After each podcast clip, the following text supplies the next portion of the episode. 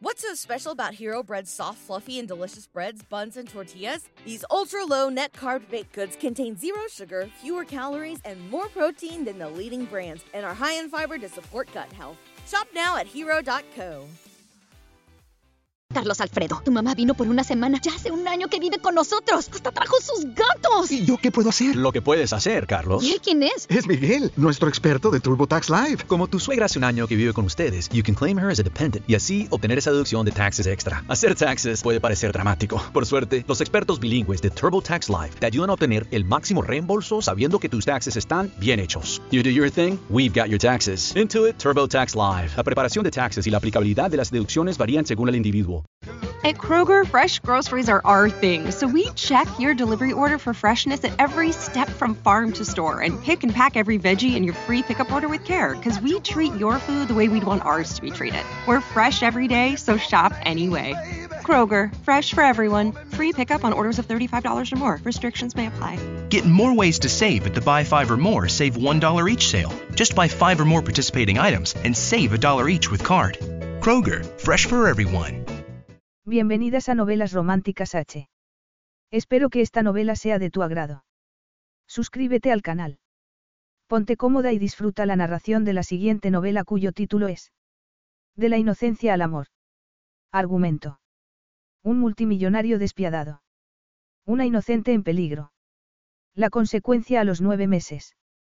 Cuando el magnate siciliano Raúl Di Savo conoció a Lydia Ayward, no solo deseaba su fría elegancia, seducir a Lidia también impediría que su eterno enemigo pudiera aspirar a tenerla.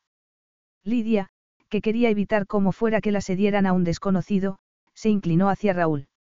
Él solo le prometió una noche, pero sus diestras caricias le mostraron un placer al que ella no podía resistirse. Lidia se marchó cuando descubrió que solo era una marioneta para que Raúl se vengara hasta que se encontró con una consecuencia inesperada que la ataría toda la vida a Raúl. Prólogo. No era posible. Una figura lejana captó la atención de Raúl Dísabo mientras daba las gracias a quienes habían asistido al entierro de su madre. No se atrevería a ir precisamente ese día. La campana de la pequeña iglesia siciliana había dejado de tocar hacía un buen rato, pero todavía le retumbaba en los oídos. Condogliance. Raúl hizo un esfuerzo para concentrarse en el anciano que tenía delante y no en el joven que estaba en los alrededores del cementerio. Gracie. La mayoría no se había acercado por las circunstancias de la muerte de María y porque les daba miedo la ira del padre de Raúl. Gino no había asistido al funeral de su esposa. Era una ramera cuando me casé con ella y seguía siéndolo antes de su muerte. Así le había comunicado su defunción a su hijo. Raúl, a quien le habían dicho que su madre había tenido un accidente automovilístico, había viajado de Roma a Casta, un pueblo en la costa occidental de Sicilia, pero había llegado tarde, cuando ella ya había fallecido. Lenta y dolorosamente, había unido las piezas de los asombrosos acontecimientos que habían llevado a la muerte de María. En ese momento, cumplía con las obligaciones familiares y recibía las condolencias junto a la tumba. Efectivamente, le daban las condolencias, pero muy poco más. Lo sucedido durante los últimos días y las condenas que se extendían por el valle hacían que hasta la frase más inocente fuese una burla. Era una buena. Un amigo de toda la vida titubeó al no saber qué decir. Era. Echaremos de menos a María. Sí, la echaremos de menos, confirmó Raúl. El olor a tierra recién removida le bajó por la garganta y supo que no tendría consuelo. Había esperado demasiado para salvarla y ya no estaba. Había estudiado mucho y con tan buenos resultados que había recibido una beca y, como siempre había querido, había podido salir del valle de Castao, como su amigo Bastiano y él lo llamaban, el Valle del Infierno. Había estado decidido a llevarse a su madre lejos de su padre. Se llamaba María Disabo. Algunos pensaban que era una desequilibrada. Quizá fuese más apropiado decir que era frágil. María, profundamente religiosa hasta que conoció a su padre, había esperado entrar en el convento del pueblo, un edificio imponente con vistas al estrecho de Sicilia. Había llorado cuando tuvo que cerrar por las pocas monjas que tenía, como si su ausencia hubiese contribuido al declive. El edificio llevaba mucho tiempo abandonado, pero Raúl no recordaba ni un solo día en el que su madre no se hubiese arrepentido de no haberse hecho novicia, siguiendo los dictados de su corazón. Si lo hubiese hecho. Se quedó reflexionando sobre su propia existencia porque el embarazo impuso a María el más desdichado de los matrimonios. Él siempre había odiado el valle, pero nunca como en ese momento. No volvería jamás. Sabía que el ocaso de su padre bebedor ya estaba garantizado porque la caída sería imparable sin los cuidados de María. Sin embargo, había que ocuparse de otra persona, del hombre que había provocado ese trágico final. Había prometido, mientras echaba el último puñado de tierra en la tumba abierta de su madre, que haría lo que hiciese falta para hundirlo. La echaré de menos. Raúl levantó la mirada y vio a Loretta, una amiga de toda la vida de su madre que trabajaba en el bar familiar. Que hoy no haya jaleo, Raúl. Raúl frunció el ceño por lo que había dicho, hasta que se dio cuenta de por qué parecía preocupada. Él estaba mirando al hombre que se veía a lo lejos, a Bastiano Conti. Tenía 17 años, un año menos que él, y sus familias estaban enfrentadas. El tío de Bastiano era el dueño las tierras y viñedos de la parte oeste del valle, y el padre de Raúl era el rey del este. La rivalidad se remontaba generaciones, pero los jóvenes la habían pasado por alto y habían sido amigos. Habían ido juntos al colegio y habían estado juntos durante las largas vacaciones de verano. Antes de que se marchara del valle, Bastiano y él habían estado bebiendo vino de los viñedos rivales, y habían estado de acuerdo en que eran unos vinos espantosos. Eran parecidos físicamente, altos y morenos, y solo eran distintos en la forma de ser. A Bastiano, un huérfano, lo había criado su amplia familia y había llevado una vida muy cómoda. Raúl, en cambio, era serio y desconfiado y le habían enseñado a adaptarse a las circunstancias. No confiaba en nadie, pero decía lo que tuviera que decir para salir adelante. Aunque tenían un estilo distinto, las mujeres adoraban a los dos. Bastiano seducía y Raúl se limitaba a devolver el favor. No habían sido rivales, los dos podían elegir y había muchas mujeres en el valle. Sin embargo, Bastiano había empleado su encanto sombrío con las más débiles y se había hecho amante de María. María no solo había tenido una aventura, se había acostado con un integrante de la familia que Gino consideraba sus enemigos. Cuando se descubrió la aventura, cuando Gino se enteró de los rumores, Loretta la llamó para advertirle de que Gino iba a casa y estaba furioso. María había tomado un coche que no sabía conducir, y eso no era nada prudente en el valle.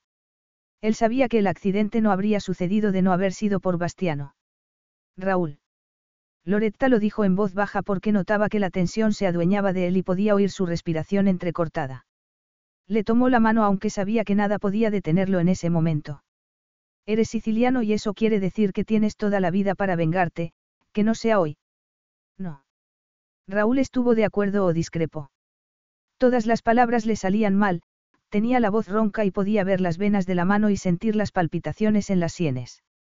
Estaba dispuesto a pasar a la acción y solo sabía que odiaba a Bastiano con toda su alma. Soltó la mano de Loretta, se puso en marcha y apartó a alguien que quiso pararlo. Raúl. El sacerdote lo llamó en tono de advertencia. No aquí, ni ahora. Entonces, que no hubiese venido. Replicó Raúl mientras cruzaba el cementerio. Entonces, aceleró y que Dios se apiadase de Bastiano porque el odio y la furia impulsaron los últimos pasos de Raúl. Pezzo di merda. Cualquier hombre en su sano juicio se habría dado la vuelta y se habría marchado, pero Bastiano se dirigió hacia Raúl insultándolo también. Tu madre quiso.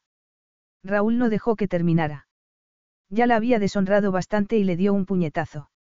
Notó que el diente de Bastiano se le clavaba en el nudillo, pero fue lo último que sintió. El dolor, la rabia y la vergüenza eran un cóctel explosivo. Lo mataría, pero Bastiano no estaba dispuesto a ponérselo fácil. Se oyeron gritos y el ruido de las sirenas a lo lejos. Raúl no sintió nada cuando lo tiraron contra una tumba. El granito le rompió el traje oscuro y la camisa blanca por la espalda y le desgarró la carne, pero daba igual. Su espalda ya estaba llena de cicatrices por las palizas de su padre y la adrenalina era un anestésico muy potente. Sin embargo, Bastiano no se daba por vencido. Raúl lo agarró, le dio otro puñetazo en la cara y machacó con placer esos rasgos perfectos. Entonces, lo tumbó y le dijo que debería haberse mantenido alejado de su madre. ¿Cómo has hecho tú? Esas palabras le dolieron más que cualquier golpe porque sabía que eso era exactamente lo que había hecho, se había mantenido alejado de su madre. Capítulo 1. Otra vez Roma. Otra vez Roma. La ciudad del amor. Lydia Ward, envuelta en una toalla y mojada por la ducha, se tumbó en la cama de la suite y pensó en lo irónico que era todo.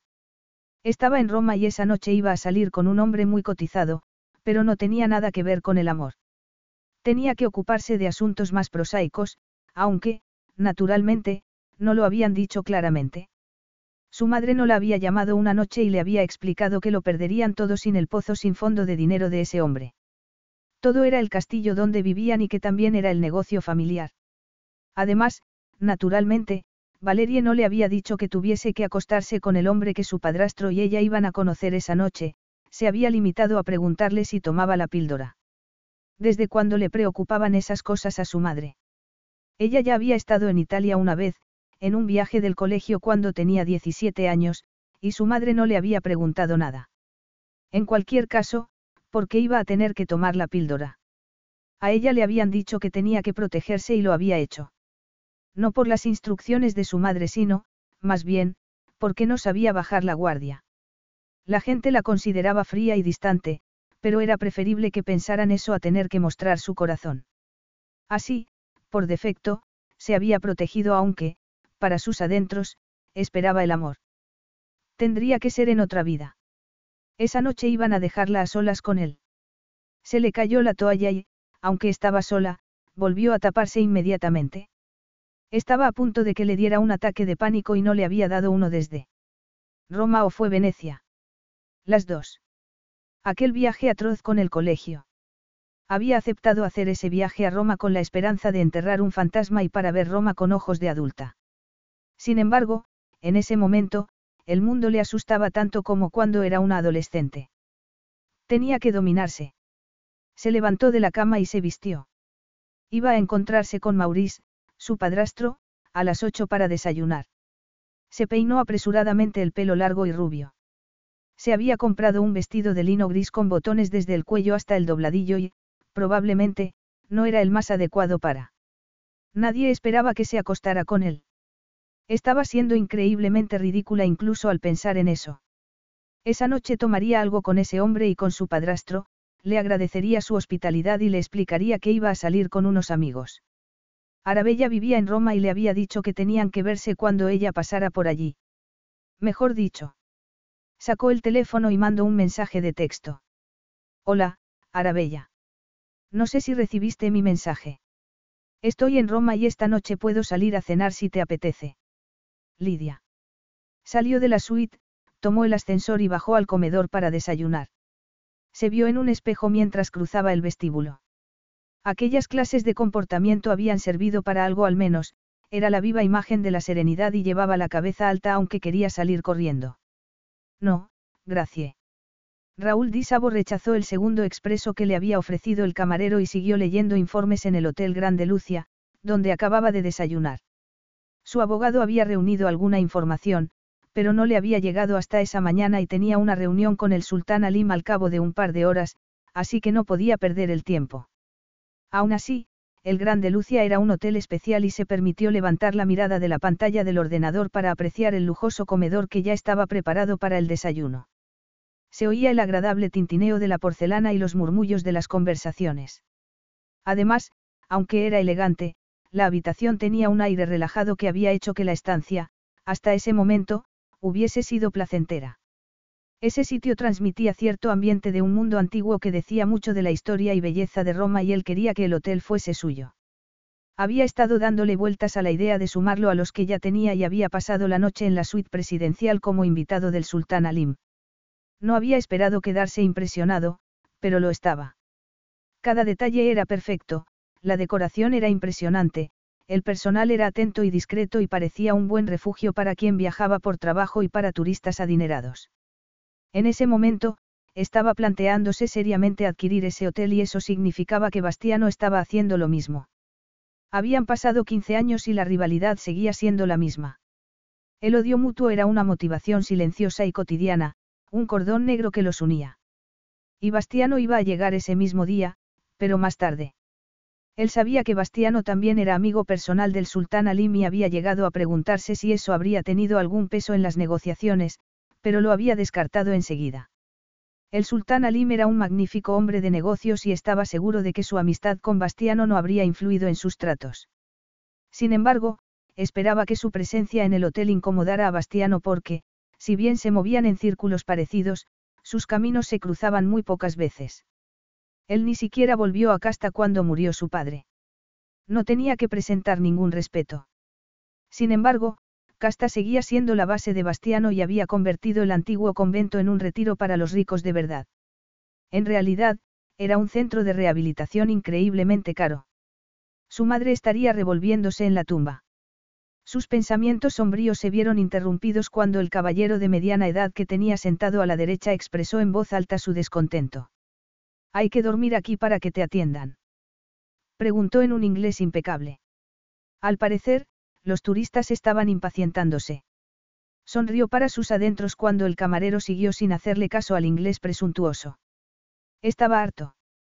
Ese hombre no había dejado de quejarse desde que lo acompañaron a la mesa y no había absolutamente nada de lo que quejarse, y no estaba siendo generoso. Pasaba muchas noches en hoteles, sobre todo, en los que eran suyos, y tenía más sentido crítico que la mayoría. Había ciertas normas de comportamiento y ese hombre, pese a su acento, no la seguía. Parecía dar por supuesto que, como estaba en Roma, nadie hablaría inglés y sus insultos pasarían inadvertidos. Lo cual, no era verdad. Señaló levísimamente su taza de porcelana. Fue un gesto tan sutil que casi nadie lo habría visto, pero bastó para indicarle al camarero que había cambiado de opinión y que tomaría otro café. Además, sabía que ese trato enfurecería al comensal que tenía a su derecha, y lo hizo a juzgar por el resoplido de indignación que oyó. Perfecto. Efectivamente, quería ese hotel. Repasó las cifras otra vez y decidió que haría algunas llamadas más para intentar saber el motivo verdadero para que el sultán lo vendiera. Por mucho que hubiera indagado, no encontraba un motivo para que lo hiciera. Si bien tenía muchos gastos, también era rentable. La Florinata se alojaba en el Grande Lucia y allí bautizaban y casaban a sus hijos. Tenía que haber algún motivo para que Alim lo vendiera y él estaba dispuesto a averiguarlo. Entonces, cuando iba a marcharse, levantó la mirada y vio que una mujer entraba en el comedor. Estaba más que acostumbrado a las mujeres hermosas y había tanta gente en la habitación que no debería haberse fijado, pero ella tenía algo que le llamó la atención. Era alta y esbelta y llevaba un vestido gris.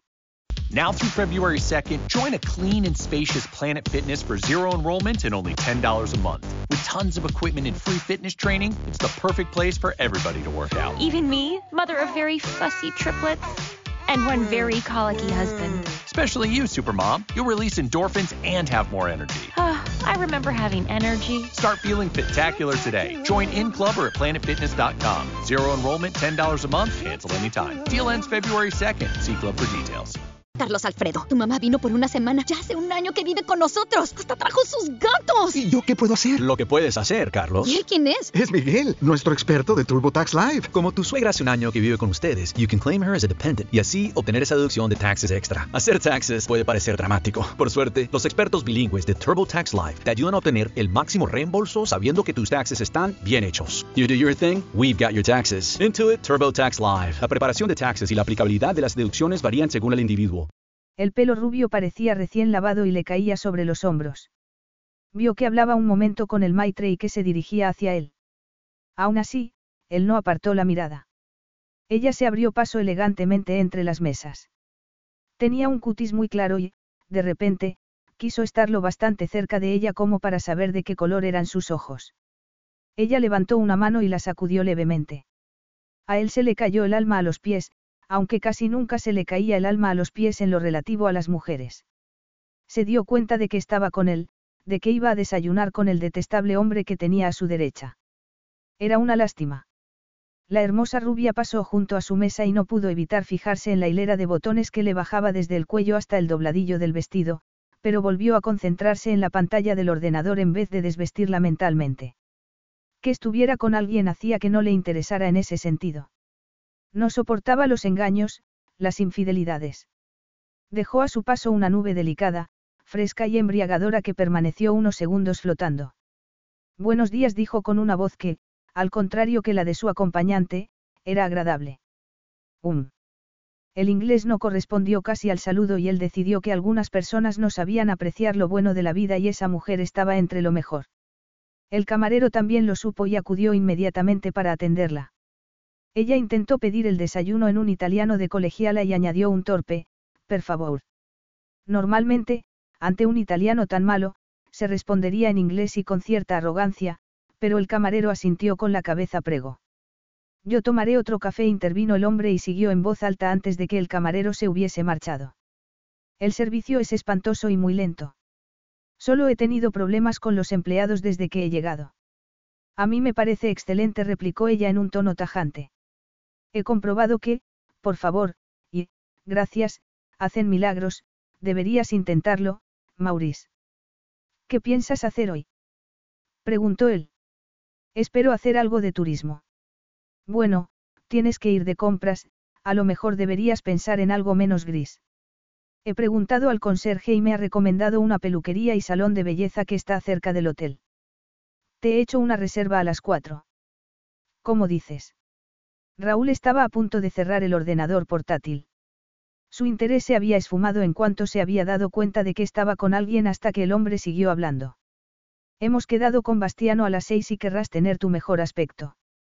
Raúl, al oír el nombre de su enemigo, se quedó parado y la pareja captó toda su atención otra vez, aunque no parpadeó y no se delató. Tú has quedado con Bastiano a las seis, replicó la rubia. No sé por qué tengo que estar ahí mientras vosotros habláis de negocios. No voy a discutir ese asunto. Espero que estés ahí a las seis. Raúl se bebió el café, pero no se levantó. Quería saber qué tenían que ver con Bastiano, valoraba cualquier información sobre el hombre que más odiaba. No puedo. Esta noche he quedado con una amiga. No me cuentes cuentos. exclamó ese hombre atroz. Los dos sabemos que no tienes amigas. Decir eso era espantoso y él dejó de fingir y giró la cabeza para ver la reacción de ella. La mayoría de las mujeres que él conocía se habrían arrugado un poco, pero ella esbozó una sonrisa muy leve y se encogió de hombros. Una conocida entonces, pero esta noche estoy ocupada. Lidia, harás lo que tengas que hacer por la familia. Se llamaba Lidia. Él siguió mirándola y ella, que quizá notó que estaba escuchando su conversación, levantó la mirada y sus ojos se encontraron fugazmente. Tenía los ojos de un color azul grisáceo. La pregunta sobre el color de sus ojos ya estaba contestada, pero le quedaban muchas más. Ella desvió la mirada y la conversación se interrumpió cuando el camarero les llevó las bebidas. Él no se movió. Quería saber más.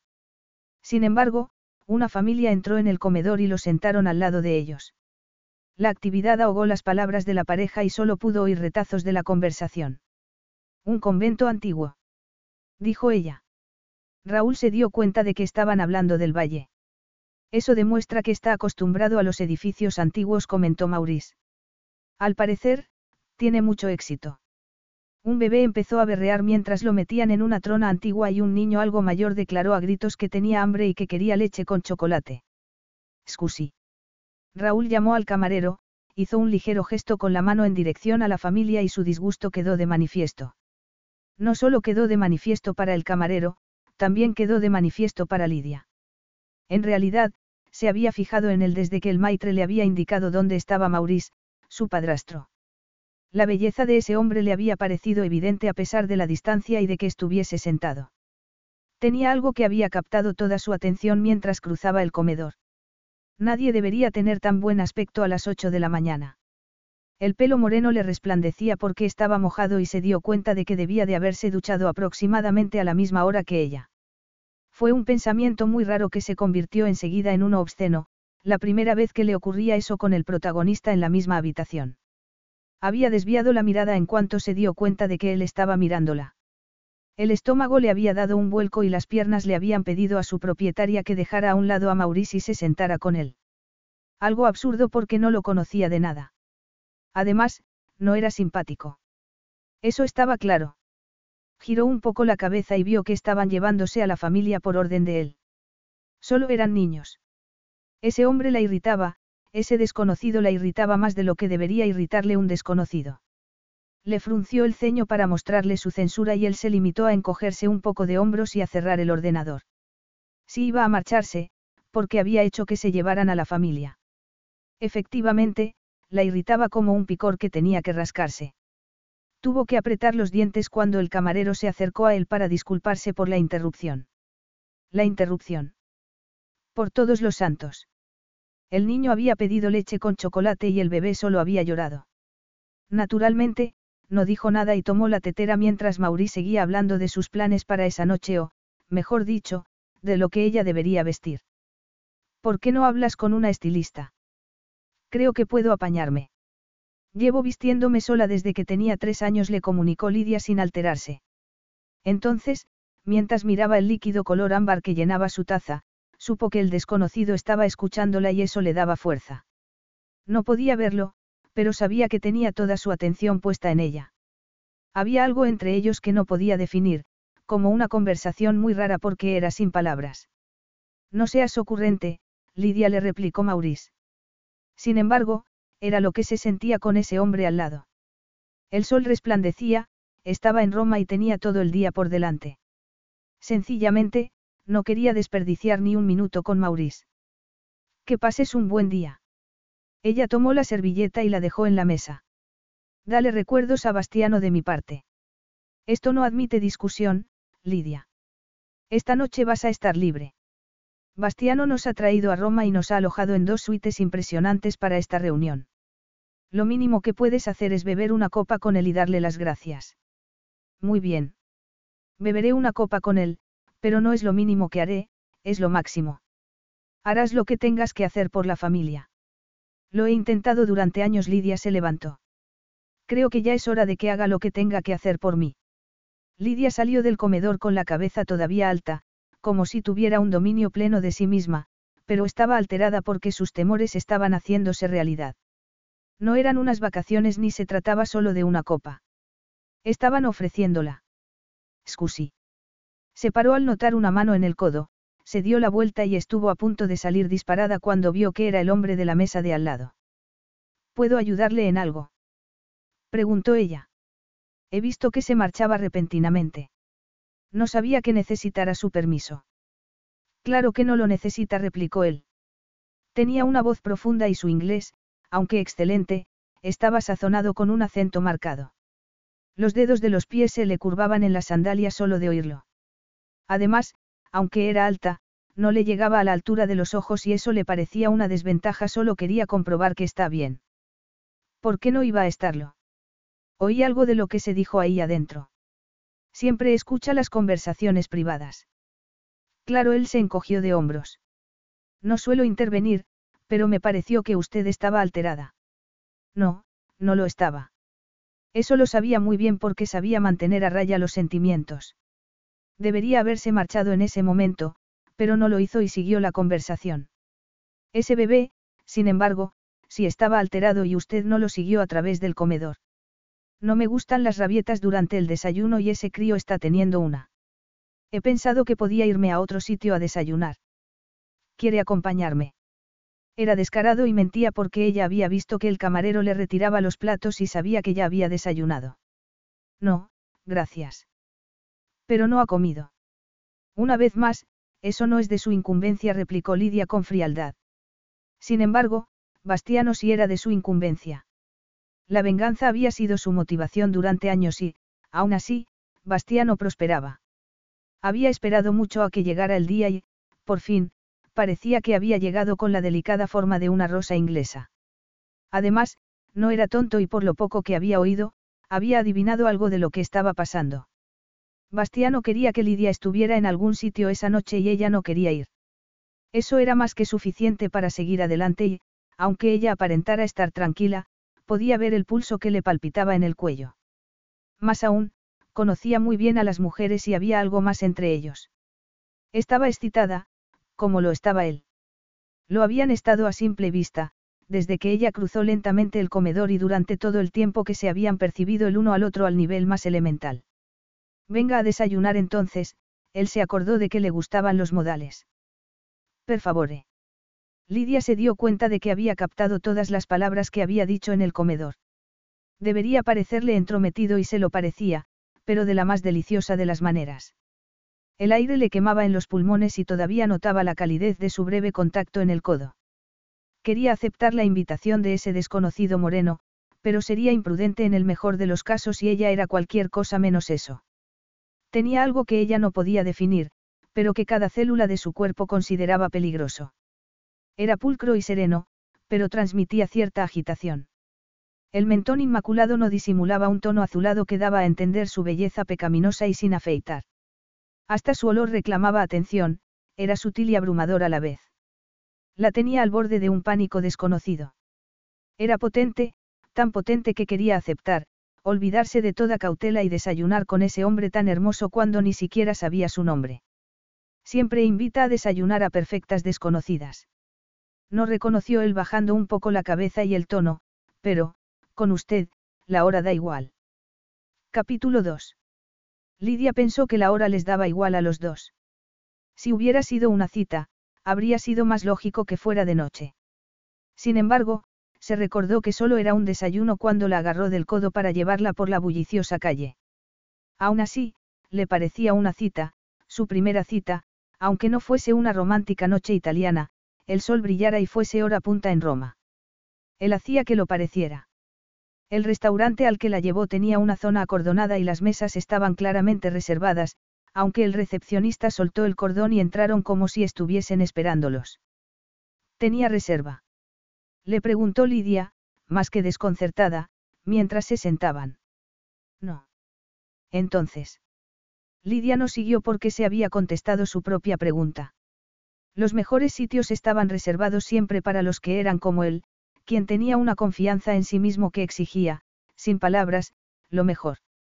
Les llevaron café y les sirvieron agua con gas.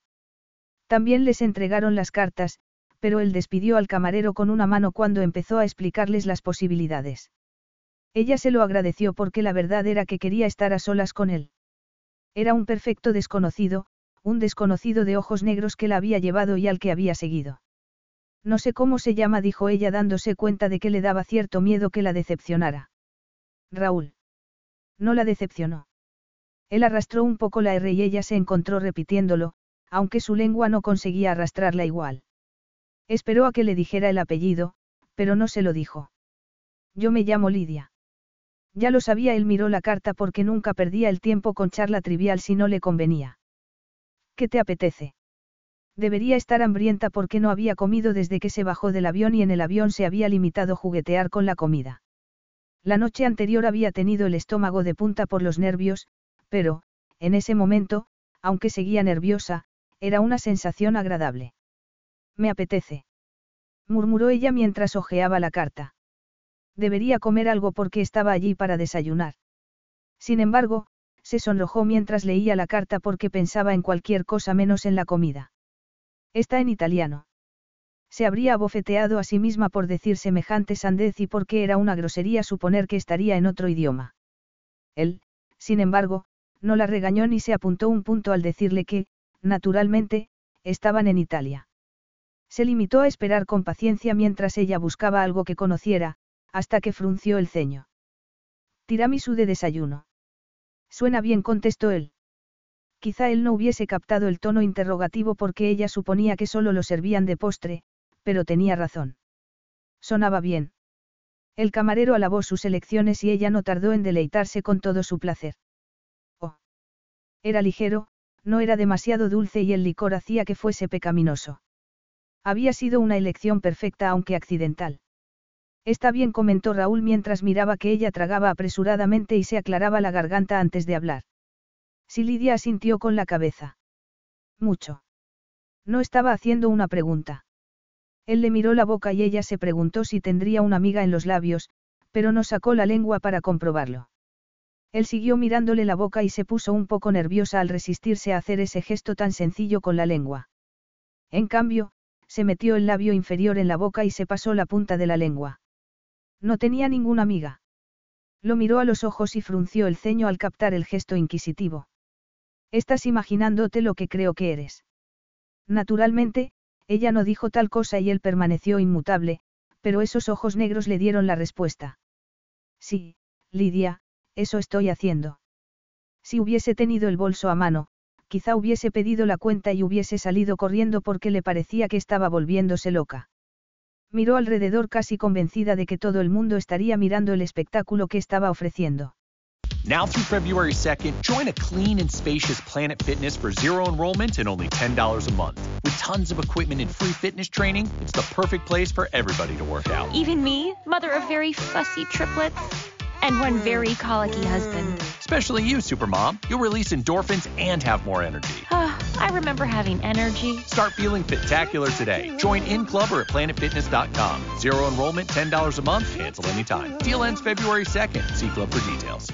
Now through February 2nd, join a clean and spacious Planet Fitness for zero enrollment and only $10 a month. With tons of equipment and free fitness training, it's the perfect place for everybody to work out. Even me, mother of very fussy triplets and one very colicky husband. Especially you, Supermom. You'll release endorphins and have more energy. I remember having energy. Start feeling spectacular today. Join in club or at planetfitness.com. Zero enrollment, $10 a month, cancel anytime. Deal ends February 2nd. See club for details. Sin embargo, los camareros estaban atendiendo, los clientes estaban charlando y el mundo seguía su ritmo ajeno al fuego que ardía sin llama en esa zona acordonada. Raúl debía de estar igual de ajeno porque habló en tono sereno y le hizo una pregunta cortés. ¿Qué tal está pareciéndote Roma?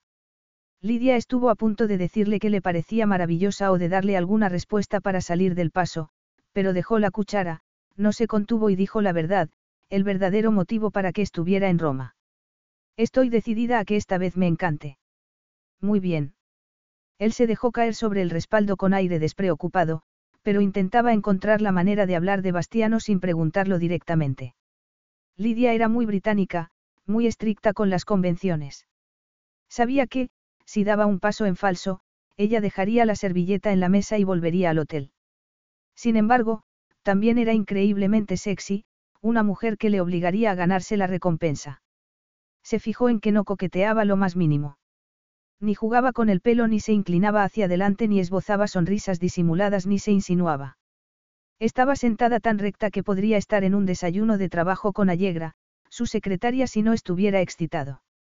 Se recordó que estaba allí para recopilar información e intentó volver a centrarse en la conversación. ¿Hasta cuándo te quedas? Hasta el domingo contestó Lidia. Dos noches. ¿Y tú? Estoy de trabajo. No debería estar dedicándole ese tiempo. Tenía un día muy atareado. Primero, se reuniría con Alim y su equipo. Luego, si le daba tiempo, se presentaría inesperadamente en el otro hotel que tenía en Roma, pero Bastiano siempre era un asunto prioritario. ¿Cuándo te marchas? preguntó ella. Cuando haya terminado el trabajo en realidad, su avión estaba preparado para las seis de esa tarde, pero nunca hablaba de sus planes con nadie que no fuera de su círculo más íntimo. Entonces, ya habías estado antes en Roma. Sí, vine a Italia en un viaje del colegio y lo pasé muy mal. Creo que mi estado de ánimo no hizo justicia a los sitios. ¿A dónde fuiste? A Roma, Florencia y Venecia. ¿Cuál fue tu favorito? Venecia contestó Lidia después de pensarlo un poco. ¿Y el que menos te gustó? Eso era muy fácil, ni siquiera tenía que pensar la respuesta aunque él no lo entendiera. Venecia. Él sí lo entendía. Tanto que volvió a olvidarse de que estaba intentando dirigir la conversación.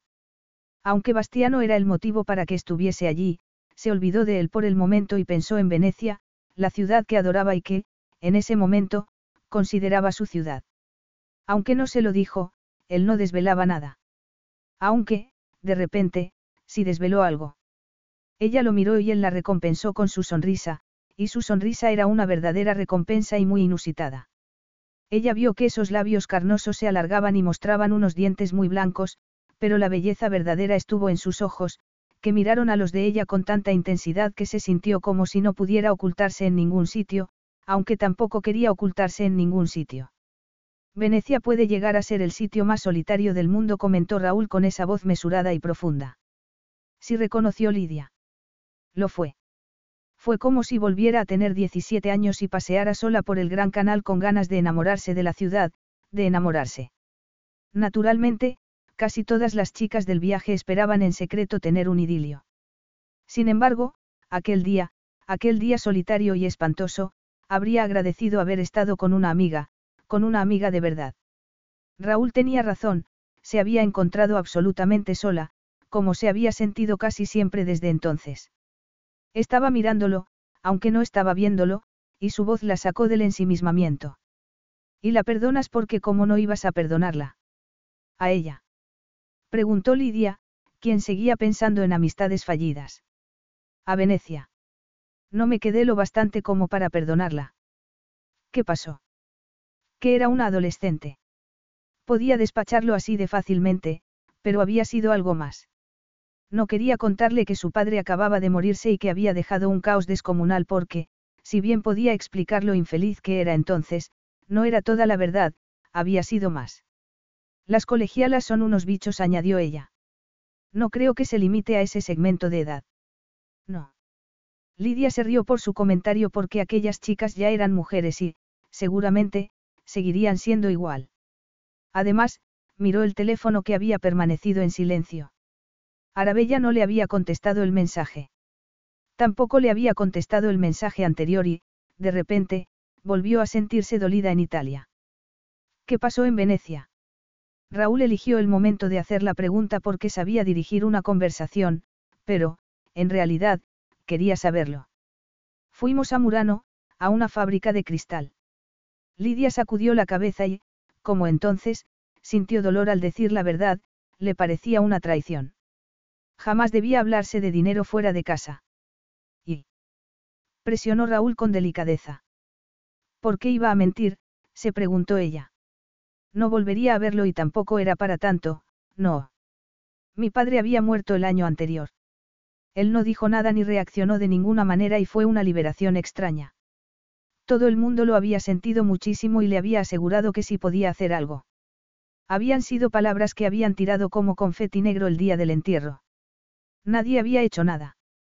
Todo el mundo había desaparecido en cuanto se enteró de que el dinero también había desaparecido. Le conté a Arabella, mi mejor amiga, que mi madre estaba pasando apuros económicos. Estaba sudando y eso no era nada favorecedor. Quería decirle al camarero que moviera la sombrilla, pero sabía que podía estar sentada en un trozo de hielo y el resultado sería el mismo. Sudar no era sexy, pero ella no estaba excitada en ese momento, sentía náuseas. Le conté a Arabella que podíamos perder el castillo. El castillo era de la familia de mi madre, pero lo administraba mi padre. Yo creía que lo había administrado bien, pero, cuando murió, averigüé que mis padres se habían arruinado. Raúl no comentó nada y dejó que hablara. Se quitó la vida. Jamás lo había dicho en voz alta, jamás le habían permitido que lo dijera. Siento que hayas tenido que pasar por eso. Como no le había dicho que lo sintiera hasta ese momento, le pareció que lo decía sinceramente. Todavía no puedo creerme que me dejara. Lidiar con las consecuencias. Él terminó la frase aunque Lidia creía que ya la había terminado. Lo pensó un instante y asintió con la cabeza. Las cosas estaban muy mal. Mi madre vendía cosas para pagarme los estudios. El viaje a Italia era obligatorio. Yo conseguí un trabajo a tiempo parcial y ahorré algo de dinero. Naturalmente, era mucho menos que el que tenían mis amigas. Arrasaban las boutiques y Arabella no paraba de preguntarme por qué no me compraba nada. Al final, acabé contándole lo mal que iban las cosas y le hice jurar que guardaría el secreto. Él dejó escapar una risa sarcástica que le indicó a ella que lo había entendido. Entonces, se quedaron en silencio. Entonces, se encontraron. No desayunando en Roma, sino en un lugar desolado a un mundo de distancia de allí. Se encontraron, él le tomó la mano y lo cruzaron juntos. Todo el mundo empezó a comprar cosas en aquella fábrica después de una demostración. Yo me mantuve apartada, naturalmente. Había una mesa con objetos deteriorados y Belinda, otra amiga, levantó un caballo de cristal con tres patas y dijo que era algo que a lo mejor yo podía pagar. Me di cuenta de que Arabella se lo había contado a todo el mundo. Todavía podía sentir la traición, todavía podía recordar que miró a su mejor amiga mientras todo el mundo se reía. Arabella ni se había sonrojado porque la había desenmascarado. Propuso que hicieran una colecta para mí. ¿Te marchaste? Preguntó Raúl, quien estaba impaciente por conocerla y entenderla mejor. No. Lidia sacudió la cabeza y suspiró. Empleé todo mi dinero del viaje y el dinero que me habían dado por mi cumpleaños para comprarme un jarrón que, desde luego, no podía permitirme. Lo que más le espantaba era esa reacción que tuvo. ¿No te parece superficial? Se sabe que hay gente que se ha ahogado en aguas poco profundas. Desde luego, no es fácil nadar en ellas. En cualquier caso, no volví a verlas después de aquello. Te marchaste del colegio. Hice el último curso en el instituto local. Era mucho más sensato, pero fue un infierno. Todo había influido para que no encajara desde el primer día, no solo que fuese una chica nueva el último curso, sino cada detalle, desde su acento a su caligrafía. Raúl supo que tenía que haber sido un infierno. Podía imaginarse a sus compañeros de colegio si una versión italiana de Lidia hubiera aparecido el último curso. Podía imaginarse lo que había tenido que soportar ella. Naturalmente, todos se reían de mí. Él le apretó la mano y fue el más afable de los contactos, justo lo contrario de lo que soportó en aquellos tiempos. Demasiado niña bien. Preguntó él. Ella asintió con la cabeza y estuvo a punto de sonreír, pero la sonrisa cambió. Jamás lloraba, no había llorado ni cuando murió su padre. Entonces, ¿por qué iba a empezar en ese momento? Retiró la mano. Ya estaba bien de introspección y de darle vueltas a la cabeza. Era demasiado doloroso. Ya estaba bastante horrorizada de todo lo que le había contado. Raúl, ¿por qué estoy aquí? ¿Por qué? Porque Maurice estaba metiéndose por medio. Lidia empezó a reírse y le sorprendió que pudiera hacerlo. Hacía un segundo, había estado a punto de llorar. Le gustaba estar con él. No era tranquilizador, era liberador. Le había contado a otra persona parte de la verdad y se había quedado. Maurice es mi padrastro, explicó ella. Perfecto, comentó Raúl, aunque ella no captó la insinuación. La verdad es que no. Lidia no respondía a su coqueteo como solían hacer otras mujeres, así que adoptó un tono más serio. Podría hacer el resto más tarde, pero, en ese momento, quería información. Maurice quiere que vayas esta noche a una cena. Sí. Tiene una reunión importante con un posible inversor y quiere que esté ahí. ¿Por qué? Lidia agitó la mano para quitarle importancia. No pensaba hablar de eso. No creo que vaya, contestó Lidia sin darle más explicaciones. Debería reencontrarme con una amiga, o, mejor dicho, con una conocida se corrigió al acordarse de todo lo que había oído él. ¿Quién? Arabella le dio vergüenza reconocerlo después de todo lo que le había contado. Ahora trabaja en Roma. Creía que habíais dejado de hablaros. Todo eso fue hace mucho tiempo, replicó ella, aunque no acababa de gustarle que él hubiese dicho eso. No habían dejado de hablarse. El asunto se había enterrado, como todo. Solo se hablaba con Arabella mediante las redes sociales y los mensajes de texto. No se veían desde hacía años y no estaba segura de que le gustara la idea de verla, por eso, en vez de reconocerlo, volvió a la pregunta original de él, ¿por qué quería Maurice que acudiera esa noche? El castillo familiar se alquila para bodas. ¿Trabajas ahí? Lidia asintió con la cabeza. ¿Qué haces? Me ocupo de las reservas y del catering. Lidia esbozó una sonrisa tensa porque lo que hacía para ganarse la vida no se parecía nada a sus sueños. Cuando vivía su padre, le encantaba que los visitantes fueran al castillo. Les daba un paseo, les contaba su interesante historia y ella aprendía algo nuevo cada vez. ¿Todavía vives en casa? Sí. No añadió que no tenía más remedio. El negocio iba tan mal que no podían pagar ayuda externa y ella no tenía un sueldo propiamente dicho. Bastiano, el hombre que vamos a conocer esta noche, ha tenido mucho éxito reformando edificios antiguos. Tiene varias residencias de lujo y mi madre y Maurice quieren seguir ese camino con el castillo. Aún así, se necesitaría una inyección de capital inmensa. Los castillos necesitan algo más que una inyección, necesitan inoculación constante, la corrigió Raúl. Como todos los edificios antiguos. Le molestaba que Bastiano hubiese podido convertir el convento en un negocio próspero. Sobre el papel, no debería haber salido bien y, sin embargo, él lo había conseguido. De acuerdo concedió Lidia, pero nosotros, más que dinero, necesitamos su perspicacia. Ella malinterpretó que él entrecerrara los ojos y le pareció desconcierto. La mayoría de estos establecimientos fracasan y, por algún motivo, los de Bastiano prosperan. Entonces, ¿por qué este hombre de negocios próspero iba a estar interesado en vuestro castillo? Ella se dio cuenta de que estaba conteniendo la respiración. Su pregunta era un poco ofensiva. Al fin y al cabo, el castillo era magnífico y Raúl no sabía el desastre que había resultado ser Maurice para los negocios. Estoy segura de que Bastiano verá las posibilidades. Y quiere que vayas esta noche para oír tu opinión del castillo. Lidia sacudió un poco la cabeza. La verdad era que ella se oponía a convertirlo en una residencia de reposo, aunque sus objeciones no importaban gran cosa. Entonces, ¿por qué tienes que ir? Me han invitado. Lidia, he tenido más reuniones de trabajo que cenas, pero no recuerdo haberle pedido a nadie, jamás, que llevara a su hija, o a su hijastra. Ella se ruborizó y esas mejillas blancas como la leche se pusieron rojas como el tomate. Ella lo supo. Podía notar que le abrasaba la piel y que se abrasaba por dentro por la alusión a algo tan inapropiado. Perdona. ¿Por qué? preguntó él. ¿Qué has hecho? Me refiero a que has sido grosero al insinuar que podía haber algo más. Ya sé que te referías a eso. Él se quedó desasosegantemente tranquilo y, más desasosegantemente, no reculó. No estoy insinuando nada, estoy diciendo que salvo que tengas las escrituras del castillo o vayas a ser imprescindible en la reforma, no hay ningún motivo para que ese tal Bastiano se empeñe en que vayas. Pues se ha empeñado.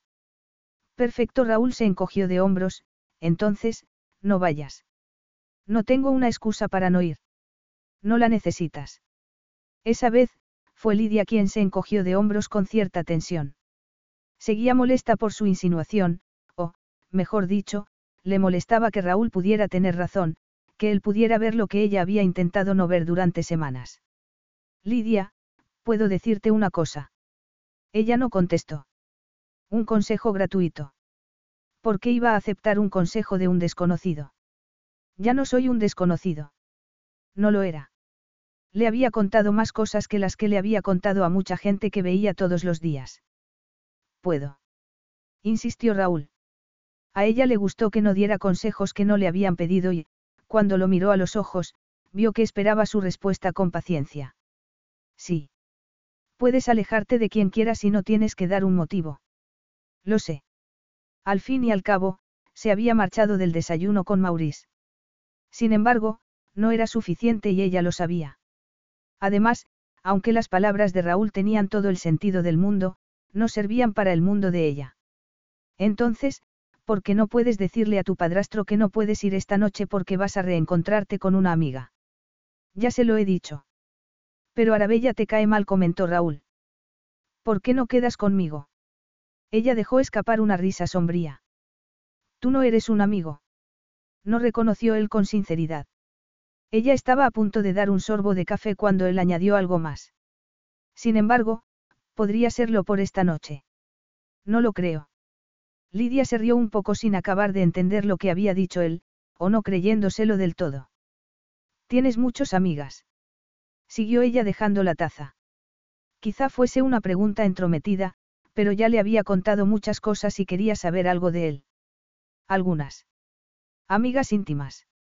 Ninguna de la que tenga que acordarme de su cumpleaños. Ninguna. Él negó con la cabeza. Supongo que así te ahorras el regalo. La verdad es que no. Raúl decidió llevar las cosas a otro terreno y decirle cómo podían ser las cosas. En cuestiones de sexo, no se andaba por las ramas. Me gusta hacer un regalo a la mañana siguiente. Esa vez, ella captó lo que quería decir. No se ruborizó, pero sí sintió un escalofrío como si una nube hubiese tapado el sol. Era peligroso y sexy hasta decir basta. Evidentemente, estaba jugando con fuego. Estoy aquí para hacer turismo, Raúl. Entonces, necesitas un experto. Lidia miró con frialdad a ese hombre que, precisamente, era eso. Se preguntó cómo reaccionaría si le dijera lo inexperta que era ella, que, en realidad, él sería su primer amante. Aunque eso no iba a pasar. Sin embargo, menudo primer amante sería. Fue a tomar el agua, pero desistió porque no estaba segura de que pudiera servírsela cuando el aire tenía unas vibraciones que ella desconocía. Él tenía mucha fuerza y ella estaba tentada como no lo había estado nunca. Le miró la mano y también le pareció hermosa, Tenía la piel olivácea y unos dedos largos con las uñas perfectamente cortadas. Volvió a pasarle porque se los imaginó dentro de ella. No. Estaba desayunando, imaginándose las cosas más obscenas con esos dedos, y no se atrevía a mirarlo porque tenía la sensación de que podía leer sus pensamientos. Entonces, ¿qué tenías pensado hacer hoy? Le preguntó Raúl. Le pareció que su voz llegaba de muy lejos, aunque él estaba muy presente en sus pensamientos. Estaba segura de que podía tomar su mano y que la llevara a su cama.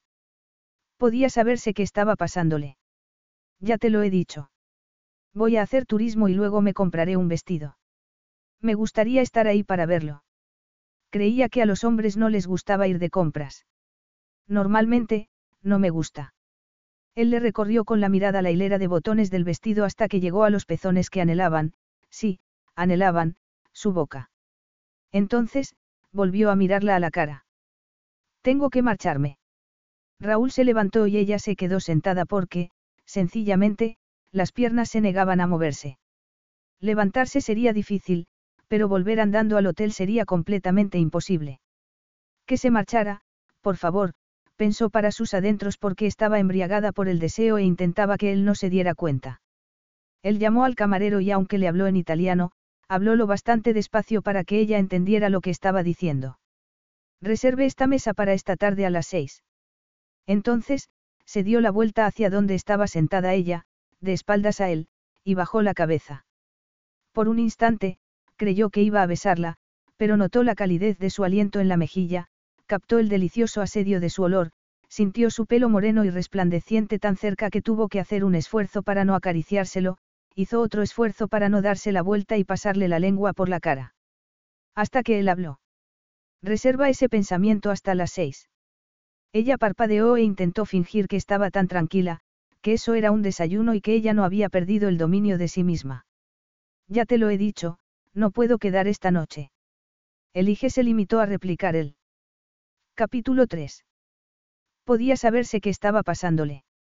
Lo observó mientras cruzaba la calle y desaparecía dentro del hotel.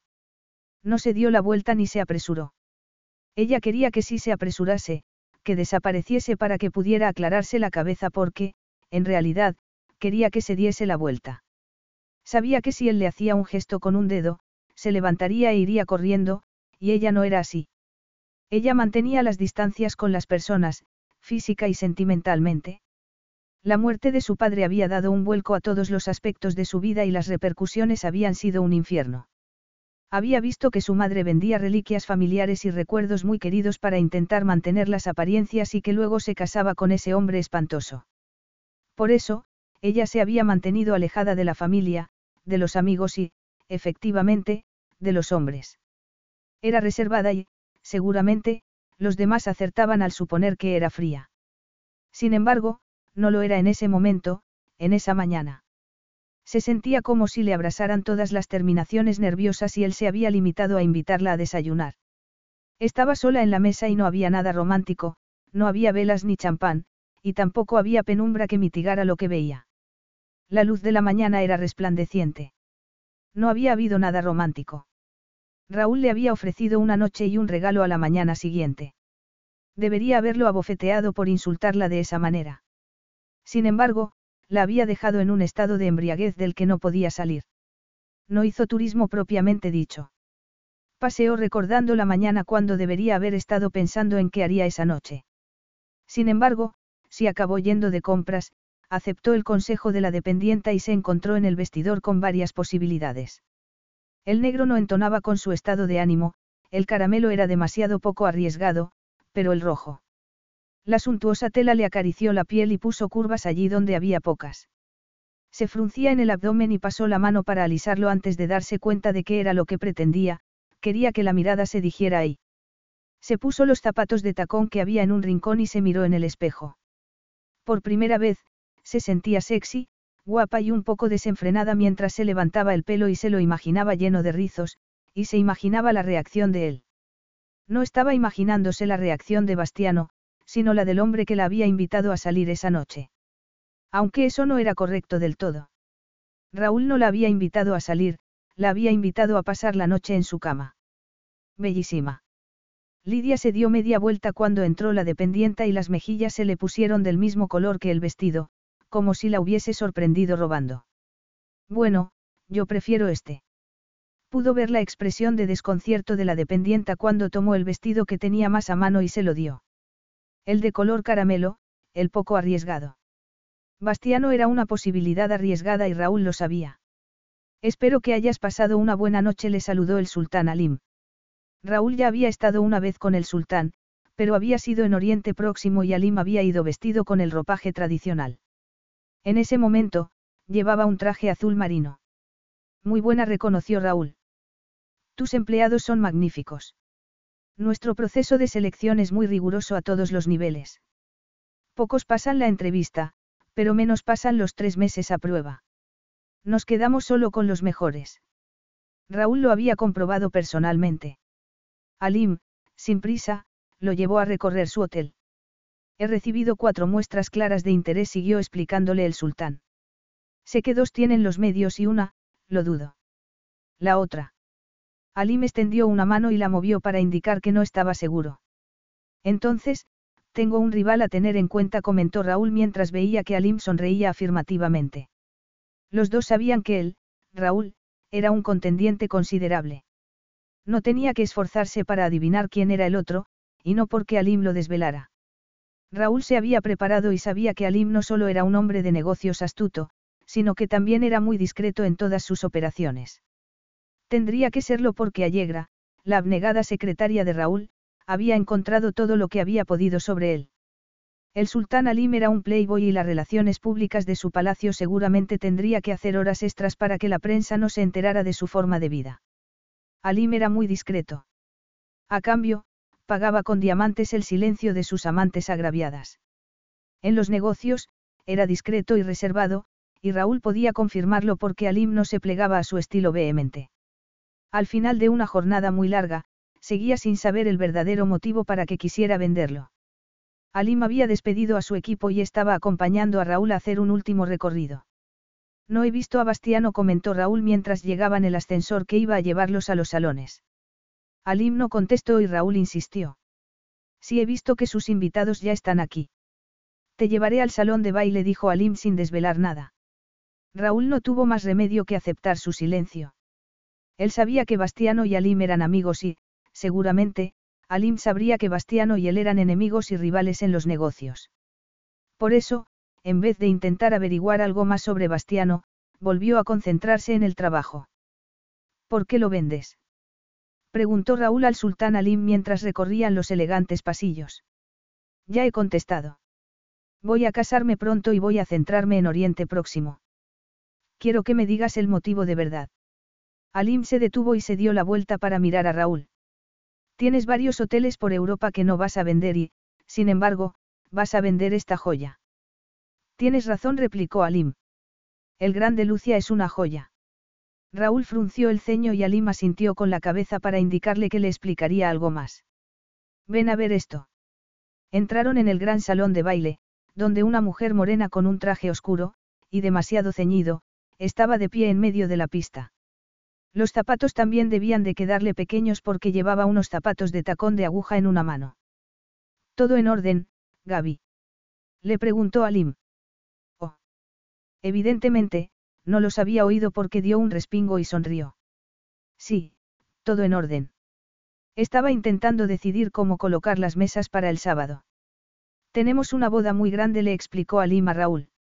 Y los padres de las dos partes están divorciados. Gaby puso los ojos en blanco y se inclinó para ponerse los zapatos. Es una pesadilla decidir dónde debería sentarse todo el mundo. Gaby. La regañó Alim antes de dirigirse a Raúl. Gaby no es empleada nuestra, nuestros empleados suelen ser mucho más discretos. Alim agitó una mano para despedirla.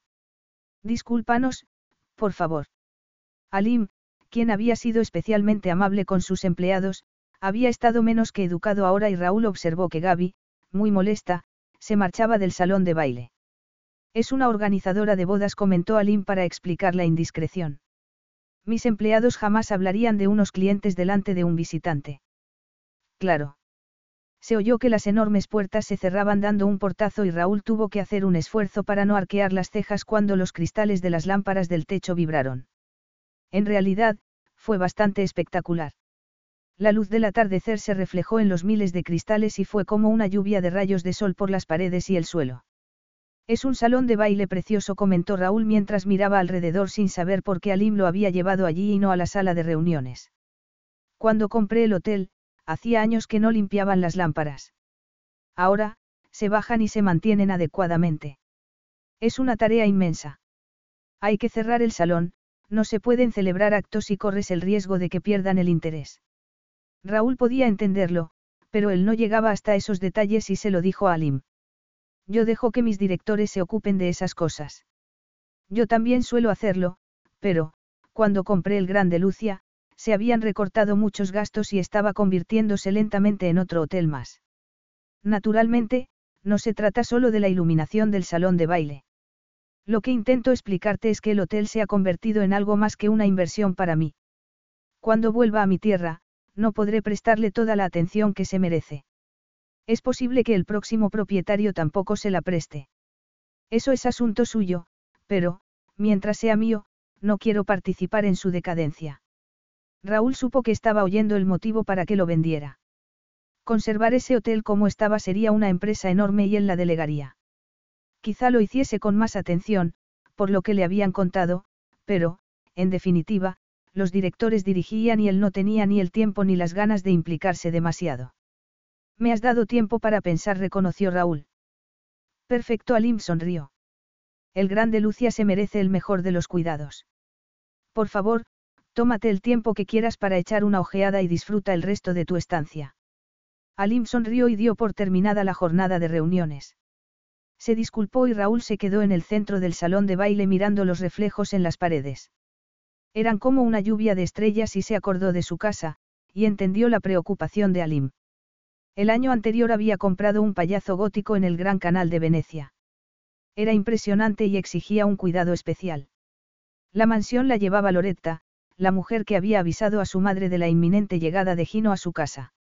Dirigía a los empleados, que eran muchos. Miró las ventanas arqueadas y las molduras del techo. Sabía a qué se refería Alim, pero eso era un hotel, no una mansión. Tampoco iba a participar en su decadencia y no hacía ninguna falta que se quedara allí. Se acordó de esa mañana y deseó que Lidia saliera con él esa noche, no solo para derrotar a Bastiano y estropearle sus planes, sino porque se lo había pasado bien con ella. Lidia sabía que su compañía no era para siempre. Eran las cuatro y estaba sentada en la peluquería con el vestido abotonado. Había pedido que le hicieran un moño alto, pero la peluquera había tomado un mechón de pelo rubio y había propuesto, mejor dicho, había insistido en que se hiciera unos rizos.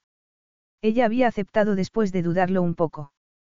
Fuera lo que fuese lo que le había pasado esa mañana, seguía pasándole.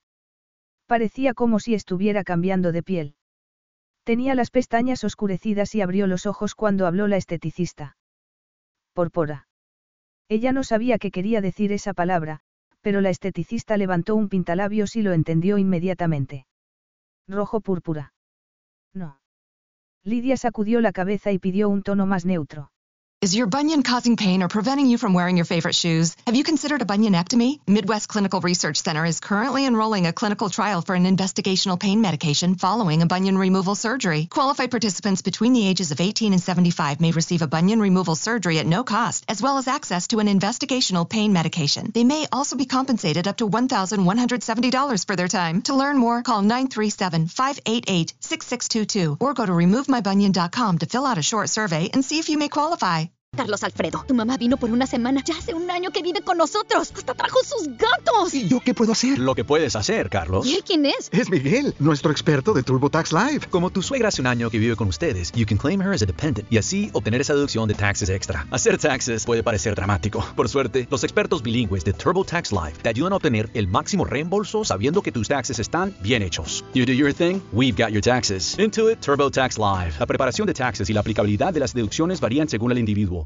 Quería volver a su capullo, era una mariposa a regañadientes, pero se compró el pintalabios y, de vuelta al hotel, pasó por la boutique y se compró el vestido rojo. Luego, entró en el complejo mundo de los zapatos sexys. Se había comprado un par bastante anodinos que entonaban con el vestido color caramelo y creyó que ya estaba resuelto, pero...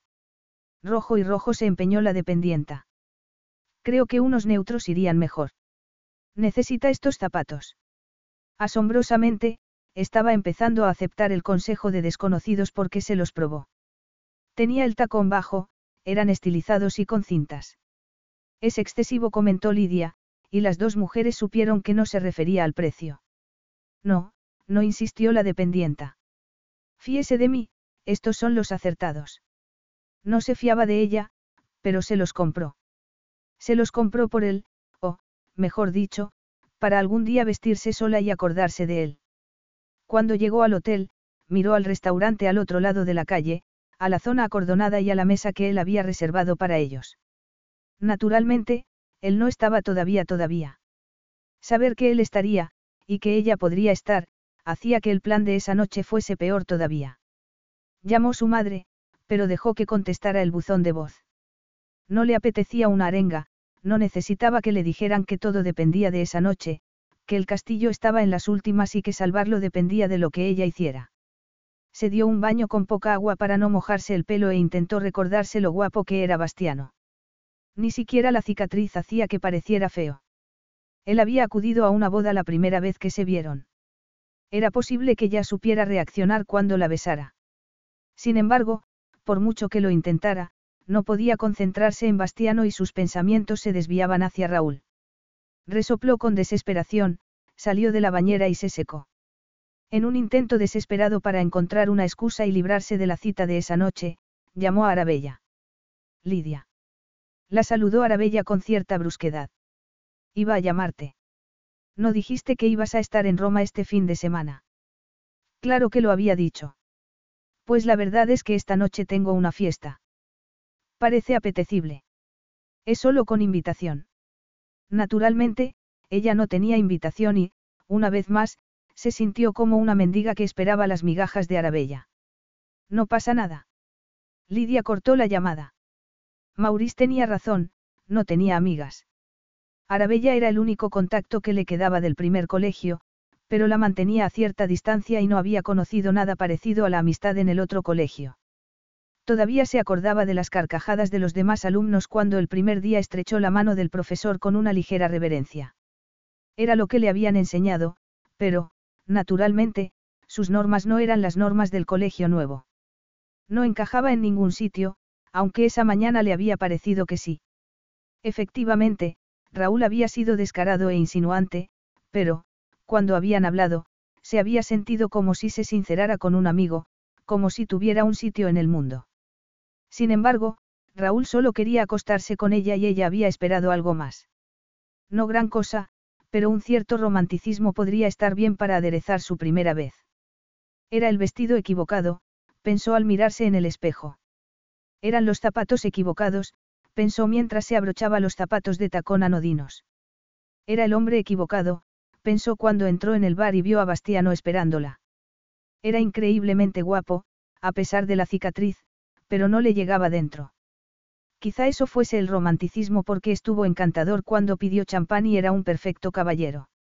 En la superficie, todo era de una cortesía increíble. ¿Cómo lo era la vida de ella? Le dio las gracias por su generosa hospitalidad. Es maravilloso estar aquí, nos han tratado muy bien. Es un placer, replicó Bastiano. ¿Estás disfrutando en Roma? Muchísimo. Lidia sonrió y se acordó de la respuesta, mucho más sincera, que le había dado esa mañana a Raúl. Ya eran más de las seis y sabía que Raúl no esperaría mucho, y que ella lo lamentaría toda la vida si perdía esa ocasión. Estaba pensando que podríamos cenar. Maurice interrumpió a Bastiano y se llevó los dedos a las sienes. En realidad. Lidia sabía que iba a alegar que le dolía la cabeza para no ir a la cena y dejarla sola con Bastiano. Habían pasado siete minutos de las seis y tomó una decisión. No te lo ha comentado Maurice. Intervino ella antes de que Maurice pudiera excusarse y marcharse. Vio por el rabillo del ojo que Maurice agarraba la copa con fuerza y que la miraba amenazantemente, pero, aún así, siguió. Esta noche voy a reencontrarme con una amiga y vamos a cenar ahora mismo. Aunque quería pasar para darte las gracias, esbozó la mejor de sus sonrisas falsas para Bastiano, quien no le correspondió. No quiero molestaros en vuestra conversación de negocios. No creo que pueda ser una molestia, replicó Bastiano. Eres muy amable. exclamó ella con una sonrisa que no impresionó a nadie. Os dejaré que habléis de castillos. Dejó la copa sin terminar en la mesa, se despidió y no hizo caso de la mirada de furia de Maurice ni del músculo que se contraía en la mejilla cicatrizada de Bastiano. Sabía que eso tendría consecuencias, pero estaba preparada para afrontarlas. Por el momento, estaba libre y quería el vestido rojo y el pintalabios a juego. Al fin y al cabo, se los había comprado para ese momento. Sin embargo, no tenía tiempo. Era posible que él ya se hubiese marchado. Salió por la puerta giratoria casi presa del pánico, miró a la acera de enfrente y el alma se la cayó a los pies cuando vio que Raúl no estaba hasta que lo oyó. Te has retrasado. Lidia se dio la vuelta y lo vio alto e impresionante. Efectivamente, había tomado una decisión. Por primera vez en mi vida. Estuvo segura de que iba a besarla, pero siguió caminando. Vamos, le apremió Lidia con miedo de que Maurice pudiera salir detrás de ella. Caminaron apresuradamente. Mejor dicho, Lidia caminó apresuradamente porque él, a su lado, parecía caminar lenta y tranquilamente. Se sentía estimulada por la euforia cuando entraron en un callejón. ¿A dónde vamos? Preguntó Raúl cuando se pararon. Tú eres el experto. Efectivamente, lo era porque se encontró con la espalda contra la pared y las manos de él a los costados de la cabeza. Puso las manos en su pecho, notó su solidez y lo miró a los ojos. No dejó de mirarlos fijamente mientras él acercaba la boca. Captó su aliento cálido antes de que las bocas se encontraran. Todo lo que había echado de menos estuvo allí de repente. La delicadeza del contacto de su boca despertó infinidad de sensaciones, hasta que no se conformó con esa delicadeza. Él lo supo antes incluso de que ella hubiera terminado de pensarlo. Movió la boca con más insistencia y la alteró por dentro. Quería su lengua, pero jamás forzaba una situación, no hacía falta. Lidia tomó un poco de aire, separó ligeramente los labios y él introdujo la lengua. El gemido de ella le retumbó en las entrañas. Era suya y lo sabía porque ella lo agarró de la nuca y la besó con toda la fuerza que le exigían sus dedos, o más. Su lengua era perversa y lo agarró con más fuerza del pelo mientras notaba la pared dura y fría en los hombros. Eran las seis pasadas, estaban en el centro de la ciudad y ni siquiera un callejón lateral era un buen escondite. Sin embargo, a ella le daba igual. Él le rodeó la cintura con un brazo para separarla de la pared y estrecharla contra él. Si hubiese habido una cama, ella habría estado ahí tumbada. Si hubiesen estado en un cuarto, habrían cerrado la puerta. Sin embargo, estaban en la calle y él apartó los labios. La miró a los ojos estrechándola contra sí con los cuerpos acalorados. ¿Qué quieres hacer? Le preguntó Raúl sabiendo que era una perogrullada. Era temprano para irse a la cama, pero a él le parecía muy bien. Sin embargo, ya no le atraía la idea de pasar con ella por delante de Bastiano y Maurice. Quizá encontrara una entrada lateral, pensó Raúl antes de ir a por su cuello. Nunca había pensado que un beso debajo de la oreja pudiera dejarla sin respiración, y sin poder pensar. ¿Qué quieres hacer? Susurró él mientras levantaba la cabeza para mirarla a los ojos. Esta noche puedo darte lo que quieras. Cualquier cosa. Cualquier cosa. Si él le ofrecía la perfección, ella iba a aceptarla. Quiero ver Roma de noche, contigo. Todavía no es de noche. Él podía proponerle una visita guiada por su cuerpo, pero la miró a los ojos azul grisáceo. Quiero algo de romanticismo en mi aventura de una noche. Pero yo no soy romántico. Inténtalo por una noche, ella no quería una fruslería por la mañana. Raúl, que normalmente estaba siempre dispuesto a experimentar, se sintió reticente a intentarlo aunque había cancelado el vuelo por eso y él sabía que ella lo había pasado muy mal la última vez que estuvo allí. Además, la cama no iba a moverse de sitio y él la había animado a que pidiera lo que quisiera. Había sabido desde el primer momento que Lidia iba a obligarle a ganarse la recompensa. Sé el sitio perfecto para empezar mientras haya luz. Capítulo 4. Eso era Roma. Él habría pedido un coche, pero ella no había querido ir a la recepción del hotel y arriesgarse a que Maurice la viera. Por eso, Raúl se encontró en un taxi por primera vez después de mucho tiempo, y no pensaba repetirlo. Aún así, el resultado merecía la pena. La llevó a la colina Aventino. Es la séptima colina de Roma, le explicó él. Lo sé. Pasamos por aquí en autobús. ¿Con quién iba sentada? Con la profesora. Te odiaban de verdad, no. Él le rodeó los hombros con un brazo mientras lo decía y hubo algo en su manera de decirlo que hizo que ella sonriera mientras contestaba. Sí. Entonces, se pararon. Esta es la sede de la Orden de los Caballeros de Malta. Normalmente, hay mucha gente esa noche, sin embargo, tenían suerte porque un pequeño grupo estaba marchándose. Venga, adelante. ¿Qué hago? Ella se quedó esperando sin saber qué hacer. Abriría él la puerta y entraría. Mira por el ojo de la cerradura. Ella se inclinó e hizo lo que le había dicho, pero no vio nada al principio, solo un arco de follaje. Hasta que la vista fue acostumbrándose, vio más allá del follaje y allí, perfectamente enmarcada, estaba la cúpula de San Pedro. Contuvo el aliento porque era una vista increíble. El delicado follaje enmarcaba la ciudad eterna y se quedó un rato inclinada para admirarla. Era un recuerdo mágico porque hacía de Roma un jardín secreto, su jardín secreto. Cuando se incorporó, ya había más personas en fila y supieron por la sonrisa de ella que la espera había merecido la pena. ¿No quieres hacer una foto? Le preguntó Raúl dando por supuesto que querría. No contestó ella, que no necesitaba una para conservar el recuerdo. Sería la mejor noche de su vida aunque Raúl la llevara al hotel en ese momento. En realidad, si Raúl le propusiera que volvieran al hotel, ella misma pararía el taxi porque estaba besándola otra vez. Era un beso agradable, como si quisiera compartir la emoción con ella. Sin embargo, no volvieron al hotel y bajaron la colina charlando mientras él le enseñaba secretos que ella no habría encontrado. Pasaron por la boca de la verdad, aunque no le contó la leyenda de que el anciano arrancaría la mano de un mordisco a los mentirosos, no quería que ella lo pusiera a prueba. Aunque se convenció a sí mismo de que no estaba mintiendo, de que se limitaba a omitir cierta información y siguió haciéndolo aun cuando tuvo la oportunidad de revelarla. Estaban sentados en una terraza con vistas al Coliseo cuando el camarero dejó sus bebidas en la mesa. Un coñac para Raúl y un cóctel tan naranja como el cielo para Lidia. Él no dio por supuesto el champán, como había hecho Bastiano. Como había hecho esa mañana en el desayuno, ojeó la carta y eligió, él ya sabía lo que quería. Raúl le dejaba elegir siempre y eso era una novedad absoluta para ella. Por fin, tenía buenos recuerdos de Roma.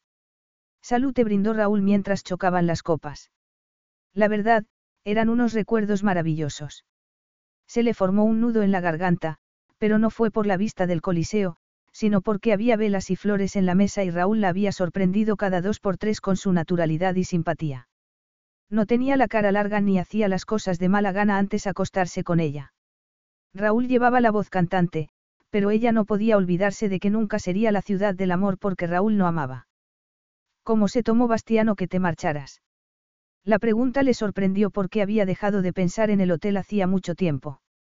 Él mismo acababa de acordarse del motivo verdadero para que estuviera allí. Bien contestó Lidia.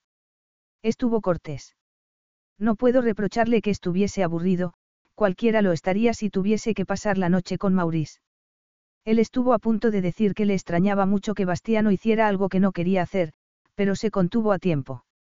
Por primera vez, Lidia parecía relajada de verdad. La conversación fluía con naturalidad y no quería estropear una noche muy agradable. Sin embargo, tenía que saber algo más y no tuvo que sonsacar porque Lidia, muy relajada, estaba hablando. Sé que no puede soportar a Maurice. ¿Por qué lo sabes? Porque Bastiano me lo dijo. Ella estaba revolviendo su bebida y no vio la tensión que se reflejó en su rostro cuando cayó en la cuenta de que, a juzgar por lo que él sabía, Bastiano y Lidia podían ser amantes. Un fin de semana se celebró una boda en el castillo, siguió Lidia. Fue una boda por todo lo alto. Naturalmente, Maurice había estudiado la lista de invitados y fue directamente a por Bastiano. Había averiguado que había convertido un convento antiguo en una residencia de descanso y quería saber lo que opinaba sobre hacer lo mismo con el castillo. Raúl dejó escapar una risa de desdén y ella supuso que fue porque Maurice la parecía un impertinente al abordar de esa manera a un invitado. Sin embargo, estaba burlándose de la ignorancia de Maurice, Bastiano jamás revelaría gratis sus conocimientos. A Bastiano no le interesó, añadió ella. ¿Te lo dijo Maurice? Preguntó él.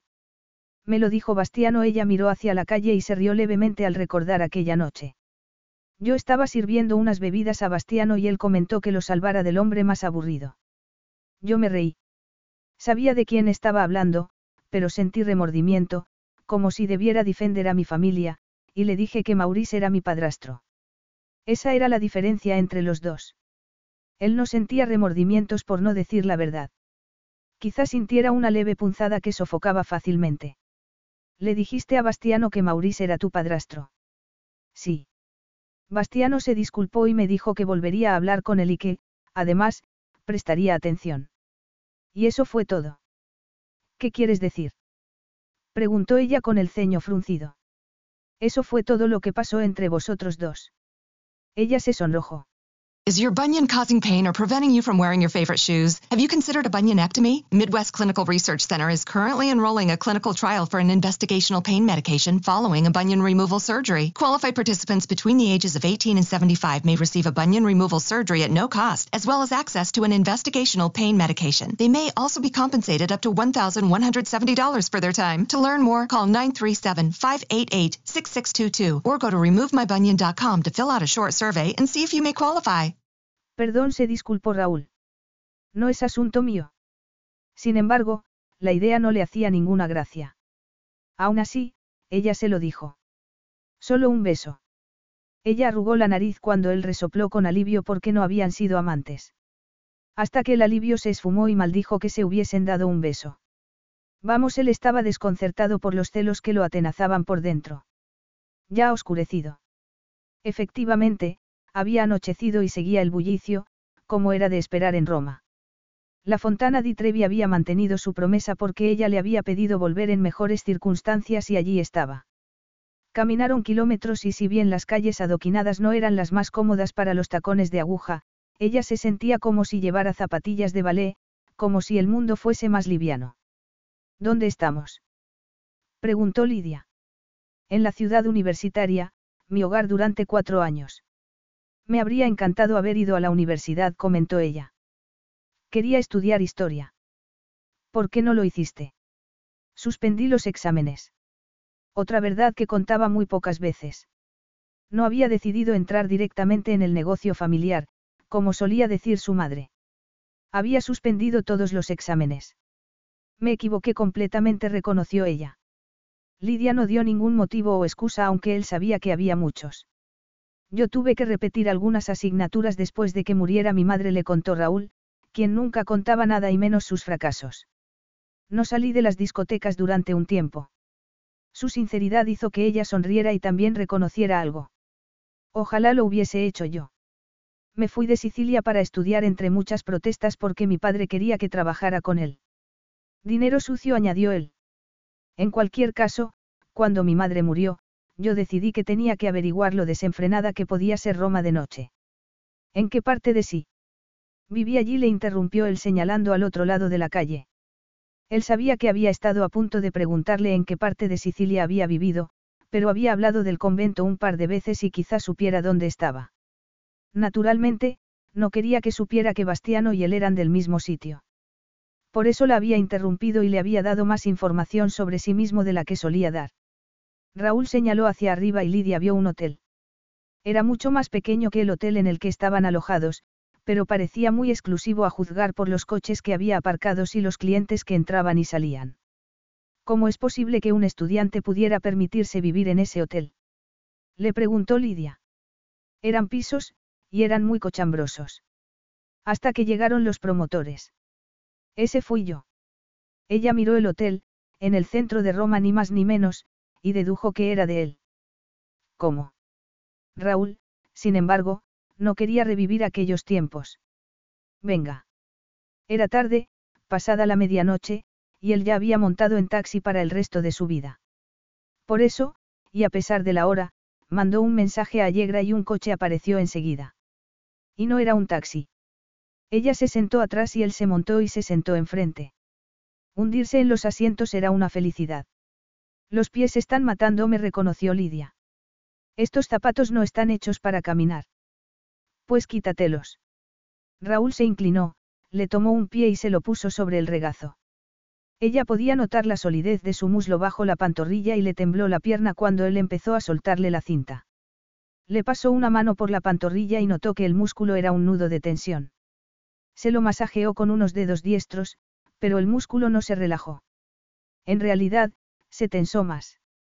Además, cuando ella contrajo los dedos de los pies por su masaje, él le puso el pie de tal manera que pudiera notar el deseo que sentía por ella.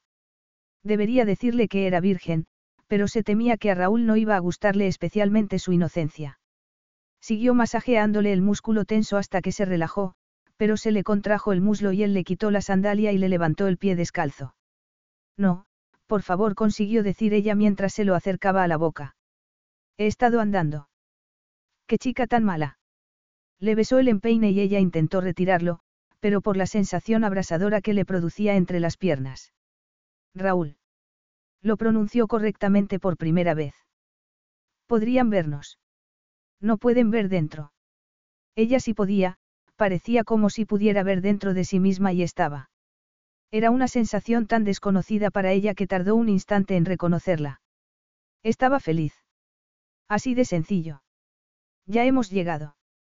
Raúl le soltó el pie y ese destello de felicidad despreocupada se apagó, así de sencillo, cuando vio a Maurice en la puerta del hotel. Estaba fumando un puro y hablando por teléfono, sin duda, con su madre. Entraremos por la entrada lateral. Raúl fue a hablar con el conductor por el intercomunicador, pero ella le agarró la muñeca. No. Todo había terminado.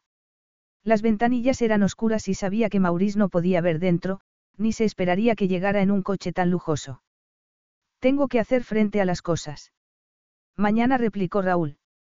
Ella miró a ese hombre que no se encariñaba lo suficiente de nadie como para recordar su cumpleaños, un hombre que no vivía según las reglas. Ella sí lo hacía. Creo que será mejor lidiar con eso esta noche. Podría ser más difícil seguir mis principios respecto a Bastiano si voy con las bragas en el bolso. Lidia. Raúl no terminó.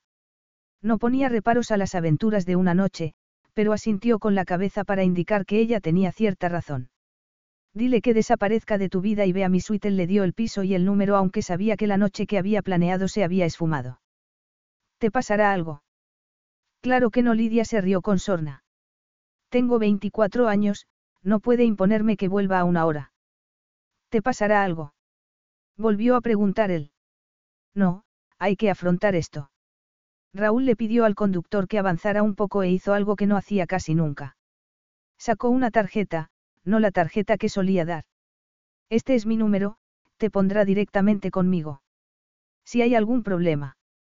No lo habrá, replicó ella mientras tomaba la tarjeta y la guardaba en el bolso.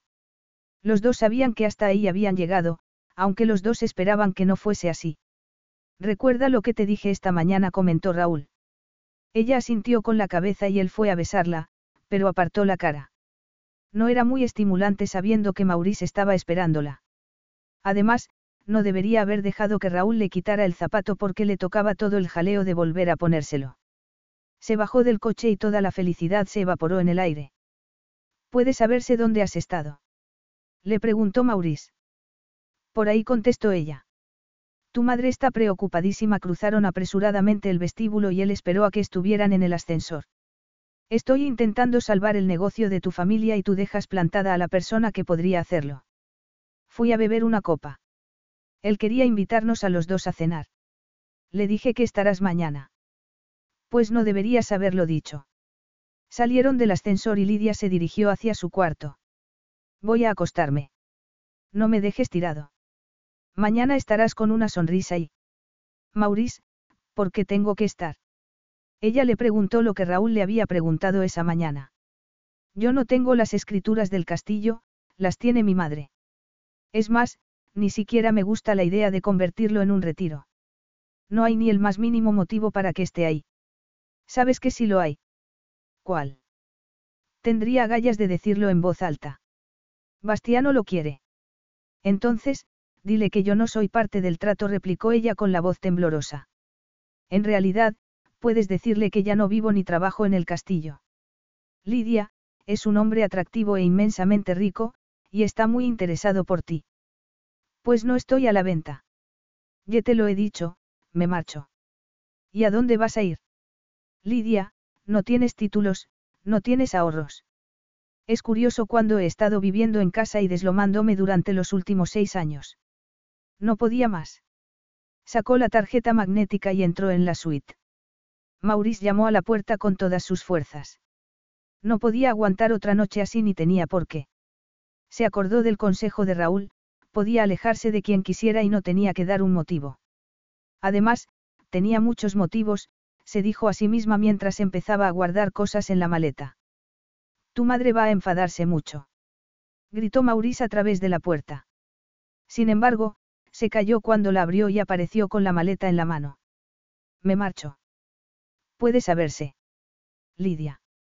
Lidia vio un poco de saliva en la comisura de su boca y notó su rabia porque se negaba a obedecer cuando siempre había obedecido. Siempre reculaba por su madre cuando las cosas se acaloraban, pero esa vez se mantuvo firme. Era como si de pronto pudiera ver con claridad la presión y el control que ejercía él. No iba a seguir el juego. Ella no podía salvar el castillo ni iba a obedecer dócilmente para que él no se pusiera de mal humor. Casi podía notar que las cáscaras de huevo sobre las que había estado andando se deshacían debajo de sus pies. Fue hasta los ascensores y él la siguió. La agarró cuando llegó a las puertas y tuvo miedo de repente. Raúl había tenido razón al preocuparse. Tenía miedo de Maurice y su genio. No estaba huyendo hacia Raúl, estaba huyendo del infierno. Maurice le dio una bofetada. Le dio una sonora bofetada en la mejilla, la agarró del pelo y levantó la otra mano. Sin embargo, ella consiguió zafarse, se metió en el ascensor y cerró las puertas atrapándole la mano. Gracias ella empleó el tono más hiriente que pudo desde el otro lado de la reja. Ahora sé con certeza lo malnacido que eres. Ella no se arrugó ni desperdició una sola lágrima, aunque estaba asustada. Asustada y sola. Habría tenido que perderse en la noche, se habría perdido completamente sin Raúl. Sin embargo, en vez de bajar, pulsó el botón que la llevaría a su piso. Capítulo 5. Raúl entró en su suite del ático inesperadamente solo. Naturalmente, Allegra había llamado y todo estaba preparado para que volviera con una invitada. La luz era tenue, pero vio una botella de champán en un cubo. Pasó de largo, tiró la chaqueta en una butaca, se sirvió una copa de coñac, vació la mitad de un sorbo y se quitó los zapatos, los calcetines, la corbata y la camisa. Una vez en el cuarto de baño, puso los ojos en blanco porque lo que vio le pareció una burla. Habían encendido velas y la bañera estaba llena con agua aromatizada, pero también pasaría de largo. Quizá le sentara mejor una ducha de agua fría. Pronto dejó de recorrer la suite preparada para dos y se tumbó en la cama. Dio otro sorbo de coñac y se planteó alargar otra noche su estancia. Al contrario que antes, cuando había querido presumir con Lidia por delante de las narices de Bastiano, de repente tuvo una sensación de presagio. Efectivamente, era posible que Lidia resistiera a su padrastro esa noche, pero ¿hasta cuándo aguantaría? Era fuerte, él lo había comprobado, pero, evidentemente, su familia la consideraba la solución al lío en el que estuvieran metidos. Además, él sabía que Bastiano no tenía reparos en emplear cualquier método para salirse con la suya. Se repitió una y otra vez que no era asunto suyo y decidió que estaba más enfadado con Bastiano que preocupado por Lidia. Aunque la verdad era que no acababa de creérselo. Al día siguiente se habría marchado de allí, había pedido que tuvieran el avión preparado a mediodía. Pronto estaría otra vez en Venecia y se habría olvidado de ese viaje. Ya ni siquiera quería el hotel. Las palabras del sultán Alim habían tenido su efecto. El Grande Lucia era una responsabilidad inmensa y él quería inversiones que pudiera administrar desde lejos. No quería hacer nada por amor al arte, ni por amor a nada. Se convenció a sí mismo de que estaba aliviado por cómo había acabado esa noche. Bueno, no estaba aliviado ni mucho menos. Estaba anhelante y excitado. Estaba bajándose la cremallera cuando llamaron a la puerta. Fue a abrirla mientras se decía que lo bueno llegaba a quien sabía esperar. Cuando había creído que la noche había terminado, parecía que estaba a punto de empezar. No se molestó en encender la luz, se limitó a abrir la puerta y Lidia entró tambaleándose. Llevaba una maleta, algo que, normalmente, habría bastado para alterarlo, pero, en ese momento, tenía otras preocupaciones. Siento molestarte. Balbució ella con la voz temblorosa aunque intentaba parecer tranquila. ¿Qué ha pasado? Tuvimos una discusión, contestó Lidia. Una que llevaba mucho tiempo pospuesta. En cualquier caso, no quiero hablar de eso ahora. No solo sabía cuál era el precio de pasar una noche en la habitación de él, también quería sentirse feliz otra vez, Quería la inconsciencia que le ofrecía su boca y no pensar en el jaleo que le esperaba por delante. Él estaba desnudo de cintura para arriba y la pregunta le salió sola. ¿Por dónde íbamos? Su boca encontró la de él y la besó con avidez. Sabía a coñac y estaba palpablemente excitado cuando se estrechó contra él. Sin embargo, por una vez, Raúl fue quien serenó las cosas. El cuerpo le pedía que le devolviera el beso con voracidad, que la tomara contra la pared y que le diera lo que ella anhelaba. Sin embargo, sabía que había algo más. Lidia. Tranquila. El sexo con rabia puede esperar. Él no esperaba nunca cuando se trataba de una mujer y se quedó sorprendido de su propia reflexión, pero su sentimiento prioritario era la preocupación. No estoy rabiosa. Ella notaba que la mantenía un poco alejada con los brazos como si pudiera interpretarla perfectamente y decirle cómo se sentía. Si lo estás. Lo estaba, estaba dominada por la furia y él la mantenía a un brazo de distancia. Además, intentaba alcanzar su cremallera. Estaba desenfrenada. Lidia. La llevó a una butaca y le costó mucho conseguir que se sentara, pero acabó consiguiéndolo. Ella pudo oír su propia respiración acelerada mientras Raúl iba a encender una luz, y supo que él tenía razón. Estaba rabiosa. Él vio la marca roja en su cara y la furia le atenazó las entrañas, pero habló sin alterarse. ¿Qué pasó? Le dije a Maurice que no iba a ser su marioneta y que tampoco iba a volver a casa. Él se acercó, se arrodilló y le tocó la mejilla hinchada con una mano. ¿Te ha pegado en algún otro sitio? No, estoy bien, de verdad. Raúl frunció el ceño porque no había lágrimas en sus ojos, solo reflejaban una ira contenida. ¿Quieres que baje y lo ponga en su sitio? Me espantaría. Ya se ocuparía más tarde, pero, en ese momento, su preocupación era Lidia. Se levantó y miró alrededor. Había una mujer en su suite y, por primera vez, no sabía qué hacer con ella. Lidia también miró alrededor y empezó a tranquilizarse. Vio el champán, las flores y la habitación que les habían preparado y se avergonzó de sí misma. Había pedido romanticismo y él se lo había dado, y luego se había abalanzado sobre él. No podemos fingir que los últimos 15 minutos no han existido.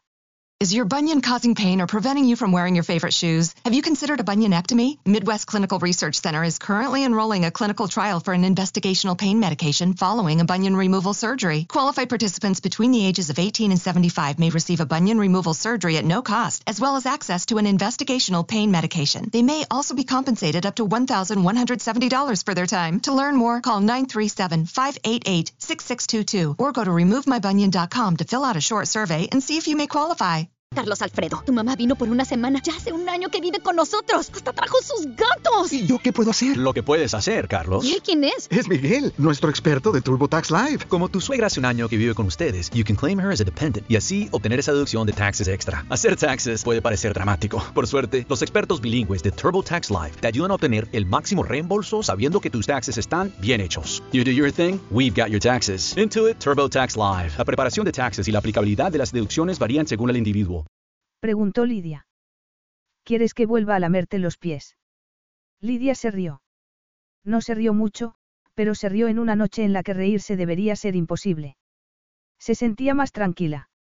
Aunque estaba abochornada por haberse abalanzado sobre Raúl, también se había enfrentado a Maurice y hacía muchos años que no sentía la cabeza tan despejada. ¿Quieres beber algo? Ella asintió con la cabeza. ¿Qué quieres? Ella vio el líquido color ámbar de su copa y todavía podía paladearlo en la boca. Lo mismo que tú. Entonces, ¿qué pasó? Le preguntó Raúl mientras cruzaba la habitación. Un enfrentamiento necesario y que llevaba mucho tiempo gestándose. Lo he odiado desde el primer día que mi madre lo llevó a casa. ¿Cuánto tiempo después de la muerte de tu padre? Dieciocho meses. Maurice tenía grandes ideas para el castillo, y decidió usarlo para bodas. Me espantan las bodas. Raúl le sirvió una copa. No quiero ni imaginarme lo que tiene que ser aguantar una cada semana. No se celebra una cada semana, por desgracia. Alguna en verano. Ella no terminó la frase y él supo por qué. No llevaba camisa y estaba de espaldas a ella. Lidia tenía que haber visto la cicatriz, era una cicatriz que podía cortar una conversación solo con verla. Era como una zanja en un paisaje perfecto. Era musculoso y estaba bien definido, pero frunció el ceño al fijarse en unas arrugas más finas. No era un paisaje tan perfecto. Quería saber más cosas de él, pero se acordó de sus modales, se aclaró la garganta y siguió hablando. En verano solía haber una a la semana, pero la cifra ha ido bajando. ¿Por qué? Le preguntó Raúl mientras le entregaba la bebida. Agradecía que no hubiera comentado nada sobre la cicatriz. No soportaba que las mujeres se lo preguntaran, como si tuvieran derecho a conocer su pasado por haber estado una noche con él, y nunca era más de una noche. Lidia dio un sorbo. Le había gustado más en la lengua de él, pero era agradable. Le daba calor y se concentraría en eso por el momento. Hasta que Raúl volvió a hacerle la pregunta. ¿Por qué están bajando las cifras? ¿Por qué, cuando alguien alquila un sitio de lujo, espera encontrarse lujo por todos lados, pero Maurice escatima? Él había oído lo mismo muchas veces. En realidad, había levantado su fortuna gracias a eso. Compraba hoteles en las últimas y los convertía en palacios. El Grande Lucia era otro asunto. Ya era un palacio y por eso ya no pensaba comprarlo. Maurice siempre busca la solución fácil. Lidia se quedó inmóvil al oír el zumbido de su móvil. Es él. Yo contestaré, dijo Raúl mientras iba a tomar el teléfono. No, por favor, ella lo dijo con toda nitidez. Solo empeorarías las cosas. ¿Cómo? Tú no sufrirías las consecuencias. Efectivamente, él podía ocuparse de Maurice esa noche, pero ¿de qué serviría? Él se sentiría mejor y Maurice lo merecía, pero Lidia tenía razón, no serviría de nada a largo plazo porque él no estaría allí. Apaga el teléfono, le propuso Raúl. No puedo. Él llamaría a mi madre y ella se preocuparía.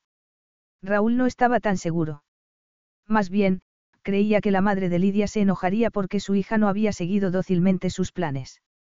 El teléfono volvió a sonar, pero ella, en vez de enfadarse, cerró los ojos con fuerza. Maurice. Preguntó él. Mi madre. No contestes.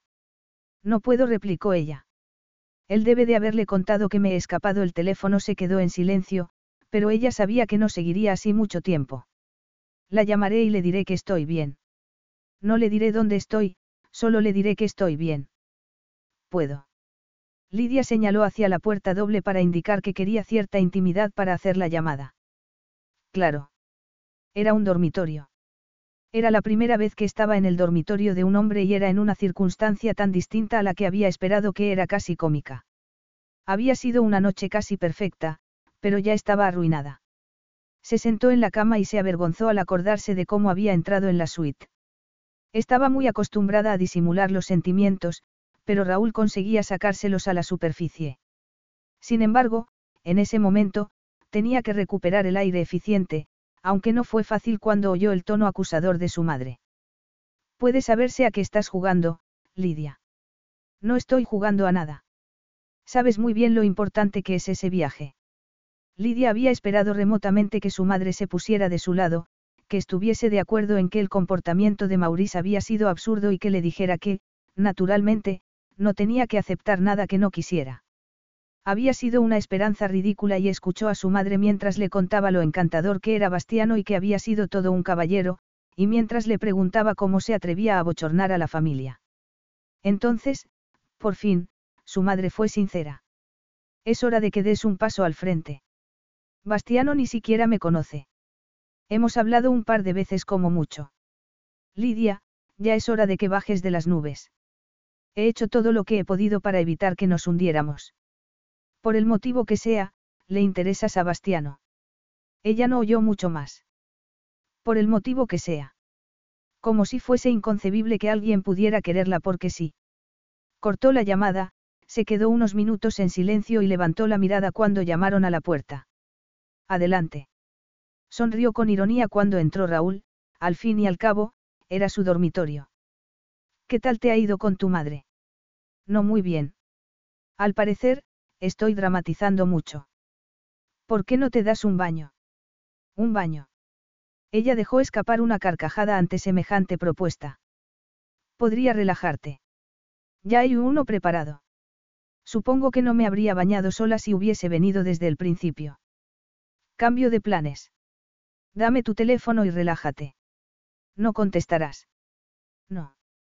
La familia de ella era insistente, pero él era obstinado. El teléfono siguió zumbando, pero Raúl, en lugar de apagarlo, se tumbó en la cama otra vez, como estaba antes de que llegara Lidia, y como lo encontró cuando volvió. El baño había sido reconfortante. Se había sumergido en el agua con sales y se había alegrado de haberle dejado el teléfono.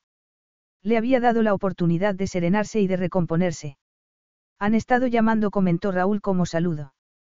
Puedo imaginármelo, Lidia suspiró. No creo que vayan a tirar la toalla si no lo ha hecho Bastiano. Al parecer, Maurice ha dicho que se verán mañana y yo debería estar allí. ¿Y qué has dicho? Que no, claro.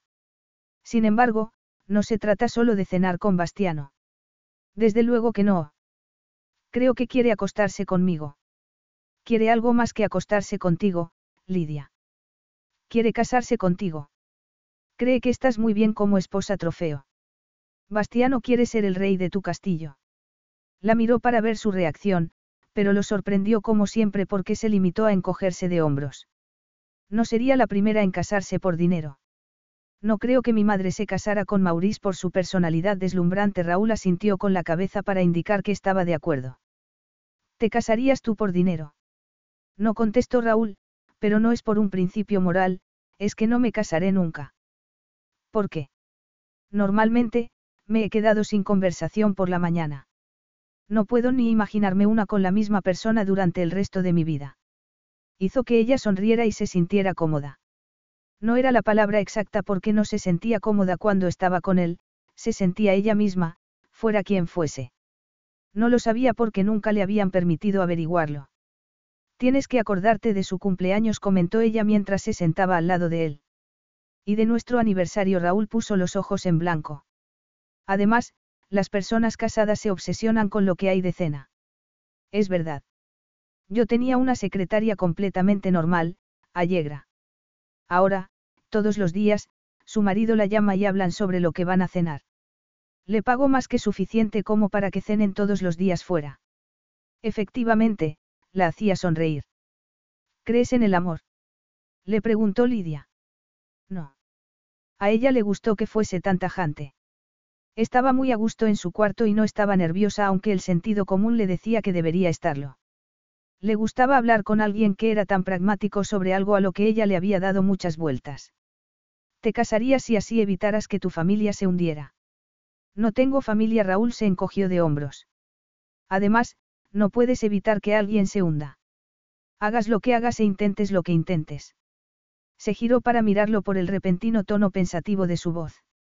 Quise que mi madre abandonara a mi padre. Hice todo lo que pude para que lo dejara, pero no lo dejaba. Yo tenía un trabajo a tiempo parcial en Roma mientras estudiaba y había encontrado un piso para ella. Raúl miró fugazmente a Lidia. Cerca del que vimos. Sin embargo, ella no se marchaba.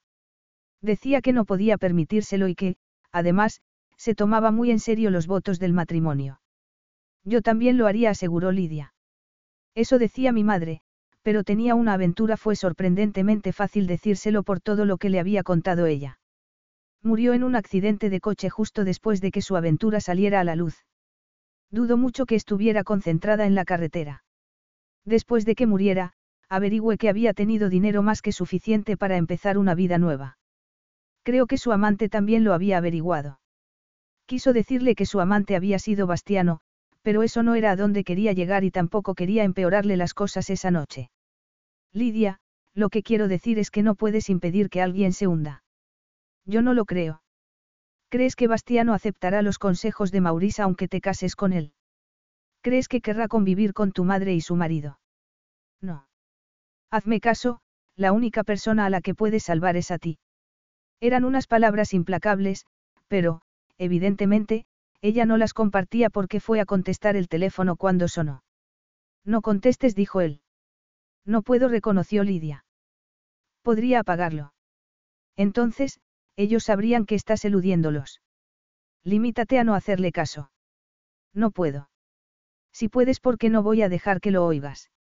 Ella había creído que Raúl iba a quitarle el sonido, pero, cuando el teléfono sonó otra vez, él la agarró y acercó su cara a la de él. Ella estaba segura de que, esa noche, nada conseguiría que dejara de pensar en su familia. Estaba equivocada. Su beso fue más delicado que los otros que le había dado. Fue tan leve que, cuando ella cerró los ojos, él solo le rozó los labios mientras introducía una mano entre su pelo. Beso a beso, muy delicados todos, fue quitándole las horquillas y ella se encontró con los labios separados, pero él hizo que tuviera que esperar la lengua. Ella ya lo había paladeado y su cuerpo anhelaba más. Sin embargo, era despiadado y le daba muy poco. Raúl le soltó el nudo del albornoz con la misma parsimonia que le había quitado las horquillas y se lo bajó por los brazos hasta que se quedó desnuda. Ella sintió algo muy parecido al pánico cuando dejó de tocarla y le recorrió el cuerpo con la mirada. Sin embargo, no era pánico, era algo mucho más agradable porque, cuando sonó el teléfono, ella estaba mirando la boca de él al lado de su pecho y habría preferido morir antes que contestar. ¿Quieres contestar? Le preguntó Raúl. No contestó ella con un susurro ronco al notar su aliento en el pezón. No he podido oírte. Él le pasó la lengua ligeramente y ella tuvo que agarrarse a la sábana para no agarrarlo de la cabeza. No él dejó de complacerla con esa magia. No quiero contestar, añadió ella. Perfecto. Él succionó con fuerza, le prestó al pecho la atención que había anhelado su boca y tuvo que hacer un esfuerzo para no jurar o, peor todavía, para no suplicar. Él le tomó una mano, se la llevó entre las piernas y ella notó la dura prominencia debajo de la tela. Entonces, pensó que debería decirle que era el primero. Sin embargo, sonó el teléfono y volvió a provocarla. ¿Quieres que conteste? Le preguntó él levantándose. Apágalo, contestó Lidia. Ni hablar. Él se bajó la cremallera y ella dejó de oír el zumbido del teléfono cuando lo vio desnudo. Efectivamente, iba a dolerle. Debería decírselo, pensó mientras alargaba la mano para tomarlo. Entonces, cerró los ojos por la energía que sintió en los dedos y por el leve gemido que dejó escapar él. Raúl le movió los dedos con más fuerza que lo que habría hecho ella y abrió los ojos al sentirlo. Podía oír sus respiraciones aceleradas y entonces, él, con la mano que tenía libre, le bajó la cabeza. Ella lo paladeó un poco al acariciarlo con la lengua. Para él, debería haber sido demasiado lento, un contacto de la lengua demasiado leve, pero, por algún motivo, ella conseguía algo increíble. Cuando se atragantó un poco al tomarlo plenamente con la boca, estuvo a punto de explotar y se alegró de que el repentino zumbido lo distrajera un instante. Lidia no se distrajo, estaba absorta por su sabor cuando, por segunda vez esa noche, notó que le tiraban del pelo y levantó la mirada. Se pasó la lengua por los labios y captó el sabor de él. Raúl, que no quería que eso terminara, la tumbó en la cama. Se arrodilló a horcajadas encima de ella, le puso los brazos por encima de la cabeza y se los agarró con una mano mientras con la otra le acariciaba el pecho que no estaba succionándole. Raúl. Estaba a punto de decirle que era virgen cuando el teléfono sonó por enésima vez y él creyó que era una queja de ella. Su. Entonces, se arrodilló entre sus piernas, sacó un preservativo del cajón y ella lo miró mientras se lo ponía. Raúl. No podía respirar casi, pero tenía que decírselo y estaba intentándolo. Hablas demasiado. Ella había dicho dos palabras y las dos habían sido su nombre. Iba a comentárselo, pero se olvidó de todo cuando él bajó la cabeza entre sus piernas y ella contuvo la respiración mientras esperaba nerviosa el contacto íntimo. La besó exactamente igual que la primera vez. La boca de Raúl presionó levemente ahí y luego la provocó con la lengua. Fue lento al principio, como lo había sido Lidia, porque él creyó que ella había estado provocándolo. Por favor.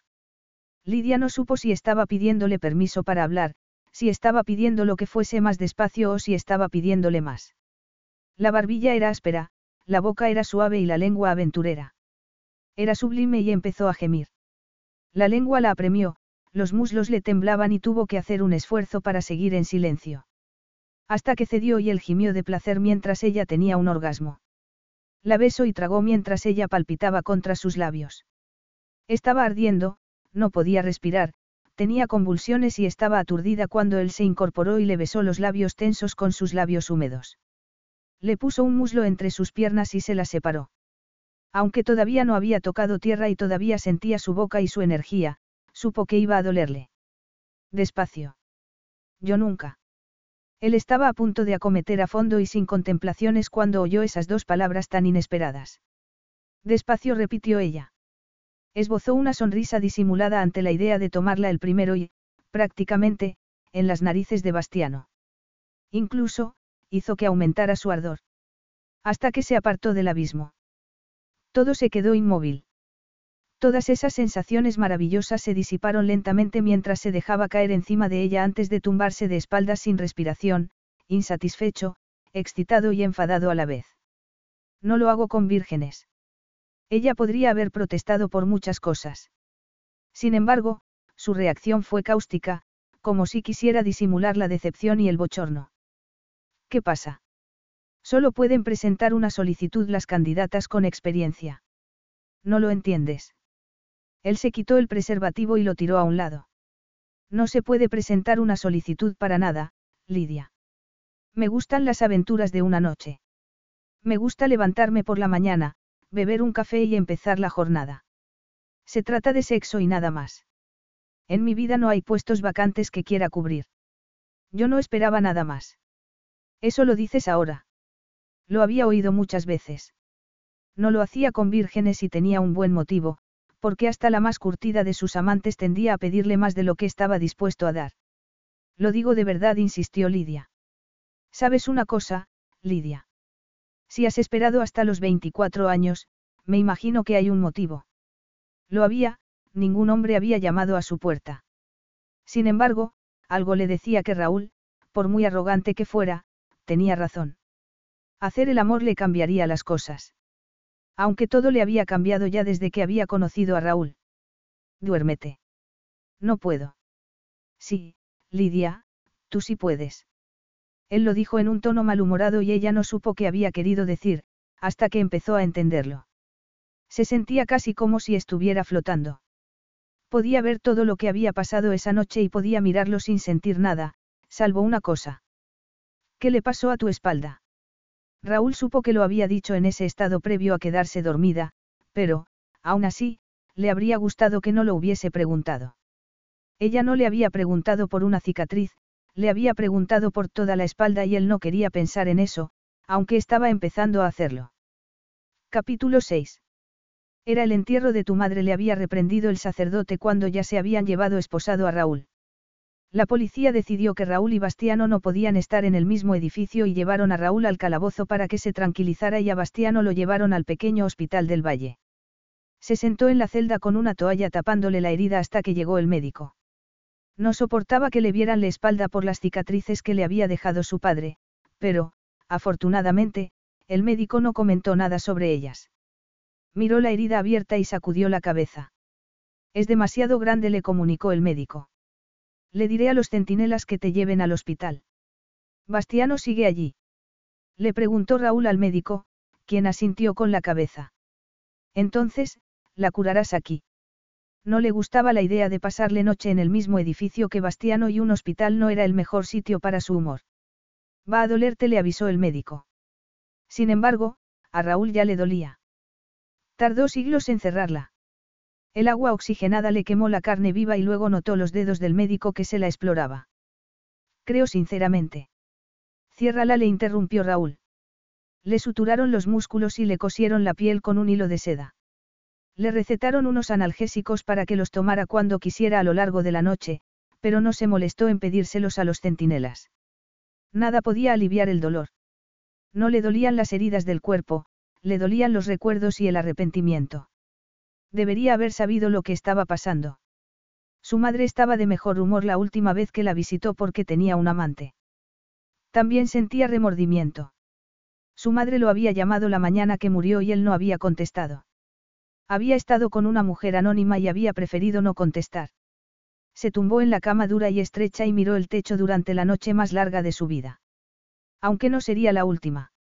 La luz entró por las ventanas con barrotes y oyó que soltaban a un borracho que había estado cantando toda la noche, y luego a otro. Él, sin embargo, no tenía ninguna prisa. Hola. La puerta se abrió y un policía entró con un café. Era Marco, habían ido juntos al colegio. Por si te interesa, estoy de tu parte, comentó Marco mientras le daba el café. Bastiano es un mal bicho. Ojalá te hubiesen dejado terminar. Raúl no dijo nada y se limitó a aceptar el café. ¿Cuánto odiaba ese valle? Había corrupción por todos lados y, si no recordaba mal, Bastiano se había acostado con la joven que había sido la prometida de Marco en ese momento. Justo después de las nueve, Raúl firmó los documentos para quedar en libertad y Marco le dio el cinturón y la corbata, que se guardó en un bolsillo. Adecéntate le aconsejó Marco. A las diez tienes que estar en el juzgado. Se puso el cinturón y se metió la camisa por dentro, pero se dio por vencido cuando llegó a la corbata. Se miró en el espejo del cuarto de baño y supo que era inútil. Tenía los ojos morados, los labios hinchados y el pelo manchado de sangre, y necesitaba afeitarse. Aturdido y con dolor de cabeza salió a la calle y recorrió la corta distancia que había hasta el juzgado. Hacía un día resplandeciente y despiadado y él supuso que iban a acusarlo, pero resultó que iban a leerle al testamento de María di Sabo. Naturalmente, Gino, su padre, también estaba. Se sentó con un placer perverso porque sabía que todo lo que había tenido María era suyo, aparte de algunas baratijas que le había regalado su padre durante los primeros años. Solo quería que todo acabara de una vez por todas y marcharse de allí. No quería volver a saber nada de Casta. Entonces, por segunda vez en menos de 24 horas, el hombre al que más odiaba en el mundo volvió a aparecer en el momento menos apropiado. ¿Puede saberse qué está haciendo aquí? Fue Gino quien lo preguntó con rabia mientras Bastiano, tan maltrecho como él, se sentaba en un banco. Le habían suturado la cara y una cicatriz le cruzaba la mejilla amoratada. Evidentemente, había ido directamente desde el hospital porque llevaba el mismo traje que el día anterior. Entonces, el juez empezó a leer el testamento. Era una mera formalidad y él solo esperaba recibir la cruz que había llevado siempre María. Su deseo se hizo realidad cuando le entregaron un sobre y la cruz y la cadena cayeron en su mano, pero también cayó un anillo. Era magnífico, mucho más refinado que cualquier cosa que hubiese tenido su madre. Era de oro rosa con una esmeralda y salpicado de perlas, y le pesaba en la mano. Lo tomó entre el índice y el pulgar e intentó localizarlo, pero no recordaba que su madre lo hubiese usado. Entonces, el juez volvió a hablar y dejó de examinar el anillo. Testamona secreto. Hasta el funcionario más aburrido prestó atención y se dio un giro inesperado en el procedimiento. Él dejó de mirar el anillo y Gino frunció el ceño y se inclinó hacia adelante al enterarse de que su madre había dejado un testamento secreto. Más intrigante todavía fue enterarse de que lo había modificado hacía unas semanas. Luigi, el hermano de María, le había dejado una cantidad de dinero considerable con la condición de que no beneficiara lo más mínimo a Gino. Luigi odiaba a Gino, pero Luigi había muerto hacía unos diez años. Lo más sorprendente para él fue darse cuenta de que su madre había tenido recursos para vivir. Él se había deslomado para intentar ahorrar algo para ella cuando podría haberse marchado cuando hubiese querido. No tenía sentido. Ya nada tenía sentido en su vida. Entonces, cuando el juez leyó la última voluntad de su madre, el pulso le abrasó en las sienes. Esta cantidad se dividirá, a partes iguales, entre mi hijo Raúl Di Sabo y Bastiano Conti. Espero que lo empleen con prudencia y rezo para que vivan una vida maravillosa. Raúl se quedó en silencio mientras se desataba el griterío. El dinero era el dios de Gino y esa traición le hizo más daño que la otra. Empezó a maldecir e intentó terminar lo que Raúl había empezado con Bastiano, pero acudió el servicio de seguridad. No puede recibir nada. Gritó Gino mientras señalaba a Bastiano con un dedo. María estaba mal de la cabeza, no sabía lo que hacía cuando redactó ese testamento. La voluntad es clara, replicó el juez sin inmutarse mientras se llevaban a Gino. Bastiano la utilizó. Esto no va a quedar así. Bramó Gino por encima del hombro. Raúl no dijo nada mientras asimilaba en silencio las últimas voluntades de su madre. Ella había elegido a Bastiano como segundo beneficiario y había pedido que el dinero se repartiera a partes iguales. Eso le dolía. Miró a Bastiano, quien miraba fijamente al frente. ¿Por qué se lo había dejado a él? Sabía Bastiano la existencia de ese dinero y lo había organizado todo. La habría convencido con palabras amables para que cambiara el testamento y luego habría sacado a la luz su aventura porque sabía que la frágil María no sobreviviría a las repercusiones. Yo estuve a su lado todos estos años. Seguía gritando Gino por los pasillos. Raúl se quedó pensando. Sabía que podía impugnarlo o esperar a que Bastiano y él estuvieran fuera para dejarlo zanjado definitivamente. Eligió lo segundo. Una vez fuera, el sol le achicharró la cabeza y tuvo ganas de vomitar, hasta que Bastiano salió y también entrecerró los ojos por el sol. Resulta que las habladurías estaban equivocadas, comentó Raúl a modo de saludo. Resulta que la puta eras tú. Se miraron fijamente. Los ojos negros de Raúl se clavaron en los grises de Bastiano. Tu madre. Empezó a decir Bastiano, aunque, prudentemente, no siguió. ¿Vas a decirme que respete sus deseos? Le preguntó Raúl entre dientes. Sabías que tenía ese dinero, lo sabías. Se detuvo porque la voz estaba traicionándole y no iba a permitir que Bastiano vislumbrara su debilidad. Le golpearía con algo más que los puños. Se aclaró la garganta y soltó su amenaza para que solo la oyera Bastiano. Cobra deprisa y paga despacio. Era un dicho italiano que ese día cobraba un sentido distinto. Era posible que Bastiano hubiese cobrado, pero pagaría, y despacio. Se miraron a los ojos y no se dijeron nada más, pero fue como si Raúl hubiese repetido las palabras y observó que la amenaza llegaba a su destino.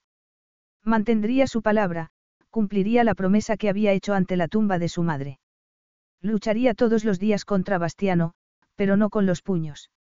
Por eso, y para decepción de toda la gente que se había concentrado con la esperanza de que el día acabara con derramamiento de sangre, se dio media vuelta y se marchó. Era posible que Bastiano hubiese recibido una recompensa, pero él tomaría la herencia de su madre y se labraría un porvenir lejos de allí. Además, destruiría a Bastiano por el camino. La venganza sería su motivación. Capítulo 7. Lidia supo dónde estaba incluso antes de haber abierto los ojos. Sentía su presencia constantemente, hasta dormida. El despertar más maravilloso de su vida era oír su respiración profunda y sentir la calidez de su cuerpo. Decidió no estirarse para no salir de ese letargo. El colchón era como una nube y la habitación estaba a una temperatura perfecta. Sin embargo, la espalda de Raúl no era una vista agradable. Era ancha y musculosa y el pelo negro le cubría la nuca. Todo era perfecto menos las cicatrices, y había muchas. Había una vertical, profunda y muy fea que le llegaba desde los hombros hasta la cintura, pero también había muchas líneas blancas que formaban filas en la espalda. Se lo había preguntado la noche anterior e intentó acordarse de la respuesta, no había habido respuesta. Esa vez, no se lo preguntó con palabras, sino con las manos. Los dedos habían ido sin darse cuenta mientras le miraba la espalda. Raúl notó la pregunta en su contacto y se maldijo por haberse quedado dormido de costado. Se tumbó de espaldas. Siento habértelo preguntado, comentó Lidia. Entonces, ¿por qué lo hiciste? ¿Por qué me olvido de los modales cuando estoy contigo? Sonó un teléfono y no era el de Lidia. La batería se había acabado por fin. Raúl lo agarró, soltó un improperio antes de contestar, habló unos minutos y se tumbó otra vez mirándola. Nos hemos quedado dormidos. ¿Qué hora es? Mediodía. ¿Has perdido el avión? Le preguntó ella con los ojos como platos. No, me han perdido a mí. Por eso ha llamado a Yegra. Va a reorganizarlo. La miró fijamente y ella comprendió por qué se había entregado a él la noche anterior. Era la reacción acertada a esos ojos negros porque seguía sintiendo el mismo deseo. Siento no haberte dicho que soy virgen. Es un milagro que siga siéndolo.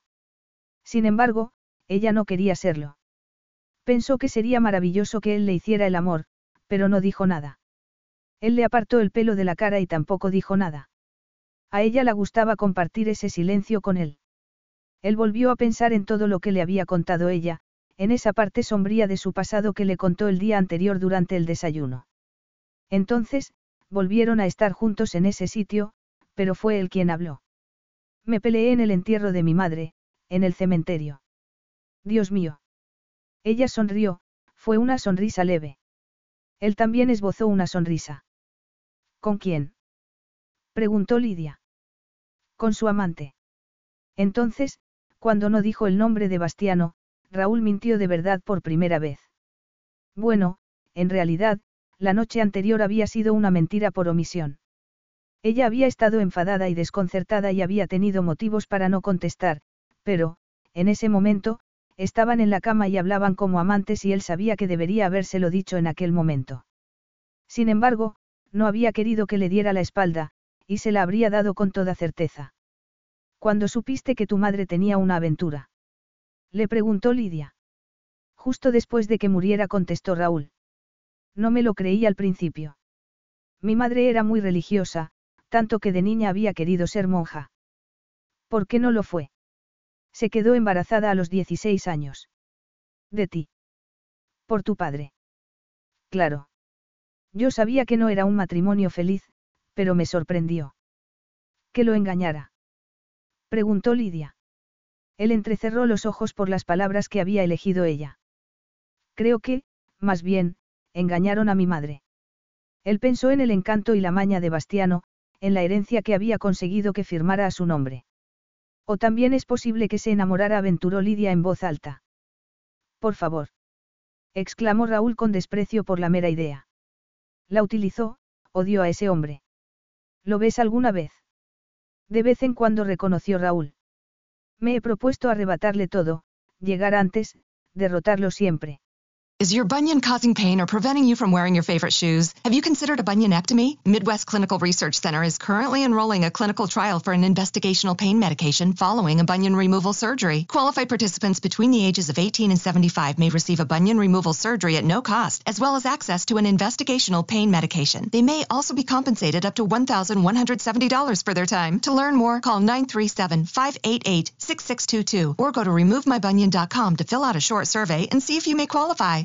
Now through February 2nd, join a clean and spacious Planet Fitness for zero enrollment and only $10 a month. With tons of equipment and free fitness training, it's the perfect place for everybody to work out. Even me, mother of very fussy triplets and one very colicky husband. Especially you, Supermom. You'll release endorphins and have more energy. I remember having energy. Start feeling spectacular today. Join in club or at planetfitness.com. Zero enrollment, $10 a month, cancel anytime. Deal ends February 2nd. See club for details. Por eso estaba en el Grande Lucia. Normalmente, estaría llamando a Allegra y preparando una oferta para Alim. Sin embargo, se había quedado dormido hasta mediodía. Esa necesidad de conquista había sido el verdadero motivo por el que la noche anterior se echó atrás. Lidia se merecía algo mucho mejor. Volvía a tener la ocasión de decirle quién era Bastiano, en ese momento, durante la conversación más íntima que había tenido en su vida. Sin embargo, no se lo dijo, no hacía ninguna falta. Además, ella se habría marchado enseguida. Le dio un beso. Fue un beso distinto al de la noche anterior, ya sabían más cosas el uno del otro, pero no duró mucho. Sabía la reputación que tenía y que no iba a cambiar en un futuro inmediato, por eso se apartó. Ella se sintió rechazada, pero se quedaron en la cama. ¿Qué vas a hacer el resto del día? Le preguntó él. Voy a ir a casa mientras todavía tenga una, contestó Lidia. Veré si puedo cambiar el vuelo para hoy. Quiero decirle a mi madre que voy a marcharme, mientras no esté Maurice todavía. Muy bien, tienes que.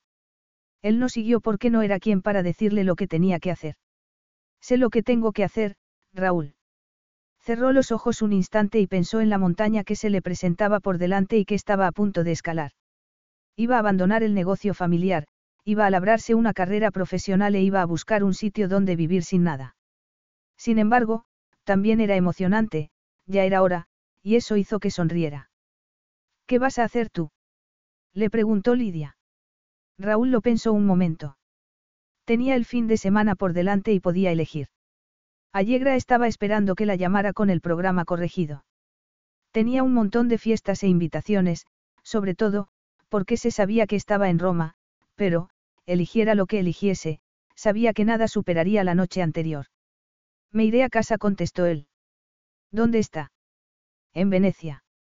Lidia dejó escapar un suspiro melancólico, pero luego, como sus recuerdos eran contradictorios, también arrugó la nariz un segundo, pero él lo vio.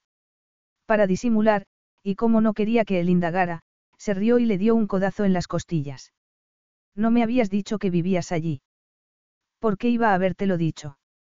Cuando hablé de Venecia, tú no comentaste. Entonces, se acordó de que él no tenía por qué darle una explicación y no acabó la frase. Creo que soy una aventura de una noche muy mala, añadió ella.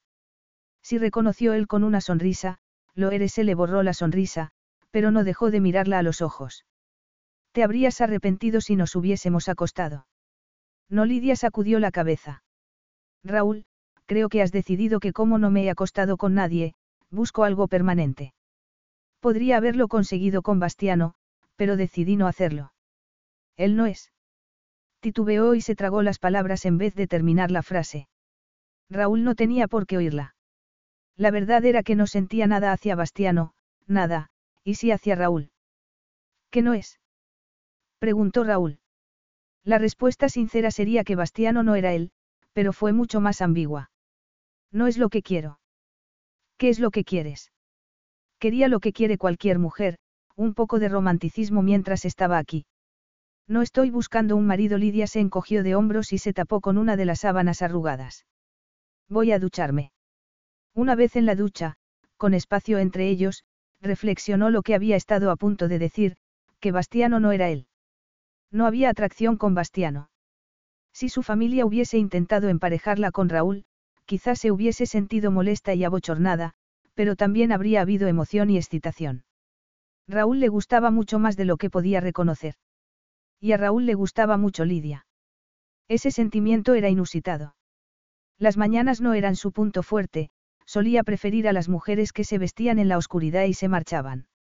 No estaba orgulloso de eso, pero sí era sincero cuando analizaba sus preferencias. Sin embargo, esa mañana estaba tumbado, oyendo a Lidia en la ducha y haciendo un esfuerzo para no ir con ella.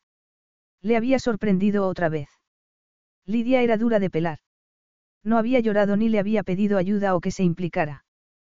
Tenía un grado de independencia que había visto en muy pocas mujeres y no quería que se marchara.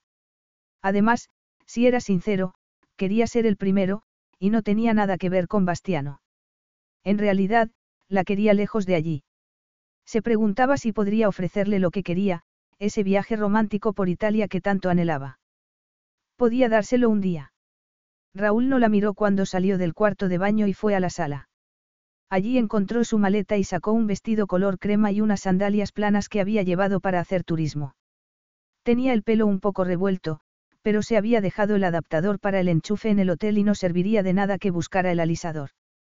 Se lo arregló lo mejor que pudo y oyó que Raúl hacía unas llamadas para empezar el día. Sabía que solo había sido un breve paréntesis para él y comprobó que llevaba las gafas de sol en el bolso antes de volver a dormitorio. Estaba tumbado y más guapo todavía que cuando lo conoció. Entonces llevaba traje y estaba afeitado. En ese momento, estaba en la cama y pensando con las manos debajo de la cabeza.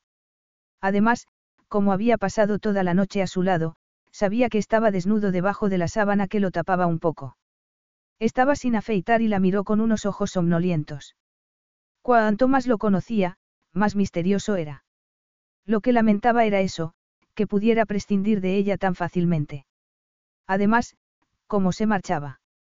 Cómo iba a ir a besar esa boca adusta y a decirle adiós cuando lo que quería de verdad era meterse en la cama otra vez. Cómo iba a asimilar que nunca sabría lo que era que él le hiciera el amor. Sin embargo, en vez de decirle lo que sentía, recurrió a la omnipresente cortesía o buenos modales. Muchas gracias por la noche pasada. Todavía no he terminado de ser tu guía turístico. Él estiró un brazo y le tendió la mano, pero ella no acudió. No quería hacerse ilusiones y se quedó donde estaba.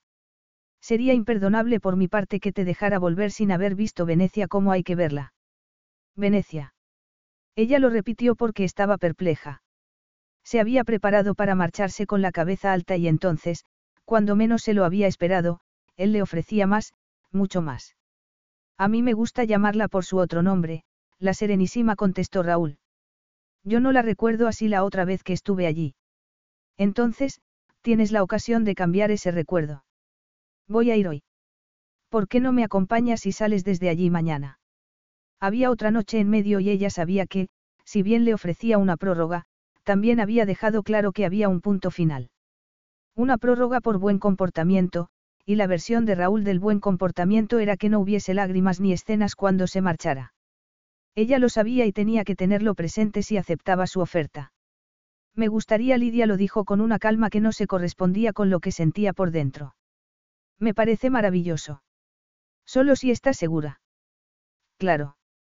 Sin embargo, ¿cómo iba a estar segura de algo cuando había conocido el mundo de Raúl?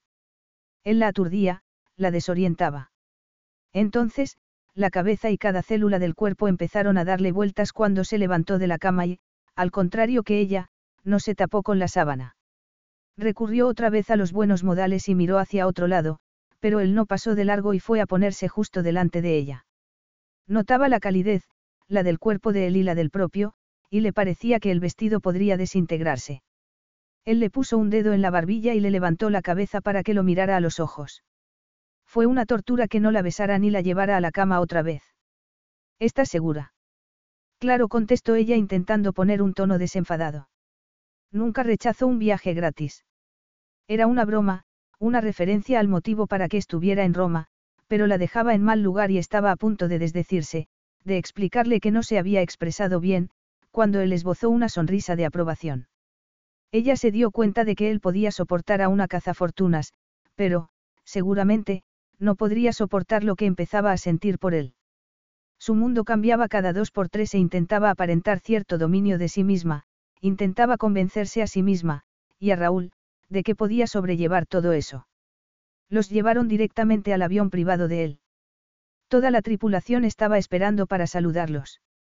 Siempre tienes un avión a tu disposición. Preguntó ella. Siempre. ¿Qué tiene de malo la primera clase? Insistió ella negándose a parecer demasiado impresionada. Me plantearé viajar en vuelos comerciales cuando prohíban la entrada de niños en la primera clase. No lo haría jamás. Le gustaba la intimidad y tener sus propios empleados. El avión por dentro era tan lujoso como el hotel del que habían salido. Despegaron enseguida y ella miró por la ventanilla para ver cómo desaparecía Roma. Se sentía libre. Se sentía nerviosa y emocionada, pero se sentía libre por fin. Viajó mucho, comentó Raúl como explicación para que tuviera un avión. Además, como has comprobado esta mañana, es fácil que cambie la agenda. Si tengo mi propio avión, me ahorro muchas horas de la semana laboral. ¿Cómo hiciste todo esto? Recibí una herencia cuando murió mi madre. ¿Tu familia era rica? No. Pensó en Casta.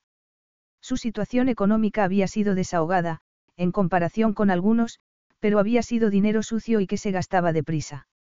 Las bodegas de los Disabo y los Conti nunca habían despegado de verdad. Entonces, se acordó de cuando Bastiano y él habían bebido vino juntos y se habían reído por lo malo que era. Habían sido muy buenos amigos. Se había olvidado de esa parte por la rabia y el odio que lo habían dominado durante años, y sería mejor que no lo recordara en ese momento. Bastiano era el enemigo y lo tuvo presente cuando siguió hablando. Mi madre tenía algo de dinero de su hermano. Dejó la mitad a su amante y la otra mitad me la dejó a mí. Me bastó para comprar el piso que estaba alquilando. Luego compré con una hipoteca el piso de enfrente y lo alquilé. Seguí así. Tenías razón, llegaron los promotores y me hicieron una oferta que no debería haber podido rechazar. Pero la rechazaste. Sí. Si ellos podían ver las posibilidades, yo también. El propietario de uno de los pisos superiores había hecho una reforma y aprendí. Para entonces, yo tenía cuatro estudios que convertí en dos más lujosos. La situación siempre había sido muy buena, pero ya era una dirección cotizada. Unos años después, el otro propietario y yo conseguimos financiación para convertir el edificio en un hotel. Acabé comprándole su parte porque lo quería para mí solo. Ese había sido siempre el objetivo. Utilizaste a tu vecino. Claro, contestó Raúl. Es lo que hago. No le importaba que eso lo dejara en mal lugar y prefería que ella lo supiera. ¿Vuelves a menudo a Sicilia? Le preguntó Lidia. No, no he vuelto desde el entierro de mi madre. No lo añoras. Allí no hay nada que pueda añorar. ¿No volviste al entierro de tu padre? No, para mí, ya estaba muerto. Aún así. Debería fingir que le quería. Le interrumpió Raúl. Lidia no supo qué contestar. Las apariencias eran fundamentales en su familia y siempre tenían que verles haciendo lo que tenían que hacer. Raúl vivía según sus propias reglas. No contestó ella al cabo de un rato. Fue sincera. Le parecería espantoso que Raúl fingiera quererla y que ella se creyera sus mentiras. Prefería saber desde el principio que aquello tenía el tiempo contado porque, cuando la apartara de su vida, sería para siempre. ¿Quieres cambiarte para la cena? La cena. Preguntó Lidia mientras veía que el sol estaba bajando. El día ya se quedaba atrás y ella sabía que pronto sería ella a la que dejaran atrás. Capítulo 8. Ya había estado en dos dormitorios de Raúl, el del hotel y el de su avión, y esa noche estaría en el tercero. Raúl llevaba pantalones negros y camisa blanca y ella supuso que estaba vestido para cualquier situación. Ella abrió la maleta y vio el vestido rojo que se había comprado pensando en Raúl. Era excesivo, pero, por otro lado, no volvería a tener la ocasión de ponérselo. Al día siguiente estaría discutiendo con su madre y guardando toda su vida en baúles para marcharse del castillo. Sonó una campanilla y supo que tenía que moverse más deprisa. El vestido era sencillo y elegante y no tenía nada que debiera alarmarla. Sin embargo, se ceñía a sus curvas y el ligero fruncido del abdomen parecía indicar el estremecimiento que sentía por dentro. Él había despertado algo solo con mirarla. Esos ojos negros parecían ver más allá de lo que llevaba encima. No sabía ser sexy, pero lo era cuando estaba con él. Más aún, quería serlo. Se pintó los labios y deseó haberse puesto los zapatos neutros, pero esa noche se sentía cualquier cosa menos neutra. Era excesivo, muy excesivo. Decidió que se cambiaría a toda velocidad, pero llamaron a la puerta con delicadeza y le comunicaron que tenía que sentarse. Solo tardaré un minuto, comentó Lidia para librarse de la azafata. Sin embargo, lo que ella no entendía de los aviones privados era que no había otros 200 pasajeros a los que poner el cinturón de seguridad. Ahora insistió la azafata con una sonrisa. Estamos a punto de tomar tierra. No podía cambiarse y salió cohibida y a regañadientes, aunque intentó que no se le notara. Siéntate, le pidió Raúl. No comentó nada. En realidad, sacó el teléfono y mandó un mensaje de texto, pero, curiosamente, eso le vino bien. Tenía un momento para estar con su nuevo ser, lejos de la mirada de él, y miró por la ventanilla mientras intentaba que se le calmara la respiración. Venecia siempre era preciosa, pero ese día lo era más todavía. Se elevaba sobre el Adriático con todo su esplendor veraniego y ella supo que jamás olvidaría ese momento. La otra vez que estuvo allí se sintió sola aunque había estado rodeada de compañeras del colegio. En ese momento, mientras las ruedas tocaban la pista de aterrizaje, bajó a la tierra mientras su espíritu se elevaba a lo más alto. Además, mientras se levantaban, él se dirigió a ella. Estás increíble. No es excesivo. Excesivo. Raúl frunció el ceño. Todavía es verano. No, me refería. Ella no estaba hablando de la cantidad de piel que se veía, pero renunció a intentar explicárselo. Raúl, sin embargo, no lo había interpretado mal, había sido ambiguo intencionadamente. Había oído la regañina de Maurice del día anterior y sabía que el colorido no entraba en la vida de ella, hasta ese día. Por eso le había restado importancia. Le había dicho que se sentara como si fuera lo más normal del mundo que una belleza rubia con un vestido rojo muy sexy saliera del dormitorio de su avión. La verdad, lo era. Sin embargo, nunca habían conseguido que sacara el teléfono para pedirle un favor a Silvio, un amigo. Now through February 2nd, join a clean and spacious Planet Fitness for zero enrollment and only $10 a month. With tons of equipment and free fitness training, it's the perfect place for everybody to work out. Even me, mother of very fussy triplets and one very colicky husband. Especially you, Supermom. You'll release endorphins and have more energy. Ah, I remember having energy. Start feeling spectacular today. Join in club or at planetfitness.com. Zero enrollment, $10 a month, cancel anytime. Deal ends February 2nd. See club for details. Carlos Alfredo, tu mamá vino por una semana. Ya hace un año que vive con nosotros. Hasta trajo sus gatos. ¿Y yo qué puedo hacer? Lo que puedes hacer, Carlos. ¿Y él quién es? Es Miguel, nuestro experto de TurboTax Live. Como tu suegra hace un año que vive con ustedes, you can claim her as a dependent y así obtener esa deducción de taxes extra. Hacer taxes puede parecer dramático. Por suerte, los expertos bilingües de TurboTax Live te ayudan a obtener el máximo reembolso sabiendo que tus taxes están bien hechos. You do your thing, we've got your taxes. Intuit TurboTax Live. La preparación de taxes y la aplicabilidad de las deducciones varían según el individuo. Había estado dándole vueltas a la idea durante toda la tarde y no sabía si sería excesivo. Hasta que la vio. Estaba impresionante, estaba cohibida y estaba echándole valor. Si Lidia se había soltado la melena para esa noche, él haría lo mismo. ¿A dónde vamos a ir? Le preguntó Lidia. Todo eso, déjamelo a mí. La otra vez que estuvo en Venecia tuvieron itinerarios y puntos de encuentro inflexibles. Sin embargo, esa vez no tenían que montarse en ningún taxi acuático. Una lancha estaba esperándolos, subieron el equipaje y ella se sentó para admirar la vista mientras Raúl hablaba con el conductor. Hasta que se puso impaciente y quiso saber más por qué estaban acercándose a una isla que le parecía conocida. Dime a dónde vamos. A Murano. Ah. Susurró ella con una sonrisa titubeante. La última vez que estuvo allí se sintió muy dolida. Algunas veces viene bien volver al pasado. Algo que tú no haces le recordó Lidia. Que ella supiera, Raúl hacía todo lo posible para no revivir el pasado. No, no lo hago. Lidia sabía que no debería seguir por ese camino y, por el momento, lo dejó. La lancha cruzaba la laguna y Venecia no podía decepcionar. Raúl había tenido razón. Levantaba el ánimo y la felicidad de Lidia estaba convirtiéndose en euforia. Todo resplandecía donde solo había tenido recuerdos sombríos y se dirigió a Raúl. Es posible que debieras volver, Raúl. Él no respondió. Llegaron a Murano, la isla de los puentes, y Raúl le tendió la mano para ayudarla a bajar de la lancha.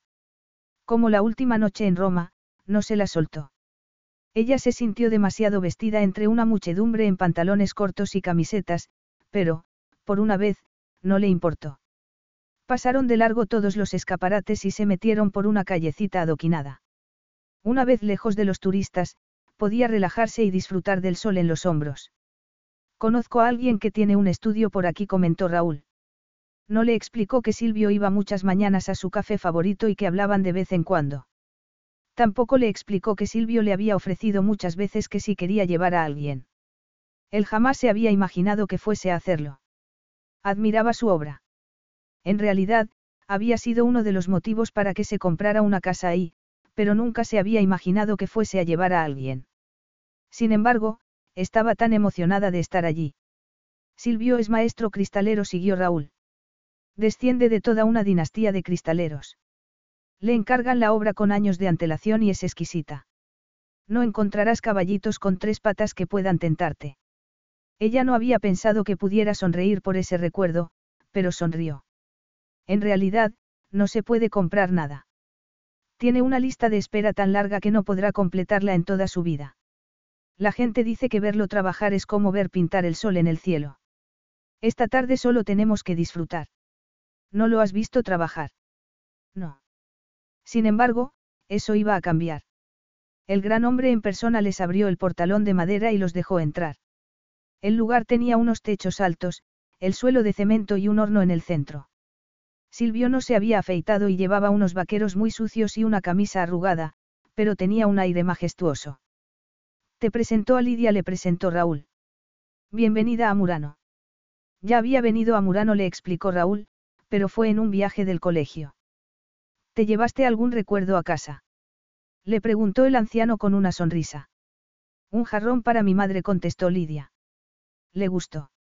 Ella estuvo a punto de sonreír y asentir con la cabeza, como hacía siempre, pero se acordó de la expresión de desdén de su madre cuando abrió el regalo. Me parece que no lo apreció, reconoció Lidia. Le había dolido mucho en su momento. Se dejó todos sus ahorros y mucho dolor para comprarlo y, sin embargo, Valeria había arrugado la nariz. Silvio estaba mirando por la ventana. Será mejor que empiece. La luz está empezando a irse, explicó el cristalero. Está demasiado baja para trabajar. Preguntó Lidia. No, no. Él sonrió. Hago muy pocas piezas con luz tenue, pero son las mejores. Traeré un poco de café. Silvio fue a un hornillo y Lidia fue de un lado a otro, haciendo ruido con los tacones sobre el suelo de cemento. En realidad, no había nada que mirar, nada que indicara talento ni que la sacara del pasado. A mi madre le espantó el jarrón, le contó Lidia a Raúl mientras paseaba. Acabó regalándoselo a un empleado, eso le había dolido mucho en su momento, pero se encogió de hombros. Al menos, sirvió para algo y no se llenó de polvo. Lidia comprobó enseguida que el café no era para los invitados. Silvio dejó la taza enorme al lado de un vaso de agua y Raúl y ella tuvieron el privilegio de verlo trabajar. Estiró y dio forma al cristal derretido y, con una mezcla de herramientas elementales y una destreza increíble, dio forma a una figura humana y otra. Verlo era hipnótico, como si el entorno gris y anodino se hubiese convertido en una catedral. La luz del sol entraba por las ventanas de poniente y se reflejaba en las gruesas tiras de cristal mientras ella observaba cómo Silvio formaba dos cuerpos, era como presenciar la creación. Silvio retorcía trozos de cristal para formar el pelo, los ojos o una cintura. También era erótico verlo formar los pechos y la curva de los glúteos. No ocultaba nada. Formó el hombre sin dejar nada a la imaginación y el calor que sintió en las mejillas no tuvo nada que ver con el horno donde Silvio calentaba las herramientas y mantenía moldeable el cristal. Era sensual, creativo y arte en estado puro. Se formaron las cabezas que se daban un beso con las bocas abiertas. Fue tan erótico que se pasó la lengua por los labios al acordarse de los besos ardientes que se habían dado Raúl y ella. Era como volver a paladear a Raúl y volver a sentir el peso de su boca en la de ella. Hizo un esfuerzo para no acercarse más porque no quería distraer a Silvio, pero cada detalle que iba sacando del cristal líquido era digno de admiración. Vio que el hombre ponía la mano en el trasero de la mujer y se sonrojó como si Raúl la hubiese acariciado en ese mismo sitio. Raúl intentaba no tocarla. Era una pieza muy íntima y personal, le parecía como si se hubiese destapado la energía que bullía entre ellos. Entonces, Silvio hizo que la mujer pasara el muslo por encima del vientre del hombre y arqueara el cuello hacia atrás. Lidia notó que el pulso le atronaba en los oídos. La belleza erótica era más sutil porque los detalles anatómicos estaban unidos para siempre en una masa de cristal. Entonces, Silvio vertió otra capa de cristal derretido sobre ellos y cubrió a la pareja con una especie de sábana sedosa, pero ellos sabían lo que había debajo. Ahora, lo firmaré, comentó Silvio. Lidia se sintió como si la hubiesen sacado de un trance y él escribió su nombre en la base. Raúl y Lidia pudieron admirar la obra terminada. Nunca había visto nada parecido, reconoció Lidia mientras observaba la figura. ¿Cómo podía ser sexy el cristal? Sin embargo, era un beso en estado sólido y las formas anatómicas que parecían haberse desperdiciado cuando se unieron los cuerpos, se revelaban otra vez, ella podía ver cierto enturbiamiento en la base de la espina dorsal de la mujer que indicaba que el hombre estaba dentro de ella. Hay más. Silvio los llevó a otra zona y les enseñó otras piezas. Eran asombrosas, pero, para Lidia, no estaban a la altura de los amantes. Quizá fuera porque había presenciado cómo los hacía, se dijo a sí misma mientras volvían a salir a la calle. Estaba desorientada. Fue a girar hacia la izquierda, pero Raúl la tomó de la mano y la llevó hacia la derecha, hacia la lancha. El conductor se había marchado, obedeciendo las órdenes de Raúl, y fue él quien la llevó a San Marcos. Raúl se enorgulleció de enseñarle la más seductora de las ciudades. Pasearon por callejones fantasmales y por puentes. Es maravilloso, comentó Lidia. La otra vez todo fue muy precipitado y parecía como si estuviésemos tachando cosas de una lista. Como el inevitable paseo en góndola. No replicó Lidia para sorpresa de Raúl. Algunas chicas sí fueron, pero... Pero... Sentarse en el autobús con la profesora ya era bastante horrible. Creo que un paseo en góndola con ella habría sido peor todavía. Ella intentó quitarle hierro, como había conseguido hacer Raúl cuando hablaron de su solitario viaje escolar a Roma, pero no lo consiguió del todo. Raúl, quien ya había empezado a pensar en la reserva para cenar, la llevó hacia el canal. Ven, no puedes marcharte de Venecia sin haber paseado en góndola. Aunque él, hasta ese momento, no se había montado en una. Su medio de transporte habitual era la lancha. Sin embargo, no había nada como la puesta de sol en Venecia montado en una góndola y los dos lo descubrieron a la vez. El bote se deslizaba por el agua rosada del gran canal mientras el sol desaparecía por el horizonte. Lidia suspiró y él la miró. Estaba sonriendo levemente mientras asimilaba todo eso. ¿No sacas fotos? Le preguntó Raúl. Se me ha acabado la batería del teléfono, contestó Lidia antes de reconocer algo más. Pero no suelo sacar fotos. ¿Por qué? Él sentía una curiosidad infinita por ella, algo que no había sentido nunca. Porque, cuando algo ha terminado, ha terminado y es mejor pasar página. El gondolero los llevó por los canales interiores. El ambiente era tan sobrecogedor que lo mejor era guardar silencio. Hacía fresco en el agua y podían ponerse unas mantas sobre las rodillas, pero ella aceptó la chaqueta de Raúl. La seda conservaba la calidez de él y le vino muy bien ponérsela. Si no la había besado antes había sido porque le había parecido que le habría resultado imposible parar. Sin embargo, ya no pensaba con sentido común, y ella tampoco. Le tomó la cara entre las manos y le miró la boca, el pintalabios había desaparecido hacía mucho. Te deseo. Y tú sabes que yo también te deseo, replicó Lidia. Su boca le dijo lo mucho que la deseaba. Vio que cerraba los ojos y que luego la paladeaba. Ella hizo lo mismo. Notó el leve peso de él y abrió la boca lo justo para que sus lenguas se encontraran. Cada caricia estaba cargada de ternura y una pasión creciente. Sin embargo, ella abría los ojos de vez en cuando porque le parecía que la cabeza le daba vueltas bajo un sol abrasador.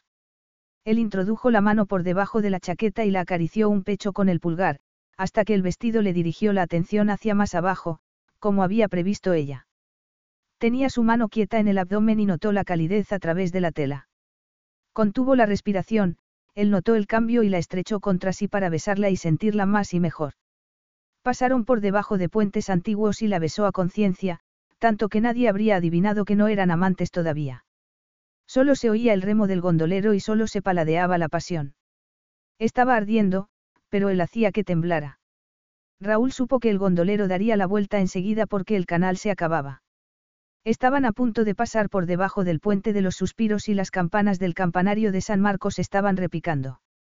Lo que significaba, según la leyenda, que, si se besaban, se les concedería amor y felicidad eternos. Algo que él no quería. Sin embargo, sus bocas no querían separarse y, además, él no creía en las leyendas. Apartaron las bocas, pero sus frentes seguían pegadas. Ella estaba sonrojada y tenía la respiración entrecortada y él no podía esperar más, aunque había hecho muchos planes para que la noche veneciana fuese perfecta para ella. Pronto deberían parar para beber una copa de champán y cenar en su restaurante favorito al borde del canal, pero su mano volvía a estar entre ellos y le acariciaba un pezón por encima del terciopelo. Además, la lengua de ella tenía más experiencia. Esos planes, impecablemente trazados, estaban desvaneciéndose. Lidia retiró la boca, pero él le besó la mejilla y movió los labios hacia la oreja. La mejilla de él era deliciosamente áspera y la mano en el pecho hizo que no pudiera más. Raúl. Ya decía su nombre con toda naturalidad y él ya la conocía mucho mejor porque captó cierta súplica en su tono, que indicaba lo mismo que sentía él. Raúl también apartó la boca lo justo para darle una instrucción al gondolero. El cielo ya era más oscuro mientras se besaban en la noche y pronto estuvieron dirigiéndose otra vez hacia el gran canal. Raúl, sin embargo, echó de menos la velocidad de su lancha. El gondolero se detuvo delante de una puerta que daba al canal y dijo algo. Lidia tardó un momento en darse cuenta de que el paseo en góndola y el beso habían terminado. También se dio cuenta de que estaban hablándole y miró alrededor conteniendo la respiración. Vio otro palazzo e intentó ver los alrededores. Es precioso. exclamó Lidia intentando ser una buena turista y deseando poder volver a besarse. Raúl sonrió por su intento ser cortés cuando le palpitaba la entrepierna. Es más bonito todavía por dentro, comentó Raúl. Es mi casa.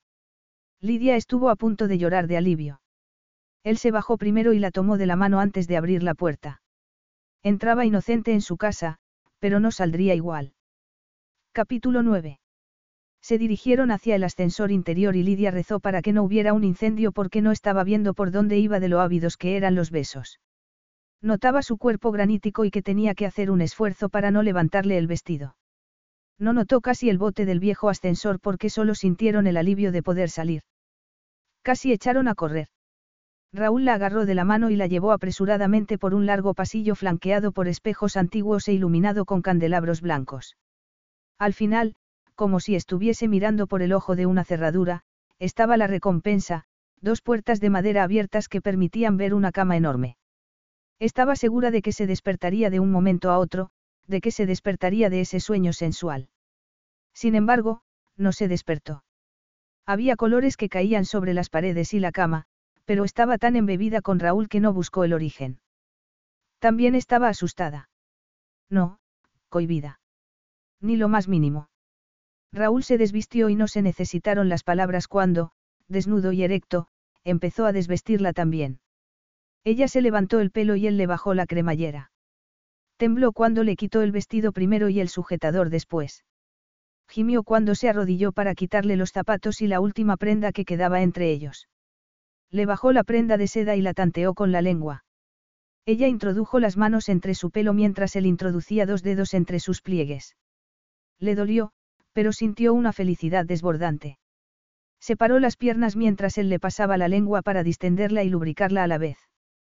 Entonces, se apartó un poco y abrió el cajón de la mesilla. ¿Tomas la píldora? Lidia asintió con la cabeza y cierta vehemencia. No quería pausas, solo quería tenerlo dentro. Ya tenía el resto de su vida para ser sensata y portarse bien. La llevó a la cama y se arrodillaron encima. Se besaron y acariciaron, se recorrieron los cuerpos con las manos, el de él era terso y musculoso, el de ella más suave. Recrearon la escena que habían visto en cristal porque entonces les había parecido que estaban viéndose a ellos mismos. Desde que nos conocimos. Empezó a decir Raúl mientras le besaba el cuello. Los pechos también lo anhelaban, pero no tanto como la entrepierna.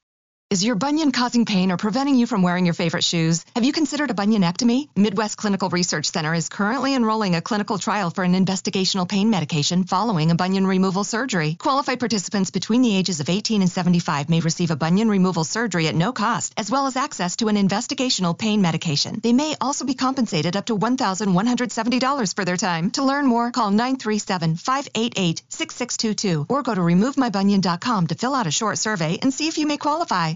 Now through February 2nd, join a clean and spacious Planet Fitness for zero enrollment and only $10 a month. With tons of equipment and free fitness training, it's the perfect place for everybody to work out. Even me, mother of very fussy triplets and one very colicky husband. Especially you, Supermom. You'll release endorphins and have more energy. Ah, I remember having energy. Start feeling spectacular today. Join in club or at planetfitness.com. Zero enrollment, $10 a month, cancel anytime. Deal ends February 2nd. See club for details. Tenía la erección contra el abdomen y quería tomarla de rodillas, pero era su primera vez y se había dado cuenta con los dedos de lo cerrada que estaba. Intentó tumbarla con besos para tomarse las cosas con calma, pero ella se resistió, un poco. Le dolió, pero fue el mejor de los dolores. Raúl tenía los ojos abiertos y ninguno de los dos respiraba casi, estaban concentrados en la felicidad que sentían. Desde que nos conocimos. Repitió él en un tono grave y denso. Ella bajó un poco más y él la notó cerrada y ardiente. Lo deseaba con toda su alma y no podía esperar más. Raúl. Él captó el tono de súplica, obedeció y acometió con más fuerza. Lidia gimió cuando entró y lo vio todo negro, y no solo porque hubiese cerrado los ojos con todas sus fuerzas. Creyó que iba a desmayarse, pero él la agarró de las caderas, se quedó inmóvil y esperó como pudo a que ella volviese a abrir los ojos. Lidia creyó que nunca se acostumbraría a eso, pero la respiración se apaciguó y cuando volvió a abrir los ojos, como había hecho en el canal, se encontró con los ojos de él, quien bajó una mano hasta el punto más bajo de su espalda. Fue una caricia sensual y ella se movió un poco para adaptarse a la sensación de tenerlo dentro. Estaba ardiente y sudorosa y él empezó a acometer con las manos en sus nalgas. Raúl. Quería que fuese más despacio y, en realidad, estaba moviéndose despacio. Hasta que quiso que no parara jamás. El dolor había dejado paso al anhelo y a un deseo incontenible.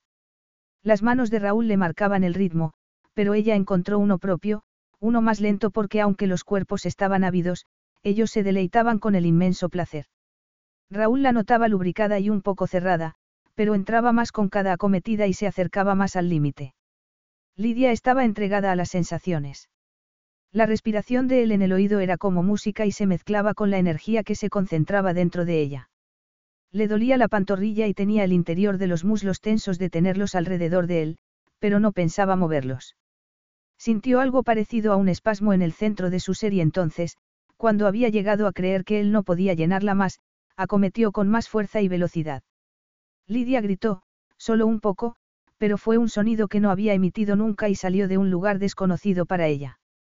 Lo rodeó con las piernas y con todo el cuerpo ardiente y palpitante mientras la llenaba por completo. Desde que nos conocimos.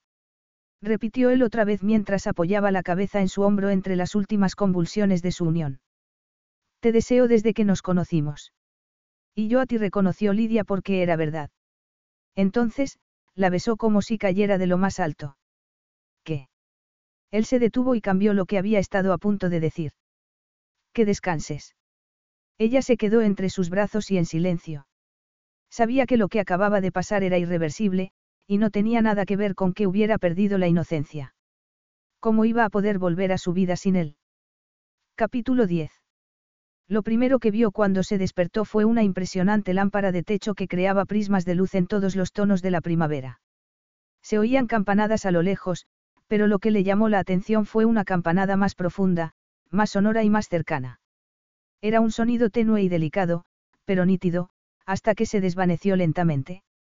Cuando volvió a sonar, se acordó del beso que se dio con él debajo del puente de los suspiros. Conocía la leyenda porque había estado al lado del puente con una de sus amigas del colegio y la habían leído en una guía. Sabía que el amor y la felicidad eternos no se le pudieron aplicar entonces ni tampoco en ese momento. Por eso, miró el techo y se recordó que había prometido que, cuando todo terminara, no se le notaría que le dolía. El techo tenía manchas rosas, azules y verdes y vio que los cristales eran flores que proyectaban pequeños prismas de luz por la habitación. Él estaba despierto y se estiró con indolencia al lado de ella, quien se deleitó con el momento. La agarró de las caderas para acercársela y Lidia, en vez de tener en cuenta que se marcharía dentro de poco tiempo, prefirió mantener las cosas en un tono despreocupado. Nunca me había imaginado que pudiera ser un hombre que tenía una araña de cristal en el dormitorio. Raúl se rió en voz baja. Él era un misterio, pero no iba a resolverlo ella y decidió que intentaría mantenerse impasible. Y con flores de cristal añadió Lidia, que no podía dejar de mirar los reflejos de luz. Aunque tengo que decir que es impresionante. Me saca de quicio, reconoció Raúl. Cuando vine a vivir aquí, pensé quitarla o cambiar el dormitorio principal, pero este tiene la mejor vista del canal. No puedes quitarla, replicó Lidia. Para ti es muy fácil decirlo. Algunas mañanas me parece que me están operando de los ojos con cirugía láser. Ella sonrió y siguió mirando el juego de luces. No quería moverse, bueno, solo quería moverse para hacer el amor. Él estaba trazándole círculos con la mano en el abdomen y notaba su erección en el muslo, pero ella no quería mirar la hora, no quería saber el poco tiempo que les quedaba. Me encanta tu casa. No la has visto de verdad. Ella estuvo a punto de decir que podría vivir toda la vida en ese dormitorio, pero supo que no era lo indicado. Él miró los labios que había estado a punto de besar y pensó lo que había estado a punto de decir la noche anterior, quédate. Debería estar felicitándose por no haber cometido semejante error, pero seguía sintiendo lo mismo. Por eso, le contó cómo se había comprado esa casa, le pareció mucho más seguro que hacer el amor con ella, que era lo que le apetecía. Voy a un café que hay cerca de aquí. Algunas veces me encuentro con Silvio y charlamos. Una vez me contó que este palazzo estaba en venta. Él no estaba interesado en comprarlo, pero había ido a verlo porque una de sus primeras obras estaba dentro. Lidia quiso decir que todo eso le daba igual que quería que la besara. Sin embargo, no le daba igual y quería saber cosas de su casa y de cómo la había conseguido, quería más información para guardarla en el archivo a nombre de Raúl Dísabo que su corazón tendría que cerrar dentro de muy poco tiempo. Además, su voz era tan profunda como esa campana que sonaba de vez en cuando y le retumbaba en cada célula del cuerpo. Quería girar la boca para encontrarse con la de él, pero se quedó escuchando. Hace medio siglo se redecoró casi por completo y Silvio y su abuelo hicieron todos los tiradores de las puertas, pero lo que quería ver era la lámpara de techo del dormitorio principal. En ese momento, mientras él contaba esa historia, los reflejos de los rayos del sol les bañaban a los dos. La crearon tres generaciones de la familia de Silvio, mucho antes de que él naciera. Quería verla y le pedí a Yegra que me organizara una visita. Entonces, cuando la vi, supe que tenía que comprarlo. No me extraña, Lidia suspiró. Vuelvo a estar enamorada de Venecia entonces, no pudo evitarlo y lo dijo. Me quedaría para siempre. Raúl sabía que era lo que decía la gente después de un viaje que le había gustado, pero se hizo el silencio, hasta las campanas se callaron como si hasta el cielo esperara la reacción de él. Sin embargo, tenía que pensar lejos de Lidia porque seguía sintiendo la tentación de darse la vuelta, de hacer el amor con ella y de decirle que se quedara. Era algo tan desconocido y desconcertante que no sabía qué hacer, por eso intentó quitarse de la cabeza ese pensamiento que no se iba solo. Además, sabía que Lidia tenía que dominar el corazón, que estaba empezando a echarse a volar. Ya sé que a todo el mundo le encantan sus vacaciones, replicó Raúl. Es algo que estudio mucho para mi trabajo, pero he comprobado algo. Da igual lo lujoso que sea el ambiente o lo bueno que sea el coñac, da igual lo mucho que se esfuercen mis empleados para que la estancia sea perfecta. Él vio que los ojos se le empañaban de lágrimas y jamás la había visto al borde del llanto al final, todos quieren volver a sus vidas. No siempre. Los dos intentaron que la conversación no fuese demasiado trascendente, pero los dos sabían que no estaban hablando de las vacaciones. Ya sé que cuando he pasado unas vacaciones realmente buenas quiero seguir aunque solo sea unos días, siguió Lidia. Sin embargo, los dos sabían que era mentira porque nunca había pasado unas vacaciones realmente buenas, pero él no se salió del tema. Eso significa que fue un viaje excepcionalmente bueno, una experiencia única en la vida. Un huésped siempre debería marcharse con ganas de más. Te diré algo más que he comprobado, si alguien vuelve a un sitio del que guarda un recuerdo especial, nunca es igual.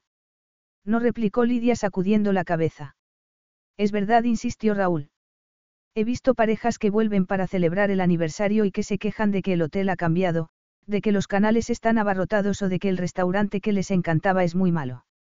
Además, sé que se equivocan, que el hotel es mejor que cuando estuvieron ellos y que el restaurante mantiene la categoría. También sé que los canales de Venecia siempre serán maravillosos. Lo que ha cambiado es la pareja. Eres muy arrogante por pensar que tus huéspedes no pueden tener motivo de queja. No pueden. Mientras ella intentaba creer que todo era posible, que ese momento fugaz podía llevar a más, las palabras de él la desinflaron. ¿Por qué arriesgarse a que algo maravilloso se estropee? Preguntó Raúl. Ella no contestó y él se quedó preguntándose lo mismo. ¿Por qué iba a arriesgarse a proponerle que se quedara? Sin embargo, los huéspedes alargaban sus estancias cada dos por tres. Aunque Lidia no era un huésped.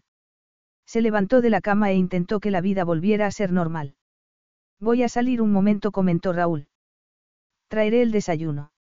Sin embargo, lo normal parecía haber desaparecido porque él nunca llevaba el desayuno ni desayunaba en la cama. Sin embargo, el día anterior, cuando la vio con ese vestido, había hecho planes. Se había jurado que le daría lo mejor de Venecia y había llegado el momento de llevar a cabo ese plan. Luego, las cosas podría volver a ser normales, su cabeza se aclararía cuando ella se hubiese marchado. Decidió que, efectivamente, Lidia no era una huésped, que era una ocupa que se había adueñado de su corazón abandonado. Será mejor que llames pronto para cambiar el vuelo. Lo haré, concedió Lidia, que se alegraba de que se fuese a por el desayuno. Necesitaba espacio. El ambiente entre ellos había cambiado. A ella le enfadaba que él pudiera montarla en un avión después de todo lo que habían vivido juntos y a él le enfadaba que todavía estuviera planteándose pedirle que se quedara. La miró con rabia mientras ella lo miraba vestirse, pero ella no lo vio, estaba demasiado ocupada mirando cómo se ponía los vaqueros negros sobre su desnudez. No se había afeitado y estaba desaliñado. También estaba a punto de tener otra erección y ella tuvo que hacer un esfuerzo para no levantar las rodillas cuando sintió una punzada de deseo en el vientre. Se puso unas botas negras, aunque era verano, y se dio la vuelta para recoger la camiseta. Ella vio las marcas de la espalda y empezó a sentir el escozor por lo que había pasado la noche anterior, aunque fuese delicioso. Duérmete otra vez, le propuso Raúl. Fue a marcharse, pero la ocupa de su corazón hizo lo que hacía siempre y molestaba a su conciencia. Por eso, en vez de marcharse, se acercó a ella y le dio un beso. Lidia supo que estaban discutiendo y le gustó. Su mejilla le arañaba mientras él se debatía consigo mismo para apartar la boca y marcharse, pero la lengua de ella le separó los labios. Ese beso mecánico solo era eso. Era una tortura y ella hacía que la deseara. Estaba vestido y arrodillado en la cama y la besaba con ganas y ella se arqueaba contra él. La mano por encima de la sábana era áspera y le tomaba el pecho con fuerza. Ella quería que quitara la sábana y se lo dijo con la mano en la nuca. Ella quería que se bajara la cremallera y notar la aspereza de la tela vaquera. Entonces, dejó de besarla y se levantó. Le gustaba el deseo insaciable de ella y le gustaba que él quisiera volver a la cama y eso era muy preocupante. Efectivamente, tenía que pensar. ¿Por qué no vuelves a dormirte? Le propuso Raúl otra vez en un tono sereno. Nada indicaba esa pasión de la que tenía que huir, nada aparte del abultamiento en los vaqueros. Ella dejó escapar una risa sarcástica mientras él se dirigía hacia la puerta por la mera idea de que le pareciera posible que pudiera dormirse. Raúl bajó en el ascensor y, como hacía todos los domingos, condujo la lancha él mismo. Fue despacio. El cielo era un despliegue de tonos rosas y naranjas y el aire tenía el delicioso olor de la lluvia inminente. El regalo de ella llegaría enseguida y él necesitaba estar solo para pensar. La noche anterior había estado a punto de decirle que se quedara, pero se había contenido porque le había dado miedo que pudiera arrepentirse a la luz del día. Sin embargo, la luz del día ya había llegado y seguía pensando lo mismo una y otra vez. Normalmente, desayunaría en su café favorito y se sentaría a ver la vida pasar o charlaría con algún habitual como Silvio. Esa mañana no lo haría porque quería estar en casa. Jamás había entendido el placer de desayunar en la cama. Siempre se levantaba temprano y, estuviera en su casa o fuera, se vestía para beber el primer café del día y comprobar los correos electrónicos. En un sentido profesional, si lo contemplaba. En el hotel de Venecia se servía un desayuno para amantes y una de las especialidades de la carta era el en gondola, un hojaldre dulce con chocolate negro derretido por encima. Ya estaba en su café favorito y estaba pidiendo, aunque, esa vez, estaba pidiéndoles que lo metieran en una de sus cajas y lo ataran con cintas rojas. Iba a ser un verdadero desayuno para amantes porque no quería que entraran camareras y sí quería que el café fuese más fuerte y dulce que lo habitual. La camarera puso los ojos en blanco cuando también pidió un té inglés. Cinque minute, Raúl le pidió. Los cinco minutos se convirtieron en siete y él agradeció los dos de regalo, pero no dejó de pensar en lo mismo, en que se quedara. Quería que tuvieran una oportunidad. Lidia escuchaba de fondo los sonidos de Venecia un domingo por la mañana y pensaba en la noche anterior. Estaba demasiado cerca para ser un recuerdo, pero lo sería pronto. A menos que cambiara la hora del vuelo. ¿Qué pasaría si le dijera a Raúl que no había conseguido un vuelo hasta el día siguiente? Se levantó, se puso una bata y buscó el teléfono. Mientras lo enchufaba para cargarlo, supo que estaba incumpliendo el trato que habían hecho, que se marcharía sin más. Sin embargo, no era tan sencillo. Eso se parecía al amor. Solo era un encaprichamiento, se corrigió a sí misma. Él era la primera persona que había mostrado interés. Eso no era verdad. Había habido otros, pero ella no había dejado que nadie. Signorina. Llamaron a la puerta, la abrió y se encontró con la sonriente cara de una doncella que, según ella, se llamaba Loretta. Tiene un paquete. Yo. Preguntó Lidia. Pero nadie sabe qué. No terminó la frase porque el nombre de la caja era el suyo y notó que pesaba cuando lo tomó con una mano.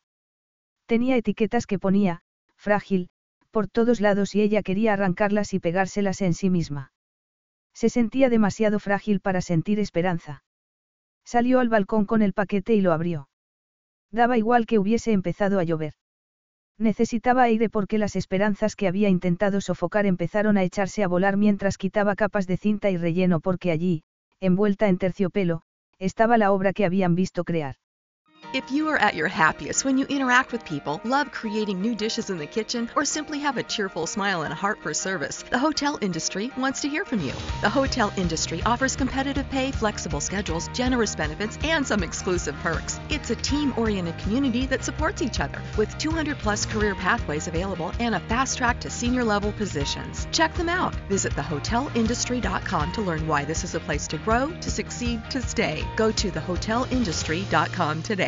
Carlos Alfredo, tu mamá vino por una semana. Ya hace un año que vive con nosotros. Hasta trajo sus gatos. ¿Y yo qué puedo hacer? Lo que puedes hacer, Carlos. ¿Y él quién es? Es Miguel, nuestro experto de TurboTax Live. Como tu suegra hace un año que vive con ustedes, you can claim her as a dependent y así obtener esa deducción de taxes extra. Hacer taxes puede parecer dramático. Por suerte, los expertos bilingües de TurboTax Live te ayudan a obtener el máximo reembolso sabiendo que tus taxes están bien hechos. You do your thing, we've got your taxes. Intuit TurboTax Live. La preparación de taxes y la aplicabilidad de las deducciones varían según el individuo.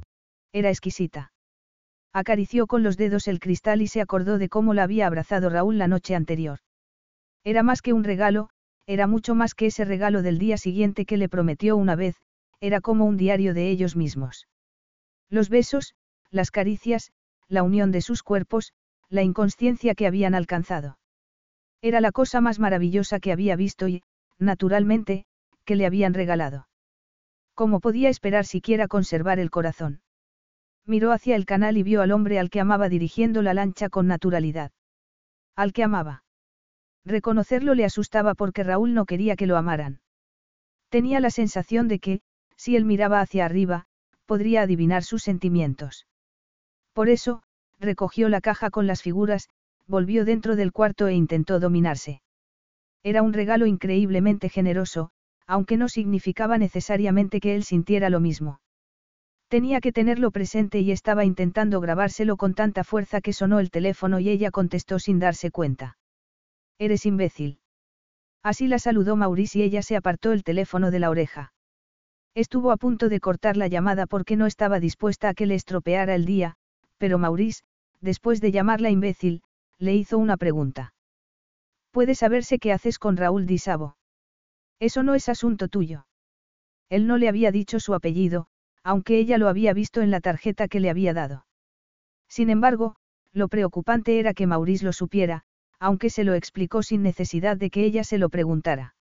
Hay fotos de vosotros dos por todo Internet. De nosotros. Tienes la más mínima idea del fuego con el que estás jugando. Está utilizándote, Lidia. Ella sabía que eso no era verdad.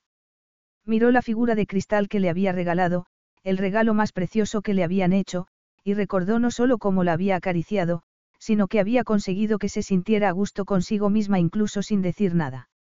Aunque estaban quedándose sin tiempo, por una vez en su vida, le había gustado sinceramente a alguien. Ese era el regalo de verdad. No está utilizándome, replicó Lidia entre dientes y segura de lo que estaba diciendo. Al fin y al cabo, se había entregado voluntariamente y todo había cambiado a partir de entonces. Solo quiere vengarse de Bastiano. Ella estaba harta de oír ese nombre. ¿Se puede saber qué pinta Bastiano en? No terminó la frase porque la propia Lidia se contestó la pregunta, lo supo incluso antes de que Maurice lo dijera claramente. Eran amigos hasta que Bastiano tuvo una aventura con la madre de Raúl. Juró que se lo haría pagar lentamente y acostarse contigo solo ha sido una mera venganza. La esperanza se esfumó en silencio. La expresión de Maurice coincidía con lo que ella pensaba. Se había acostado con ella y tenía más sentido que pensar que la amaba. Cortó la llamada y buscó las fotos de las que había hablado Maurice. Tenía el corazón desbocado porque sabía que Raúl llegaría en cualquier momento. Solo encontró una foto, estaban en ese café de Roma y él le tomaba la mano. Todavía era inocente y no estaba pensando en el sexo. Era inocente porque no sabía el daño que podía llegar a hacerle, porque había jurado que no volvería a encariñarse con nadie. Era una necia porque se había encariñado, y mucho. Quiso vomitar cuando pensó en ellos haciendo el amor y tuvo que contener un sollozo cuando se vio a sí misma desbaratada por la destreza de él. Se habría reído por dentro. Todo estaba teñido de negro. El teléfono sonó otra vez y vio que era Arabella. Debía de haber visto las fotos y, evidentemente, ella ya era una celebridad. Hola. La saludó Arabella. ¿Cuándo vamos a vernos? ¿Qué te parece esta noche? No puedo. Entonces, pronto. No, gracias. ¿Cuándo? Tengo que cortar. Lidia no le dio ningún motivo. Raúl, al menos, le había enseñado eso. Fue al balcón para tomar aire e intentar decidir cómo haría frente al hombre que la había destrozado. Sería como Arabella y ni siquiera se inmutaría cuando se diese cuenta de que lo había desenmascarado. La confianza en sí misma estaba hecha añicos. No era una mariposa, era una libélula. ¿Acaso no extendían las alas solo un día? Sus alas ya estaban rasgadas en mil pedazos y le dolía estar en carne viva. Se agarró al balcón de piedra, mientras llovía, y se preguntó si tendría tiempo para hacer el equipaje y salir corriendo. Sin embargo, vio la lancha vacía y supo que él tenía que estar subiendo. En ese momento, marcharse sin lágrimas, marcharse con dignidad, no era un deseo, era una obligación. Raúl no podía saber el daño que le había hecho. No le regalaría ni una lágrima, le habría ido mejor con Bastiano. Al menos, habría sabido a qué atenerse, habría sido una ramera, pero con un anillo en el dedo. Entonces, cayó en la cuenta. Sabía cómo hacerle daño a Raúl. Capítulo 11. Hola. Se dio la vuelta y lo vio. Tenía el pelo mojado y, si ella no se hubiese enterado de todo, sabía que enseguida estarían desnudos. ¿Por qué tenía que ser tan impresionante? Le encantaría que hubiese pasado un día más antes de que se enterara. ¿Por qué estás ahí fuera cuando está lloviendo? Le preguntó Raúl. Solo quería verlo antes de que me marche. En cuanto a eso. He llamado y pueden cambiarme el vuelo, pero tengo que marcharme enseguida. No hace falta. Al fin y al cabo, él tenía un avión a su disposición, pero, sobre todo, quería decirle que se quedara. Vamos a desayunar y a hablar. No, gracias. Lidia se preguntó cómo había conseguido decirlo porque, además, había sonreído. Como lo hizo en el entierro de su padre mientras daba las gracias a quienes habían acudido. También había sonreído a Arabella aquel día espantoso en Murano mientras compraba el jarrón. Nadie la conocía y, a partir de ese momento, se cercioraría de que nadie la conociera. Efectivamente, había perdido la inocencia en todos los sentidos. Tengo que resolver muchas cosas, Raúl. Tengo que volver a casa y afrontar las cosas. Lo sé, pero puede esperar unos días. Ven dentro, he traído un desayuno. Ella sabía que era una actriz muy mala, que no podía comer y mentir en la cama. Por eso, sacudió la cabeza. Tengo que marcharme, Raúl. Él la besó para que cambiara de parecer y ella se lo permitió porque estaba deseando paladearlo por última vez. La agarró de las caderas, la tentó con la lengua y estuvo a punto de conseguirlo. Vamos. La llevó adentro, pero Lidia, en vez de ir a la cama, agarró la maleta, la puso encima de la cama y empezó a llenarla. No entiendo por qué te marchas. Efectivamente, no entendía por qué estaba así. No fuiste tú quien me dijo que no tenía que dar ningún motivo o excusa. Efectivamente, había sido él y se quedó mirando mientras metía los zapatos rojos y la ropa interior que le había quitado la noche anterior, y elegía ropa limpia para ese día. Tenía la bata entreabierta y los pezones duros, y ella, mientras iba a desenchufar el teléfono, no podía entender que lo odiara y deseara a la vez. ¿Podemos hablar? preguntó Raúl. Para decir qué. Preguntó Lidia sin disimular la tensión. No quiero que te marches todavía. Hacía un rato, ella se habría arrodillado a sus pies al oír eso. En ese momento, se dio la vuelta con furia. Vaya, lo siento. Esperabas un revolcón mañanero porque me has regalado la figura. No estaban creciéndole las alas otra vez, eran unas uñas de acero. Muchas gracias por tu hospitalidad, Raúl, lo he pasado muy bien. Y ya está. Efectivamente, sabía cómo hacerle daño. Creía que los dos sabíamos que no me marcharía virgen de Italia. Tenía que elegir entre Bastiano o tú y te he elegido a ti. Él se quedó en silencio. Raúl no le preguntó el motivo, pero Lidia se lo dio como si se lo hubiese pedido. Bastiano no es lo que yo quiero. ¿Qué quieres? Dinero. Él lo tiene. Quiero dinero de toda la vida, replicó ella arrugando la nariz. Entiendo. Si voy a casarme por dinero, quiero que tenga título por lo menos. Eres una snob. Tengo derecho a serlo. Y una cazafortunas. Si Lidia esbozó una sonrisa sombría. Soy una snob y una cazafortunas, y cierto siciliano no me sirve. No tiene mucho sentido a juzgar por cómo gritabas anoche. Estamos hablando de Bastiano, le corrigió Lidia. Como tú dijiste, quería casarse y tener una esposa florero. Yo, en cambio, quería sexo. Lidia le pasó un dedo por la mejilla para provocarlo. Para una aventura de una noche, eras la mejor alternativa. Lo que quiero de verdad es un caballero. Muy bien, él también esbozó una sonrisa sombría y le quitó la mano de la cara. Entonces, no doy la talla. No. Él dejó de tocarla completamente y Lidia no se sintió tan valiente cuando se dio la vuelta y se alejó. Se inclinó para recoger al vestido rojo del suelo y lo sacudió como si fuese una capa a un toro furioso, pero Raúl no se movió. Estaba crispado y podía ser muy rastrero si quería, y estaba empezando a querer.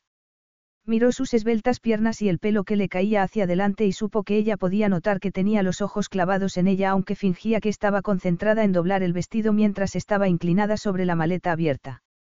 Tenía las mejillas sonrosadas y las orejas rojas y supo, mientras le miraba el trasero, que estaba tan excitada como él. La tensión echaba chispas entre ellos y ella casi podía ver las manos de él que le levantaban la bata. Era un disparate. Conseguía que se impusieran los pensamientos obscenos, daba una válvula de escape nueva a la rabia, y se acordó de que él le había prometido que el sexo con rabia podía esperar. Sabrás que, cuando te hayas marchado, será para siempre. Yo no juego ni persigo a nadie. No estoy pidiéndote que lo hagas. Él se acercó. Ella lo oyó, pero no se dio la vuelta. Debía de haber doblado el vestido veinte veces cuando él le puso una mano en la cadera. Fue un gesto mínimo, como si quisiera indicarle que debería darse la vuelta, pero ella no lo hizo. Lidia él se inclinó para hablarle en ese tono grave y tranquilo con la erección contra el trasero, cuando encuentres a ese británico con título, No pienses en mí. No lo haré. No estaría bien por él. De verdad. Lidia no terminó la frase porque él le había puesto una mano en la cintura y la otra en el hombro y ella deseó oír el ruido de su cremallera, pero no lo oyó. Cuando estéis en la cama ella se apoyó en la cama con las mejillas arreboladas y él te pregunte, ¿te gusta, cariño? Oh, ¿te gusta así? Raúl puso una voz afectada, intenta no acordarte de que yo no tuve que preguntártelo nunca. Además, cuando estés tumbada a su lado, insatisfecha, y estés pensando en mí. Ya te lo he dicho, no lo haré. Mentirosa. Él se restregó una vez más contra ella y se apartó. Ella se incorporó con la respiración entrecortada y enfadada todavía. Se quitó la bata y él no miró hacia otro lado cuando se puso las bragas y el sujetador. También la miró mientras se ponía el vestido gris, el de los botones. Entonces, volvió a acercarse, pero no a ella. Tomó la figura de cristal y la dejó en la maleta. No quiero tu ridícula figura. Creía que eras una cazafortunas. Véndela Raúl se encogió de hombros, o tírala por la ventana de tu torre con desesperación cuando no puedas aliviarte con los dedos. Por favor. ¿Te crees tan maravilloso? No replicó Raúl, sé que lo éramos. Efectivamente, jamás había conocido esa conexión absoluta y esa felicidad erótica que habían alcanzado la noche anterior. Ella cerró bruscamente la maleta y metió el código de seguridad con cierto fastidio. La bajó y, entonces, él se quitó las botas con los pies, se tumbó sobre las sábanas arrugadas, tomó la caja de pasteles y sacó el teléfono. Decidió que ella podía marcharse cuando quisiera. Lidia se quedó inmóvil un momento. Era difícil marcharse con dignidad cuando no sabía dónde estaba la salida. Hay una puerta a la calle. Preguntó ella mientras él no apartaba la mirada del teléfono. Sí. Raúl abrió la caja de hojaldres y eligió uno, le dio un mordisco y volvió a concentrarse en el teléfono. Lidia podría encontrarla por su cuenta. Puedes marcharte cuando quieras. Capítulo 12. Todos los caminos llevaban a Roma, pero, en ese momento, Raúl esperaba que Roma lo llevara a Lidia. No podía quitársela de la cabeza y la inquietud lo corroía por dentro. Pasó por delante del café donde había desayunado con ella y miró los nubarrones. Parecía como si el cielo estuviese colgado muy bajo. Se lo parecía desde que Lidia se marchó. El otoño ya había llegado, solía ser su estación del año favorita, pero no ese año. La echaba de menos y nunca había echado de menos a nadie, era una sensación que no podía quitarse de encima y era algo que no podía definir. Aunque los turistas nunca escaseaban en Venecia, la Serenísima le había parecido más vacía que serena. Allí, en Roma, los lugareños disfrutaban de la calma relativa que llegaba con el cambio. En Sicilia, los viñedos estarían tomando un tono ocre. No volvía nunca, ni siquiera con la cabeza, y estaba haciéndolo en ese momento. Lidia había tenido razón, quizá debiera volver. Si esa visita al grande Lucia no salía como esperaba, volvería a Casta por primera vez desde que leyeron el testamento. El portero lo saludó con la cabeza cuando entró por la puerta giratoria y se quedó un momento recordando el breve tiempo que pasó allí. Sin embargo, eso no le parecía verdad, no lo percibía como breve, era la parte de su vida que más había repasado. Lidia era la persona más desconcertante que conocía. Era fría y reservada, y cálida e intensa.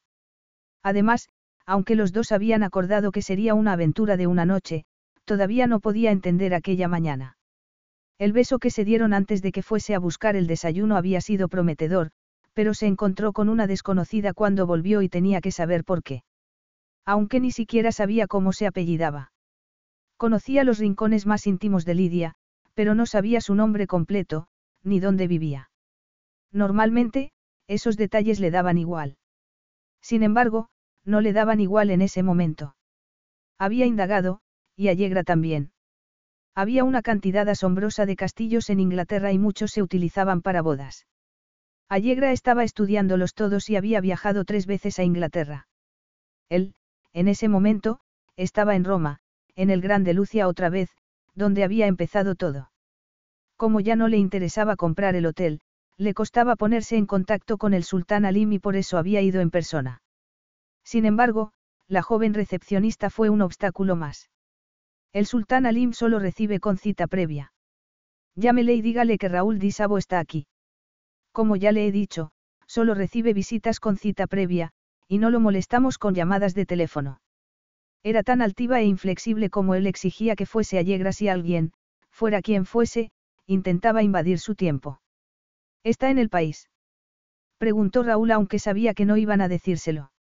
Carlos Alfredo, tu mamá vino por una semana. Ya hace un año que vive con nosotros. Hasta trajo sus gatos. ¿Y yo qué puedo hacer? Lo que puedes hacer, Carlos. ¿Y él quién es? Es Miguel, nuestro experto de TurboTax Live. Como tu suegra hace un año que vive con ustedes, you can claim her as a dependent y así obtener esa deducción de taxes extra. Hacer taxes puede parecer dramático. Por suerte, los expertos bilingües de TurboTax Live te ayudan a obtener el máximo reembolso sabiendo que tus taxes están bien hechos. You do your thing, we've got your taxes. Intuit TurboTax Live. La preparación de taxes y la aplicabilidad de las deducciones varían según el individuo. You coming to bed, hon? Yep, honey, I'll be, I'll be right there. Just gotta turn out the light. Ow! Ow! Ow! Ah! Gah! Some things never change. Like your kids always leaving tiny toys on the floor for you to step on. And Geico saving folks lots of money on their car insurance. Sweetie, I think I left the downstairs light on. P- please don't make me go. 15 minutes could save you 15% or more. Prefiere que no hablemos de lo que hace. Le comunicaré que ha estado aquí. ¿Qué hacía? Se sentaba en el vestíbulo y esperaba al sultán, que podría estar ya en Oriente Próximo. Advertía a la pobre recepcionista que si apreciaba en algo su empleo debería informar a Alim. Entonces, vio a alguien que quizá pudiera ayudarlo. Estaba cruzando el vestíbulo con un enorme ramo de rosas. Era Gaby, la organizadora de bodas indiscreta. Hola, la saludó Raúl. Hola.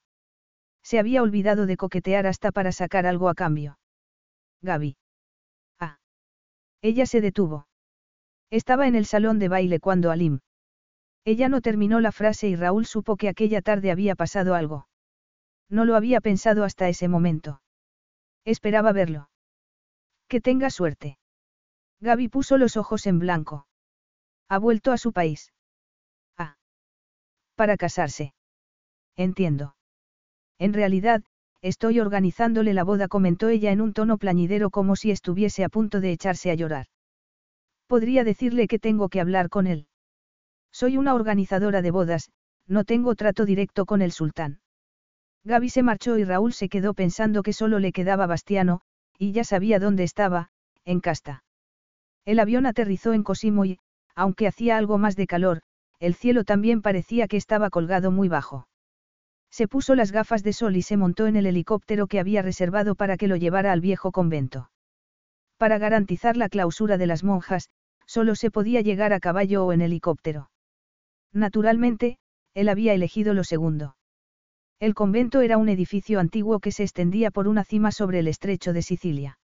Al ser tan inaccesible, era el retiro perfecto y tenía que admitir que Bastiano había tenido vista, aunque no iba a reconocérselo. Una vez en el helicóptero, comprobó que se habían obedecido sus órdenes. Había un ramo de lilas que llevaría a la tumba de María después de haberse reunido con Bastiano. Llegaría sin avisar. Había jurado que no volvería y solo lo hacía por Lidia. La última vez que estuvo allí fue en un vuelo comercial y tuvo que tomar un taxi hasta el valle. Tenía 18 años y recordaba que el taxista le había obligado a pagar el viaje por adelantado. Eran otros tiempos, aunque el mismo lugar. Miró por la ventanilla. Empezaba a reconocer el paisaje. Si bien nunca lo había visto desde ese punto de vista tan ventajoso, llevaba la orografía de esa tierra grabada en el lado más sombrío de su alma. Allí estaban los campos por los que se habían peleado los Conti y los Di Savo durante generaciones. Sin embargo, el vino nunca había enriquecido a ninguna de las dos familias, y el paladar de Raúl sabía ya que nunca las enriquecería. El estómago le dio un vuelco y no tuvo nada que ver con el repentino bote que dio el helicóptero. Estaba viendo el patio del colegio y, un poco más allá, la que había sido la casa de su familia. Todavía podía oír las mentiras infantiles que le decía a su padre. Mamá ha pasado todo el día aquí. Creo que ha ido a desayunar con Loretta. Entonces, entendió en parte por qué Lidia no tomaba fotos, porque había recuerdos que era preferible no ver. No había mentido solo para salvarse él mismo, había mentido para encubrir a su madre. Había mentido una y otra vez. Entonces, se acordó de cuando estaba más contenta, cuando cantaba y empezaba a salir más, y tuvo que empezar a mentir otra vez a su padre. Allí estaba la iglesia con las tumbas a un lado. Su historia se extendía por debajo de él y no quería ver nada, pero se obligó a mirar. El mar estaba encrespado y rompía contra las rocas, y entonces lo vio. El convento, en vez de haber decaído, se erguía con orgullo, y recordó las lágrimas de su madre cuando tuvo que cerrar. Había sido su sueño de verdad. El helicóptero aterrizó y él se bajó. Pensó que el servicio de seguridad podría interceptarlo, pero cruzó el césped y llegó hasta la verja sin inconvenientes. Vio una señal que le indicaba dónde estaba la recepción. Pasó junto a una fuente y abrió una pesada puerta sin llamar a la campanilla. Había focos en el techo, un toque moderno que suavizaba las paredes de piedra, y una joven que llevaba lo que parecía un uniforme de enfermera lo saludó desde un mostrador. Posó ayudarla. Le había preguntado con una sonrisa si podía ayudarlo. Si él asintió con la cabeza. He venido para hablar con Bastiano. El ceño repleto de Botox no se frunció, pero él captó la preocupación en sus ojos mientras consultaba el ordenador sin dejar de sonreír. ¿Puede decirme su nombre? Raúl Di Sabo. Entonces, una arruga se formó en el ceño y la sonrisa se esfumó. Ese nombre todavía era conocido en el valle. ¿Tiene cita? No contestó Raúl. No me espera. Al contrario. La voz de Bastiano llegó antes que él y Raúl miró mientras salía de entre las sombras de un arco. Un rayo de sol le iluminó la cicatriz y Raúl pensó que parecía una aparición del mismísimo diablo.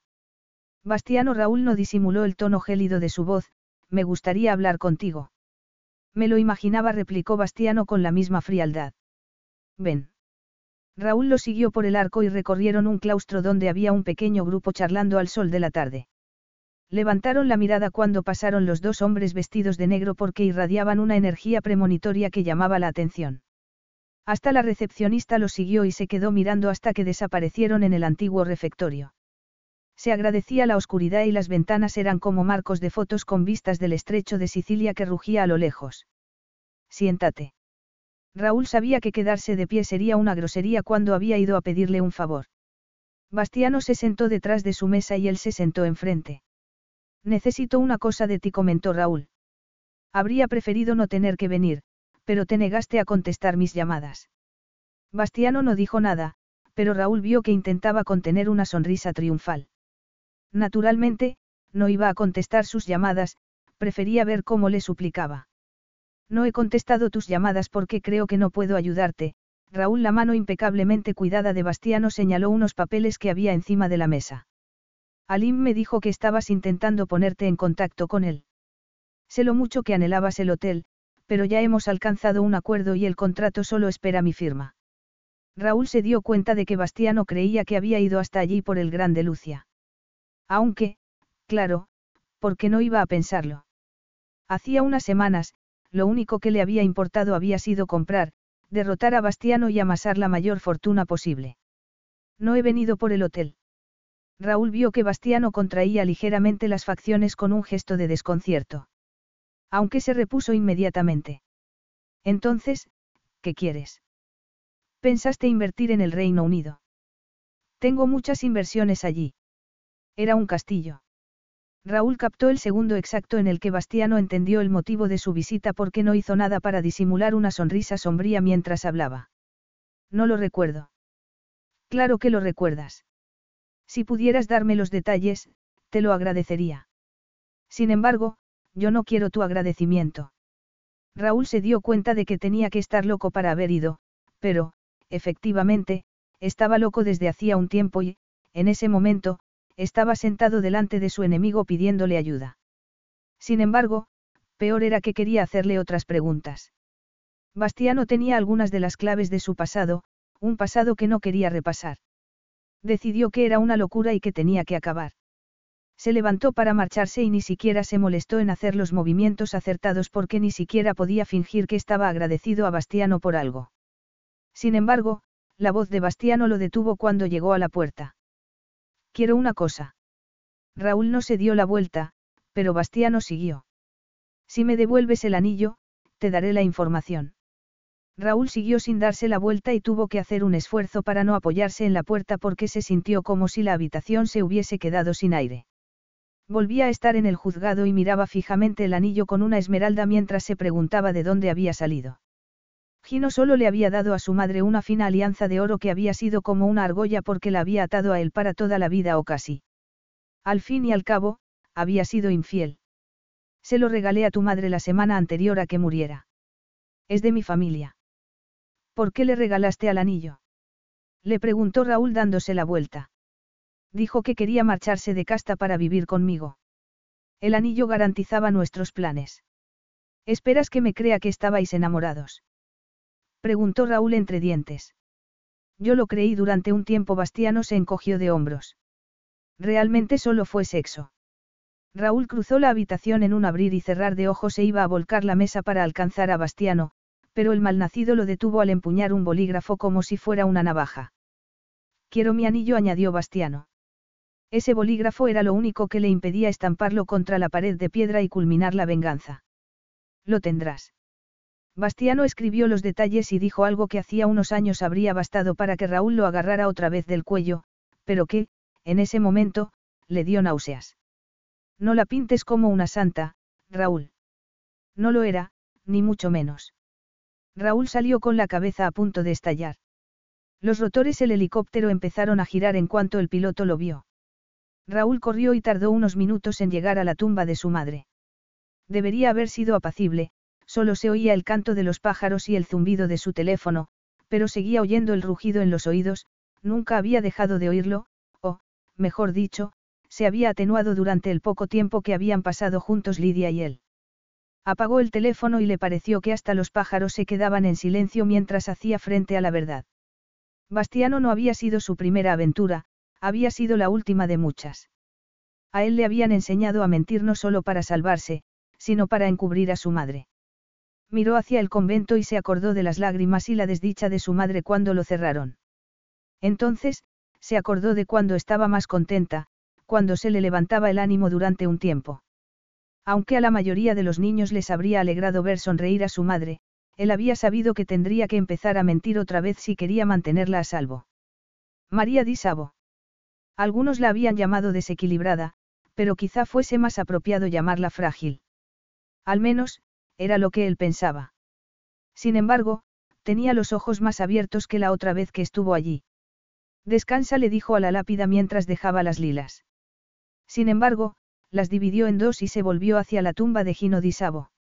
Había alguien a quien ni siquiera se había planteado perdonar, ni siquiera se le había pasado por la cabeza porque le había parecido improcedente. Sin embargo, en ese momento, era más que procedente. Era Gino su padre. Ese valle, con 16 años y embarazada, tenía que haber sido un sitio espantoso para vivir. Había sido más comprensivo el joven Gino. Había vivido sabiendo que le era infiel constantemente.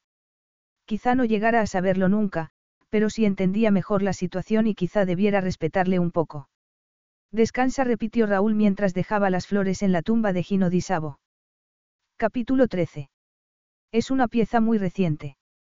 El director de tasaciones había llamado al director general y Lidia empezaba a hacerse una idea de lo valiosa que era la figura. Tres meses matizó ella aunque ninguno de los dos la miró. Esa mañana, por primera vez en mucho tiempo, se había comido una tostada y había decidido que había llegado el momento de ser pragmática y de afrontar las cosas. Había vuelto al castillo y había esperado encontrarse con rabia y reproches, había estado dispuesta a largarse inmediatamente. Sin embargo, se había encontrado con la devastación de su madre. Ella no había sido la única que no había llorado en el entierro de su padre. Valerie también se había contenido y había acabado reventando. Lo siento. Acababa de derrumbarse en una butaca y gritó. Le he dicho que no se le ocurra volver. Maurice no ocupaba ni el lugar más remoto entre todos los dolores que sentía en el corazón y por eso hizo lo que habría hecho Raúl. Sirvió una bebida a su madre y conservó la calma. Más aún, había sido pragmática y había dejado a un lado sus propios dolores. Había dejado de ofrecer el castillo para que se celebraran bodas y había afrontado lo mejor que había podido lo que había. No había dinero y había muy pocas cosas que vender. La semana anterior le había propuesto a Valerie que se fuese a pasar algún tiempo con su hermana. Necesitaba estar sola. Estaba embarazada. No obstante, si tenía el sentido práctico de su madre y había decidido averiguar el valor de la figura. No para salvar el castillo porque Raúl tenía razón, necesitaría una inyección constante de dinero, pero sí podría pagar la entrada de una casa. Sin embargo, cuando el director de tasaciones había llamado al director general y los dos habían empezado a hablar de cifras, se había dado cuenta de que tenía para mucho más que la entrada, que, en realidad, podía comprarse una casa. Valía tanto y, posiblemente, más. Podría criar a su bebé y Raúl no tendría que saberlo siquiera. ¿Estás pensando en la subasta de Nueva York? Estaba preguntándole el director de tasaciones al director general. Todavía faltan unos meses. El hombre miró a Lidia y le ofreció una alternativa. Tengo algunos coleccionistas que estarían muy interesados y podríamos hacer una subasta privada. Esta pieza es exquisita. Y ella la amaba. Solo era una pieza de cristal, se recordó a sí misma. Por eso no sacaba fotos, porque era muy doloroso revivir los recuerdos. Sabía que lo mejor sería deshacerse de ella, pero era la única cosa que había amado en su vida, aparte de a Raúl. Aunque no era una cosa, era una persona, un malnacido de los pies a la cabeza para ser más exactos. Sin embargo, la figura se remontaba a otros tiempos, a antes de que todo se hubiese desmoronado, y no podía soportar la idea de desprenderse de ella. Repasaba una y otra vez cada momento que había pasado con él, volvía a mirar por el ojo de la cerradura que él le había enseñado y los veía a los dos. Tenía captado cada momento, aunque no tenía fotos, menos la de ellos dos agarrados de la mano que circulaba por internet. Al parecer, el gran Raúl no se rebajaba a darle la mano a nadie y por eso se había interesado tanto la prensa. Entonces, ella había estado hablándole de su padre, sincerándose con él. Él, sin embargo, había estado jugando con ella desde el principio, y todo lo que tenía de él era esa figura. No, se corrigió a sí misma, dentro de seis meses tendría un hijo suyo y Raúl tenía que saberlo. Con su permiso el director general se dirigió a ella por fin, voy a hacer unas llamadas y es posible que así sepamos mejor qué tenemos entre manos. Claro, concedió Lidia. Ella también tenía que hacer unas llamadas. La acompañaron a una sala de espera que parecía un salón y le ofrecieron té. No, gracias lo rechazó Lidia mientras se sentaba. Le importaría cerrar la puerta. Cerraron la puerta y ella sacó del bolso la tarjeta que él le había dado. Hacía tres meses que no oía su voz. Había sacado muchas veces la tarjeta, pero siempre había vuelto a guardarla antes de marcar el número. Ese día, contuvo la respiración y lo marcó, pero él no contestó. Una grabación le pidió que dejara un mensaje. Lasciate un mensaje. Fue un chasco, pero el sonido de su voz hizo que se doblara en la silla. No por lo que tenía que decirle, sino por lo que quería decirle. Que aunque estaba muy enfadada con él, no podía aliviar el dolor de no verlo, de no oírlo, de no tocarlo, y que no sabía qué hacer. ¿Cómo podía decirle a un hombre capaz de expulsar a un bebé de un restaurante porque estaba llorando que estaba embarazada de su hijo? Raúl pensaría que estaba intentando sacarle dinero. ¿Cómo no iba a pensarlo si le había dicho, mirándole a los ojos, que era una cazafortunas y una snob. Tenía que representar ese papel, pero no podía y cortó la llamada. Tenía que sacar pecho y se recordó todas las cosas tan atroces que le había hecho. La había utilizado despiadadamente, había caído a lo más bajo y ella tenía que recordarlo siempre. El pánico estaba empezando a adueñarse de ella, pero tomó aire y se dijo que tenía que afrontar las cosas y ser pragmática. Se puso muy recta en la butaca y repitió la llamada. Lasciate un mensajio. Raúl, soy Lidia. Se negó a rebajarse y a darle fechas y otros detalles. Si era tan playboy que no se acordaba de ella, ella tampoco iba a facilitarle las cosas. Estoy embarazada. Supo que lo había dicho demasiado precipitada y atropelladamente, pero era preferible a desmoronarse. He tenido unas semanas para hacerme a la idea y la verdad. Respiró con calma por primera vez y quizá fuese porque se lo había dicho y estaba diciendo la verdad. La verdad es que me siento bien, los dos estaremos bien. El bebé y yo, me refiero, supo que eso había resultado demasiado brusco. Lo que quiero decir es que no te llamo para pedirte tu apoyo, ni económico ni sentimental. Los dos sabemos que nunca haces lo segundo y me han tasado la figura y cubre lo primero. No del todo. Podría exprimirlo y sacarle la mitad de sus miles de millones, pero no era el camino que quería tomar. Le espantaba la idea de acudir a abogados y de la mordacidad, de que la creyera o no. Si quieres hablarlo, llámame. Lidia cortó la llamada y se quedó un buen rato mirando el teléfono. No podía ni imaginarse cuál sería la reacción de Eli, por primera vez desde que había llegado a Inglaterra, se alegró de la distancia que los separaba. Él ya lo sabía. Capítulo 14. Estaba en una situación de espera que se había creado ella misma. Esperaba la reacción de él. Una vez en su casa, había dejado la figura junto a la cama. Había decidido que no estaba en venta, que algunas cosas eran más importantes por el momento. No quería ser como su madre, que se aferraba a un castillo que no podía mantener, pero tampoco iba a venderla precipitadamente. Comprobó el teléfono por enésima vez, pero, naturalmente, no había sonado. Entonces, comprobó el correo electrónico para ver si alguien había contestado a alguna de sus solicitudes de empleo. Había tenido una entrevista en un museo, pero había otros cuatro candidatos que, con toda certeza, tendrían títulos y experiencia. La semana siguiente tenía otra entrevista para trabajar en uno de los espacios para bodas que rivalizaban con su castillo. No se alegraba y, además, el embarazo empezaría a notarse muy pronto. ¿Quién iba a quererla entonces? Abrió la ventana, se asomó y miró las tierras que habían sido siempre de la familia de su madre. Las colinas de la izquierda y los prados de la derecha se habían vendido hacía algún tiempo, pero, si miraba de frente, todavía era suyo, por el momento. Entendió un poco mejor a su madre porque ya entendía cuánto dolía desprenderse de algo. Oyó el zumbido de un helicóptero y miró al cielo. Era un ruido normal por esa zona, los ricos de verdad iban a Londres por la mañana y volvían por la tarde, aunque, normalmente, no tan pronto. De vez en cuando también había alguna ambulancia aérea o un turista. Sin embargo, ese helicóptero estaba sobrevolando el castillo y el ruido era cada vez mayor. Además, podía ver el remolino que creaba el rotor en la hierba. Sabía que era Raúl, pero no por ella.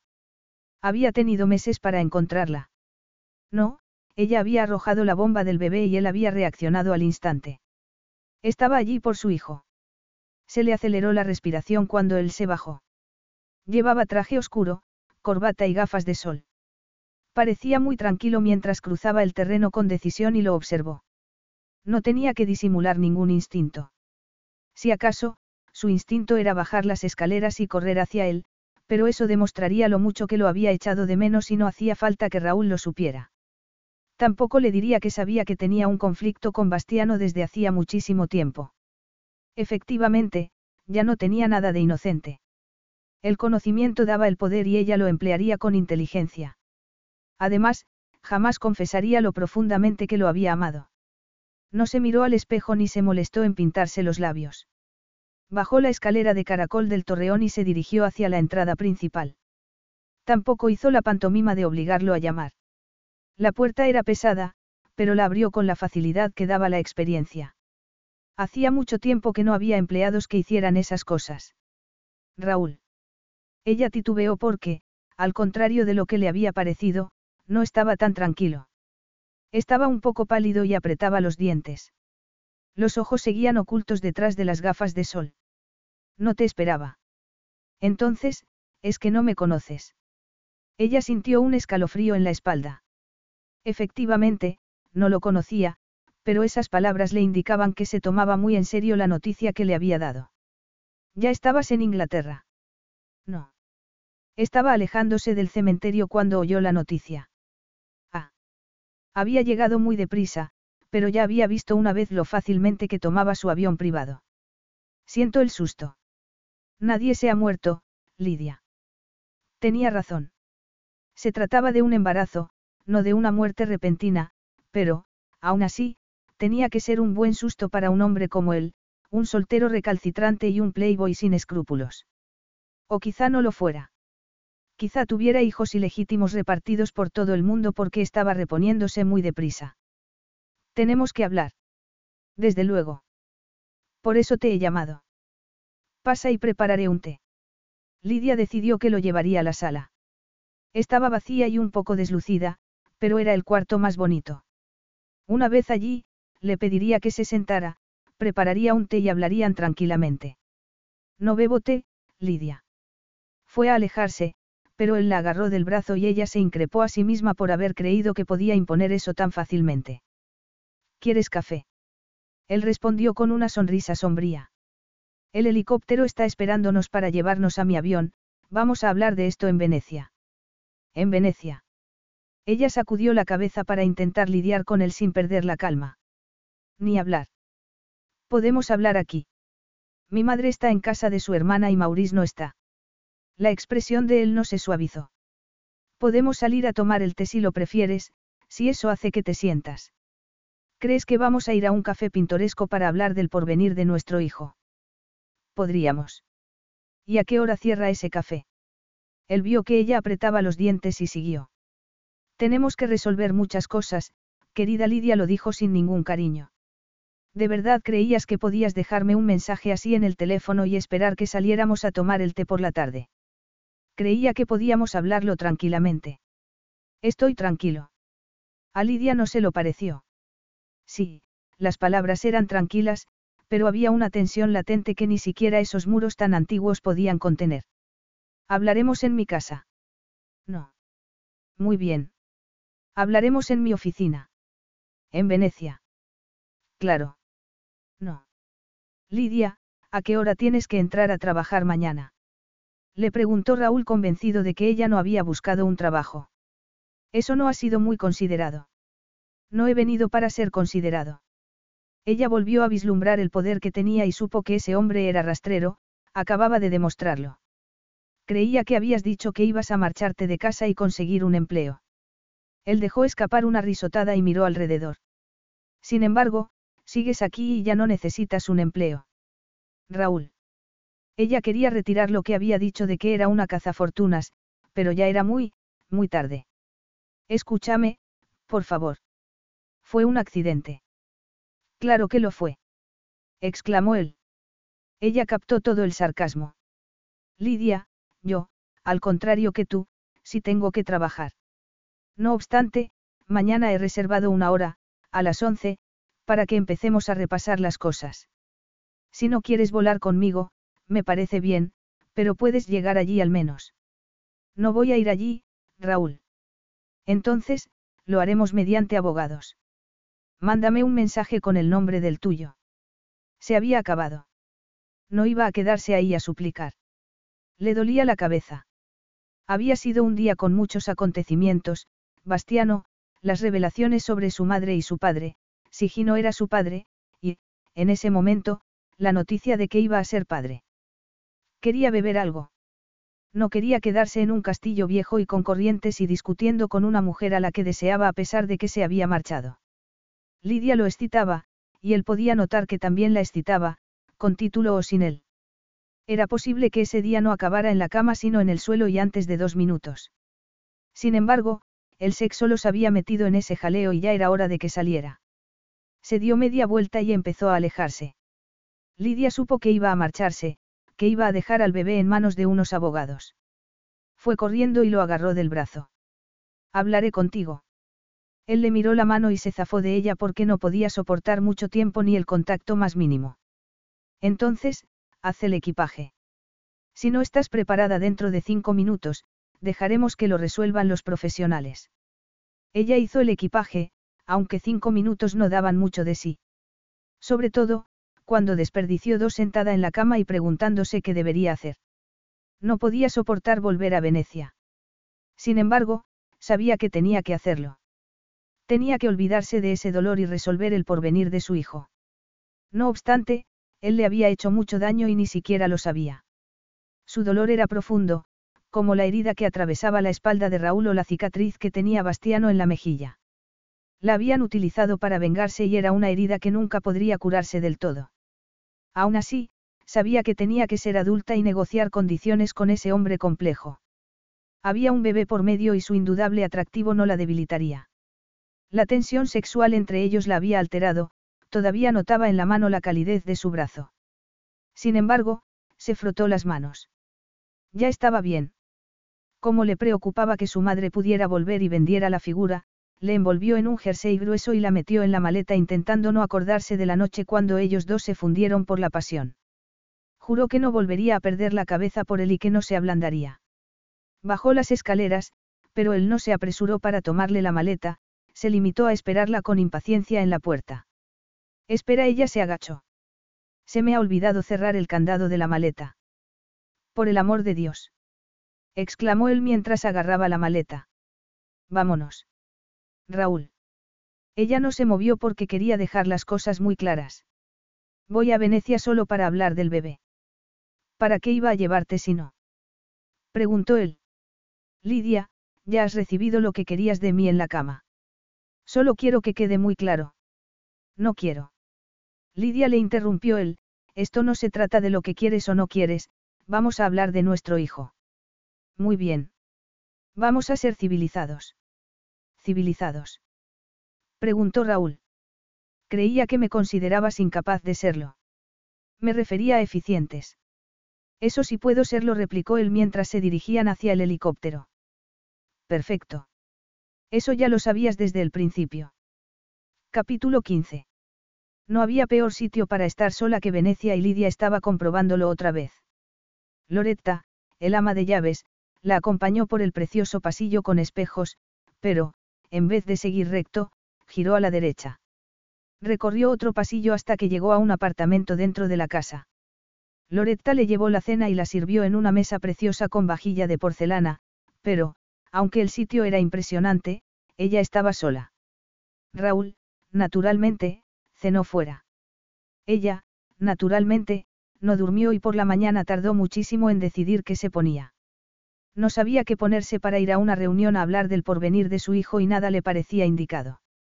Acabó decidiéndose por el vestido gris, el de los botones, que ya le quedaba estrecho en los pechos.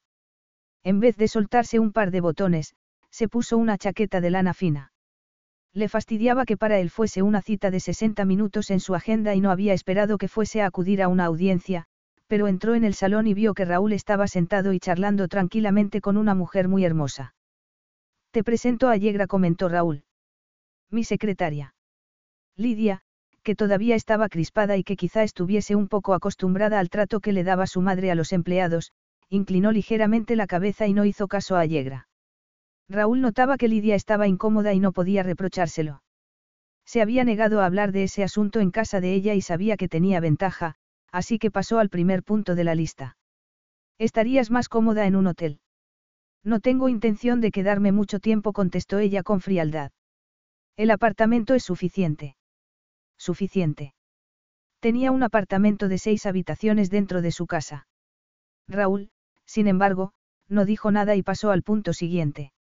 Se vende un piso a un kilómetro de aquí y Allegra te ha organizado una visita a las dos. ¿Para qué iba a querer ver un piso aquí? Preguntó Lidia. El bebé va a criarse en Inglaterra. Pero lo veré periódicamente. Doy por supuesto que querrás estar cerca cuando lo vea, sobre todo, al principio. Supones bien, pero... Allegra va a ocuparse de contratar a una niñera, la interrumpió Raúl. Al parecer, las buenas hay que reservarlas con tiempo. Eso era fácil y Lidia lo descartó con un movimiento de la cabeza. No voy a contratar una niñera. Le molestó mucho que Allegra escribiera algo y que, además, le hiciese una pregunta con un marcado acento italiano. ¿Le gustaría asistir a las entrevistas preliminares o prefiere que me ocupe yo y que luego comentemos las finalistas? Carlos Alfredo, tu mamá vino por una semana. Ya hace un año que vive con nosotros. Hasta trajo sus gatos. ¿Y yo qué puedo hacer? Lo que puedes hacer, Carlos. ¿Y él quién es? Es Miguel, nuestro experto de TurboTax Live. Como tu suegra hace un año que vive con ustedes, you can claim her as a dependent y así obtener esa deducción de taxes extra. Hacer taxes puede parecer dramático. Por suerte, los expertos bilingües de TurboTax Live te ayudan a obtener el máximo reembolso sabiendo que tus taxes están bien hechos. You do your thing, we've got your taxes. Intuit TurboTax Live. La preparación de taxes y la aplicabilidad de las deducciones varían según el individuo. Acabo de decir. Lidia contestó como si se dirigiera a una niña de tres años con problemas de oído que no quiero una niñera. Te hemos oído la primera vez, intervino Raúl, pero yo necesito una niñera cuando el bebé vaya a estar conmigo. Lidia, que estaba mirando a Allegra con el ceño fruncido, desvió la mirada hacia Raúl. Podemos hablar solos, por favor. Claro. Allegra se levantó y se marchó. Lidia se sentó recta como una escoba y no dijo nada hasta que la puerta estuvo cerrada. ¿Has estado muy ocupado? Sí. Entonces, allí sentada, comprendió que la noche anterior, mientras ella cenaba sola, él había ido a cenar con Allegra para hablar de su hijo. Estaba claro.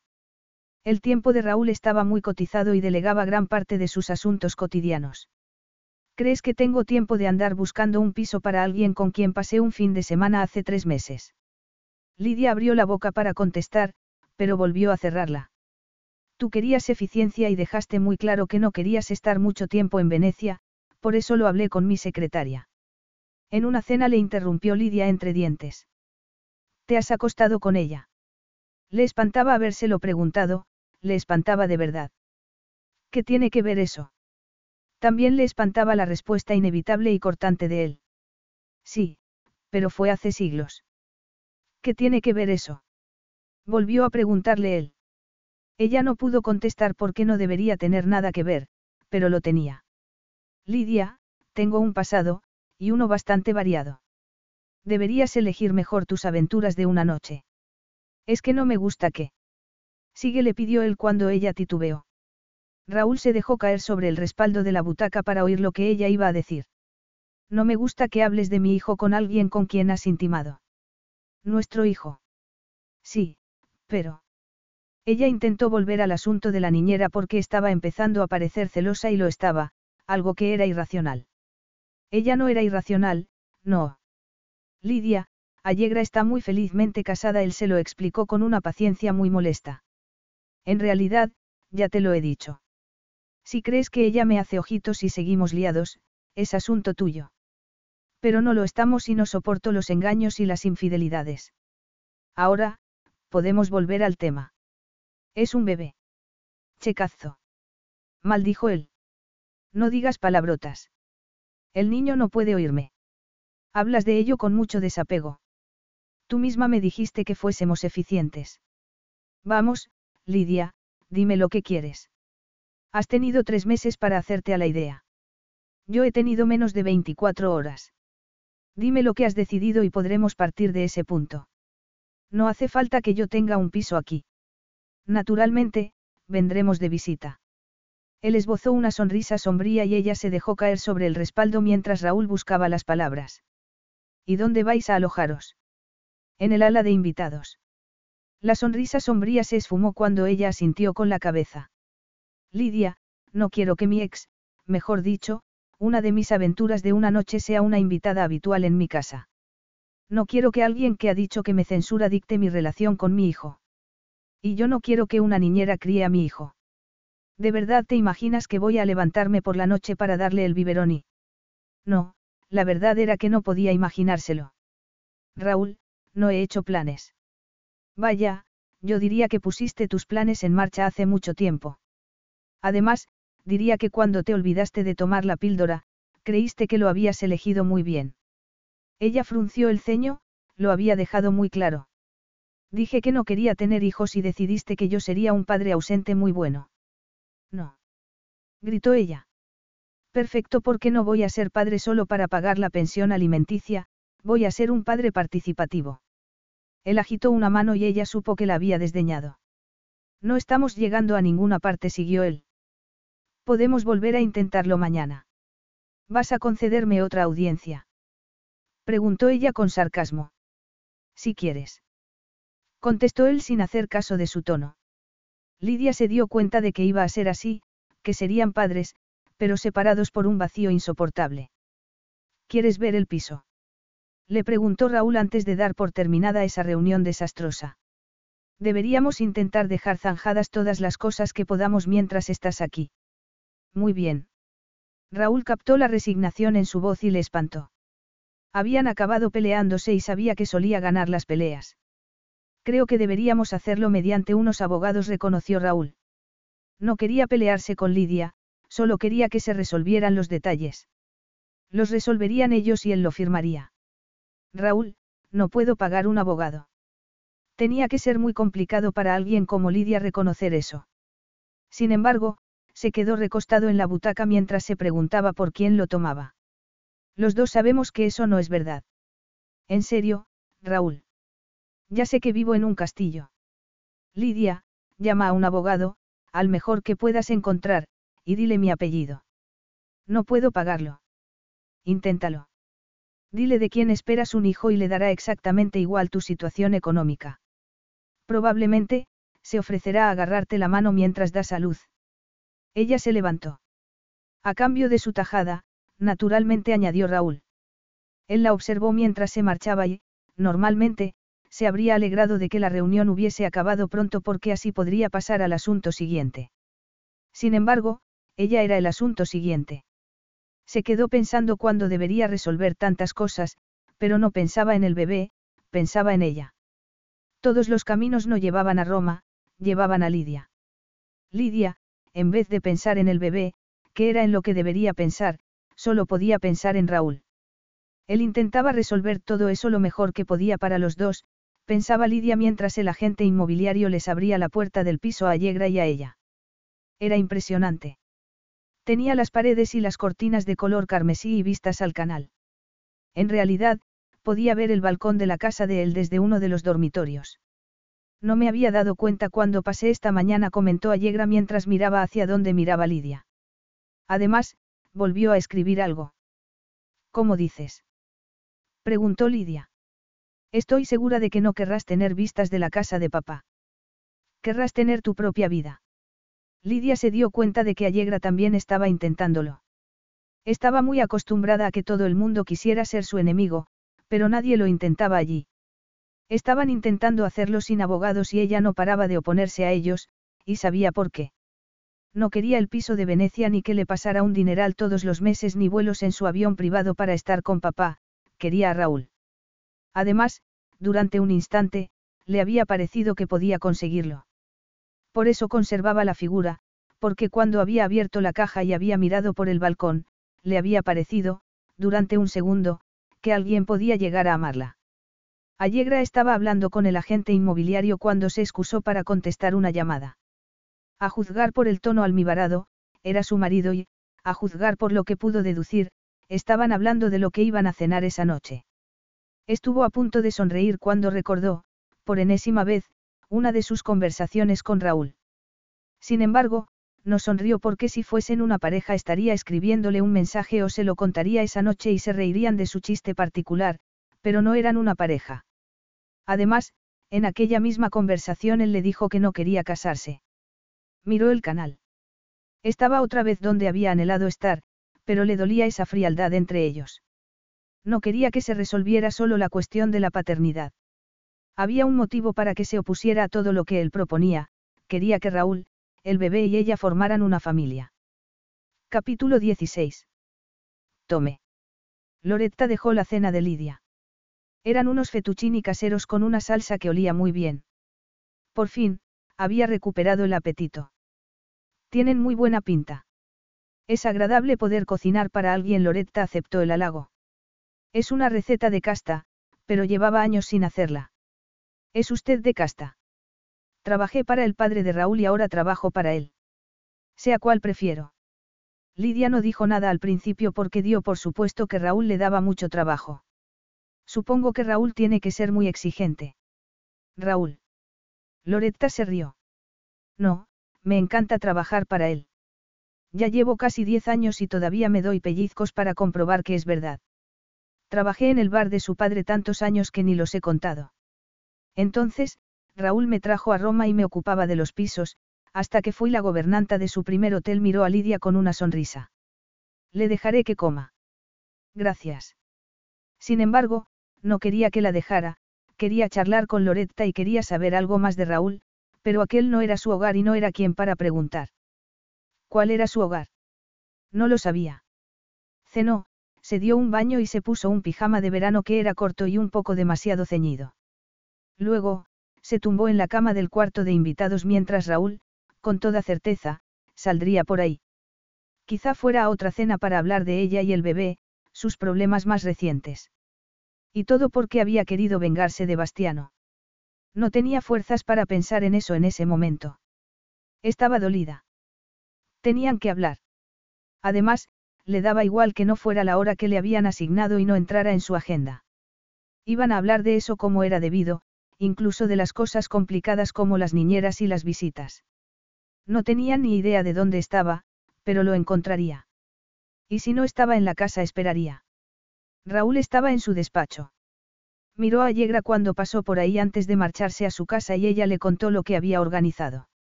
He concertado una cita en otros dos pisos para que Lidia los vea mañana. También vendrá un servicio de mensajería a las nueve. Un servicio de mensajería. Dijiste que tenías un paquete para que lo entregaran en mano en casta. Ah, es verdad. ¿Cómo la encontraste al final? Le preguntó a Yegra mientras se ponía el abrigo. Creo que visité unos 50 castillos y que llamé a otros 100. Ella me encontró a mí, contestó Raúl. Sin embargo, eso no era verdad del todo. Aunque tampoco se lo contaba todo a Yegra ni iba a hablar con ella de su encuentro con Bastiano, ni con ella ni con nadie. ¿Algo más? Preguntó ella. No, gracias. Allegra se marchó y Raúl no pudo reprochárselo. La noche anterior había trabajado casi hasta medianoche para tener las cosas preparadas y esa noche también se había quedado pasadas las diez. Raúl. Él levantó la cabeza y vio que Allegra seguía en la puerta. Sí. Creo que debería decirte que yo también estoy buscando una niñera. Es mejor que dejes eso hasta que Lidia se haya acostumbrado a la idea. Me refería a una niñera para mí. Ah. Sin embargo, había querido decir merda. Podía saberse que estaba pasándole a todo el mundo. Deberías darme la enhorabuena. Raúl puso los ojos en blanco. Voy a acabar llevando una guardería, eso está claro. Vete a casa. Me voy. Sin embargo, y en serio, va a ser complicado encontrar una niñera que trabaje con tu horario. No quiero que Lidia explote y se ponga como una furia, pero tenemos que empezar a buscar un poco. Déjalo por el momento, insistió él mientras Allegra se alejaba con aire cansado. Entonces, se acordó de sus modales y la felicitó. Complimenti. Allegra se rió porque sabía que no lo decía de verdad. Era una secretaria de primera. Sin embargo, Raúl pensó que se equivocaba en una cosa. Lidia no explotaba, no soltaba la rabia que sentía por dentro. Lo había comprobado. En cuanto a sí mismo. Se sirvió una copa de coñac y le pareció que se la merecía. Sobre todo, cuando se acordó de cómo había dominado la furia cuando Bastiano había insultado a su madre. No, eso no era verdad. Se había contenido por la verdad. Bastiano había creído que había amor entre ellos. Él había tenido 17 años y ella treinta y tantos. ¿Qué lío? Abrió el cajón, sacó el anillo y fue a empaquetarlo para que se lo llevara el servicio de mensajería. Naturalmente, eso era algo que solía hacer otra persona, pero en ese caso era más que personal. Sujetar el anillo era como sujetar un fantasma, un fantasma al que no conocía siquiera. Bastiano era huérfano. Ese anillo había sido de su madre. ¿Por qué había aceptado su madre ese anillo de un adolescente? Era un niño. Eran niños entonces. Naturalmente, ellos habían creído que eran adultos, pero... Pensó en Lidia cuando tenía 17 años. Le enfurecía cómo la habían tratado unos adultos que deberían haber tenido cuidado. En ese momento, él estaba intentando hacer la cosa más difícil que había hecho en su vida, conceder a Bastiano los mismos sentimientos. Raúl. Esa vez, no era Allegra. Lidia, bastante pálida, estaba en la puerta con un pijama corto. Podía notar los cambios aunque eran diminutos. Tenía las caderas algo más redondeadas y los pechos más llenos, pero no lo atribuía al embarazo. Lidia lo excitaba siempre. ¿Cómo iba a mantener la distancia? ¿Cómo iba a sofocar el deseo? Vio que ella desviaba la mirada hacia el anillo que tenía en la mano. No te preocupes, él intentó no inmutarse mientras dejaba el anillo en el cajón otra vez. No estaba preparando una sorpresa. No es para ti. Ella, para su vergüenza y para el dolor de su necio corazón, había esperado durante un segundo que quizá hubiese encontrado a alguien para siempre. Qué ridícula. Cuando estaba enfadada, cuando estaba dolida, era de hielo. Claro que no replicó ella en su tono más tajante, hasta que se le quebró un poco y no pudo contenerse más. Nunca te he importado lo más mínimo. Estabas demasiado ocupado en intentar vengarte de Bastiano. Merda esa vez sí lo dijo en voz alta al darse cuenta de que ella lo sabía. Lidia. Ni se te ocurra intentar justificarlo, le avisó ella. No, ¿desde cuándo lo sabías? Yo soy la que hace las preguntas. Me seguiste fuera de aquel comedor porque te gustaba o porque querías saber algo más de Bastiano. Ella siguió antes de que él pudiera contestar. Por favor, Raúl, no me digas que las dos cosas. Al menos, dime la verdad. Efectivamente, se lo debía. Bastiano. La verdad dolía, pero se obligó a sí misma a seguir hablando. Y cuando me invitaste a cenar fue para molestarlo. Cuando me dijiste que eligiera. Lidia quiso escupir al recordarlo. Esperabas exhibirme delante de él. Si contestó Raúl, quien sabía que tenía que decir toda la verdad. Eso es lo que he hecho toda mi vida. Miento para salir adelante, digo lo que tenga que decir. No obstante. Te odio. Gritó Lidia. El hielo se había partido por la mitad y estaba dejando escapar años de furia contenida, y eso la aterraba. Tú eres el mentiroso, Raúl. Dices que no soportas las mentiras, pero tú mentiste todo el rato. No todo el rato. Sí. Te acostaste conmigo para vengarte de él. Salió de la habitación y empezó a correr hasta su cuarto. La cama estaba abierta y la luz encendida y se preguntó cómo era posible que estuviese igual que antes cuando él le había dicho la verdad, la había perseguido para vengarse de Bastiano. Lidia. Él no había llamado a la puerta. Había entrado y estaba muy tranquilo. Lárgate. No, vamos a hablar de esto. Todo le daba vueltas en la cabeza y todo le parecía distinto. ¿Cuándo te enteraste? ¿Acaso importa? Claro que importaba y claro que él sabía cuándo se había enterado, cuando todo había cambiado entre ellos. Tenías razón, reconoció ella cada vez más furiosa. Haremos esto mediante abogados. Voy a hacer que tu vida sea un infierno, Raúl. No podrías. La agarró de los brazos para intentar calmarla, pero estaba llorando. Tú no podrías hacer que mi vida fuera un infierno. Lidia lo interpretó como una amenaza, que él era más rico y poderoso, pero él quería decir lo contrario. El infierno era que ella no estuviese en su vida. Podía lidiar con ella cuando estaba furiosa, en realidad eso era lo que había esperado. La furia de ella era íntima y profunda y por fin la había sacado a relucir, y estruendosamente. Mentiste. Sí reconoció Raúl. Mi vida era esa hasta que tú apareciste. Me utilizaste. Al principio concedió Raúl antes de pensarlo. La verdad es que te desee nada más verte. Me acuerdo de los botones. No me lo tomo como un piropo. Tómatelo como quieras. A ella le crispaba que estuviese tan tranquilo, que pudiese quedarse ahí cuando ella lo había desenmascarado. No debería haberte hablado del bebé. Lidia tomó la figura de cristal. Debería haber vendido esto y tú no te habrías enterado jamás. Creía que ya la habías vendido. Y le había dolido que la hubiese vendido como su madre, que vendía las reliquias familiares para salir adelante una semana más. A él también le encantaba esa figura y ella la tenía en la mano y estaba a punto de tirarla. Se quedó sin saber qué hacer. Podría detenerla porque sabía que se arrepentiría, pero estaba furiosa y no solo con él.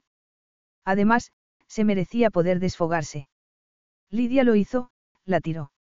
No se la tiró a él, la tiró contra la pared, oyó que se hacía añicos y a ella le pasó lo mismo porque le encantaba y había destrozado la cosa más preciosa que había sido suya, excepto Raúl. Él, sin embargo, nunca había sido suyo de verdad. Lo deseaba mucho y él no la deseaba nada. Entonces, ¿por qué estaba besándola? ¿Por qué estaba diciéndole que iba a tener que guardar la porcelana porque, si no, las discusiones iban a ser carísimas? ¿Por qué la contenía, la dejaba ser y parecía desearla cuando estaba llorando y dándole patadas con rabia. Estaban desatados, se arrancaban los botones y la ropa sin separar los labios porque Raúl también quería dejarse llevar. Ese día había sido infernal, y el anterior también. Y todas las semanas anteriores. La deseaba con todas sus fuerzas. La besó profundamente, la empujó contra la pared con el trasero desnudo entre las manos y los pechos estrechados contra el pecho. Lidia lo montó. Lo rodeó con las piernas y se sintió a salvo entre unos brazos fuertes y mientras la arrastraba al límite. Fue intenso y sin contemplaciones, tenía las mejillas ardientes y húmedas por los besos que le daba mientras le buscaba la boca. No le quedó ni un grito dentro cuando llegó al clímax, ni siquiera le quedó aire en los pulmones. Él le tomó todo lo que tenía y le dio más todavía. Todo se le concentraba entre las piernas mientras él acometía con fuerza y la llenaba plenamente. El orgasmo fue intenso y él alcanzó el clímax mientras el de ella se desvanecía. Se serenó y observó la expresión tensa de él mientras se deleitaba con las últimas acometidas aceleradas. Entonces, volvió a pensar, pero no volvió a dolerle, al menos, como antes. Seguían besándose cuando él la dejó de pie. Entonces, retrocedió un poco y vio la figura en el suelo. He roto nuestra figura. Eso era, la figura de ellos, un símbolo de su relación, y ella la había destrozado. ¿Por qué no la vendiste? No pude. Eso significó mucho para Raúl. Ella no había tomado ni una foto, él sabía que Lidia no se aferraba a nada, pero no había podido desprenderse de eso. Ahora, la he destrozado, siguió Lidia mirando el cristal hecho añicos. Noel la recogió del suelo y se la enseñó. La preciosa pareja seguía intacta, menos la sábana. Me espantaba esa sábana, comentó Raúl. No quise decírselo a Silvio, es el artista y esas cosas, pero creo que se equivocó. Es un maestro. Bueno, a mí me gusta más ahora Raúl se encogió de hombros. Aunque es posible que los tasadores no estén de acuerdo, él le sonrió. Sin embargo, ya no los necesitas, y tampoco necesitamos abogados. Lidia no estaba tan segura. No podía lidiar con Raúl con la cabeza. Una cita y quería más, otra noche entre sus brazos y sería de plastilina. Además, le daba miedo intentar perdonarlo. Le daban miedo sus mentiras, era un maestro. Vamos a la cama. Ella supo que se refería a la de él. Capítulo 17. Envueltos en una sábana, por orden de Lidia para no asustar a Loretta, recorrieron el pasillo de los espejos. No va a estar en casa, comentó Raúl mientras arrastraban los pies y él llevaba la figura de cristal. Bueno, pues yo no voy a pasearme desnuda por tu casa. Nuestra casa. Lidia no hizo caso y le preguntó por Loretta. ¿Por qué acabó trabajando en tu casa? Porque siempre se portó bien conmigo y supe que no tendría trabajo cuando murió mi padre. Entonces, ¿tienes amigos? Eso parece. Estaban en el dormitorio de él, habían vuelto a donde ella había prometido que no estaría. Le gustaba más todavía la segunda vez. Es impresionante. Ya es tu cuarto. Vio que ella se ponía rígida. Lo digo de verdad. Raúl, podríamos hablar de esto mañana. Todavía hay que resolver muchas cosas. Están resueltas. Raúl, estoy aquí porque te enteraste de que estoy embarazada. Creo que eso no es gran cosa para cimentar una relación. Yo tampoco lo creo.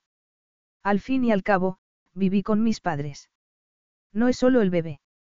Por favor, no digas solo lo que crees que tienes que decir. Eres un mentiroso, Raúl Lidia pensó en el avión, en la primera vez que volaron hasta allí. No puedo soportar la idea de que finjas cariño. Y eso es lo que has estado haciendo todo el rato. Jamás. Tú te plantas ahí, me dices que estás diciendo la verdad y, acto seguido, mientes. No estaba mintiendo cuando te tomé la mano. Me importabas cuando tomamos un taxi en vez de mi coche. Y cuando no nos acostamos aquella primera vez. Por un segundo, me planteé lo maravilloso que sería vengarme de él. Ella sollozó y se rió porque estaba siendo dolorosamente sincero. Sin embargo, no seguí, le recordó Raúl. Por la mañana no pude dejar que te marcharas. Debiste haberme dicho que conocías a Bastiano. Lo se reconoció Raúl, pero también sabía que, si te lo decía, te marcharías. Y te marchaste. Si me lo hubieses dicho. Ella no terminó la frase porque él tenía razón. Se habría marchado si se hubiese enterado, independientemente de cómo se hubiese enterado. Te eché mucho de menos, dijo Raúl. Ella supo que estaba mintiendo. Tanto que no intentaste ponerte en contacto conmigo hasta que te llamé y te dije que estaba embarazada. Lidia, ni siquiera sé cómo te apellidas. He hecho que Allegra rebusque por todos los castillos de Inglaterra. Ella no lo creía y él lo sabía. Pregúntaselo. Ella dirá lo que tú le digas que diga. Creo que por fin he encontrado a alguien tan desconfiado como yo. Tuviste tres meses para encontrarme, pero apareciste de repente el mismo día que te llamé para decirte que estaba embarazada. Estaba de camino cuando oí tu mensaje. Raúl dejó la figura desnuda en la mesilla y fue a un cajón para sacar un trozo de papel con el nombre y la dirección de ella. Es la letra de Bastiano. Fui a Casta para preguntárselo a él. Le dio el papel y Lidia lo miró. Además, pensó que lo guardaría toda la vida porque indicaba que la había echado de menos. Fuiste a ver a Bastiano solo para esto.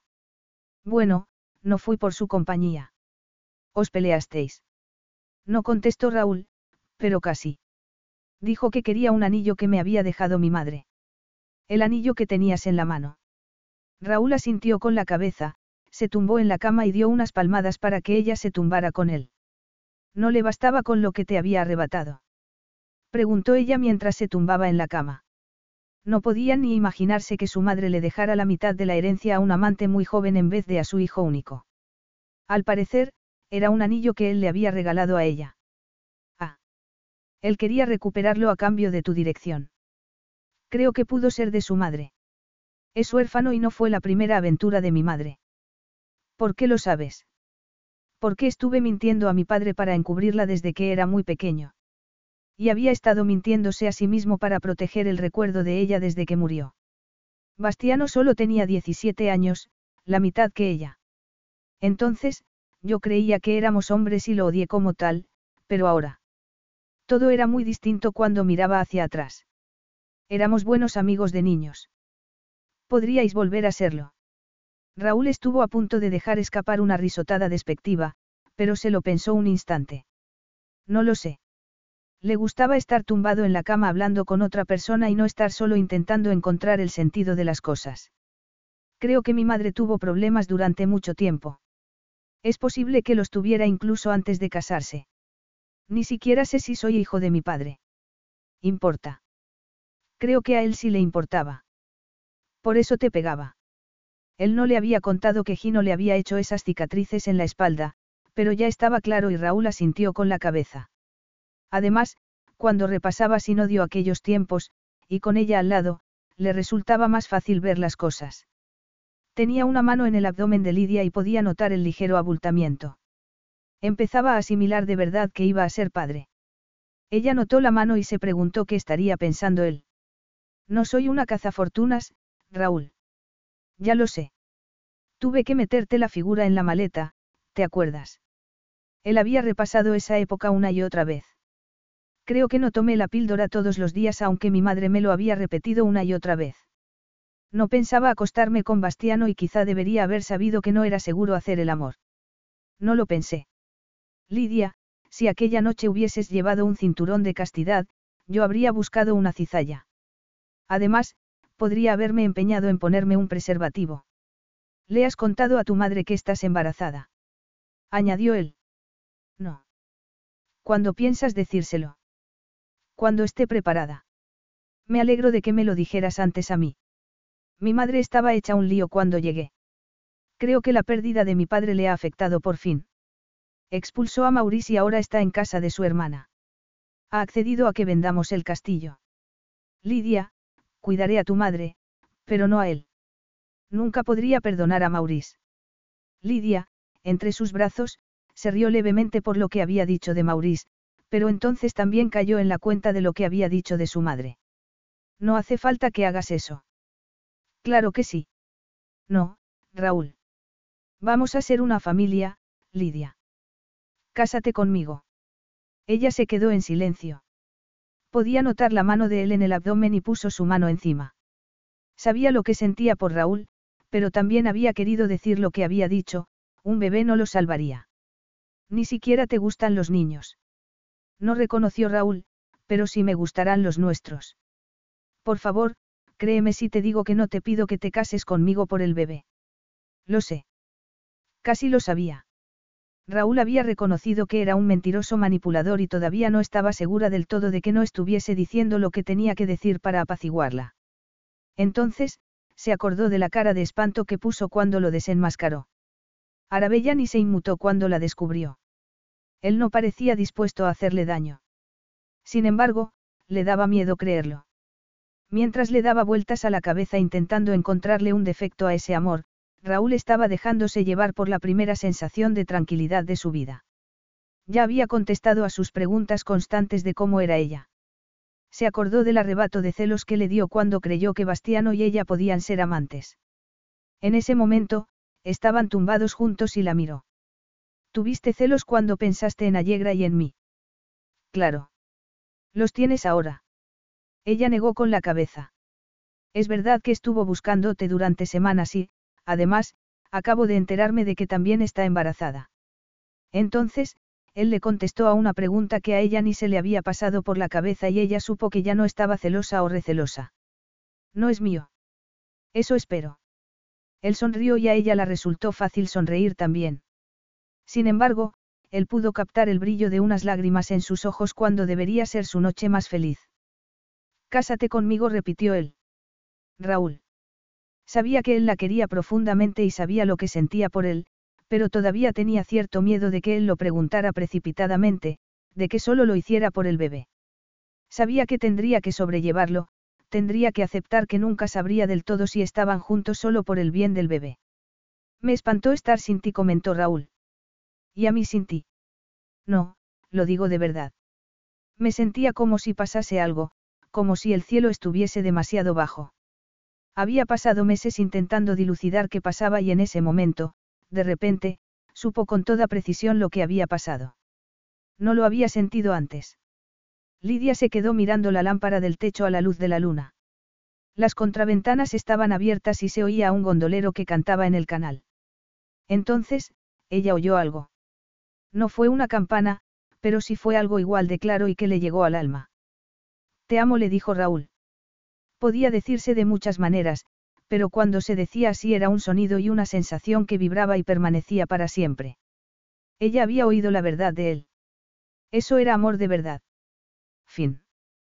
Now through February 2nd, join a clean and spacious Planet Fitness for zero enrollment and only $10 a month. With tons of equipment and free fitness training, it's the perfect place for everybody to work out. Even me, mother of very fussy triplets and one very colicky husband. Especially you, Supermom. You'll release endorphins and have more energy. I remember having energy. Start feeling spectacular today. Join in club or at planetfitness.com. Zero enrollment, $10 a month, cancel anytime. Deal ends February 2nd. See club for details. Carlos Alfredo, tu mamá vino por una semana. Ya hace un año que vive con nosotros. Hasta trajo sus gatos. ¿Y yo qué puedo hacer? Lo que puedes hacer, Carlos. ¿Y él quién es? Es Miguel, nuestro experto de TurboTax Live. Como tu suegra hace un año que vive con ustedes, you can claim her as a dependent y así obtener esa deducción de taxes extra. Hacer taxes puede parecer dramático. Por suerte, los expertos bilingües de TurboTax Live te ayudan a obtener el máximo reembolso sabiendo que tus taxes están bien hechos. You do your thing, we've got your taxes. Intuit TurboTax Live. La preparación de taxes y la aplicabilidad de las deducciones varían según el individuo.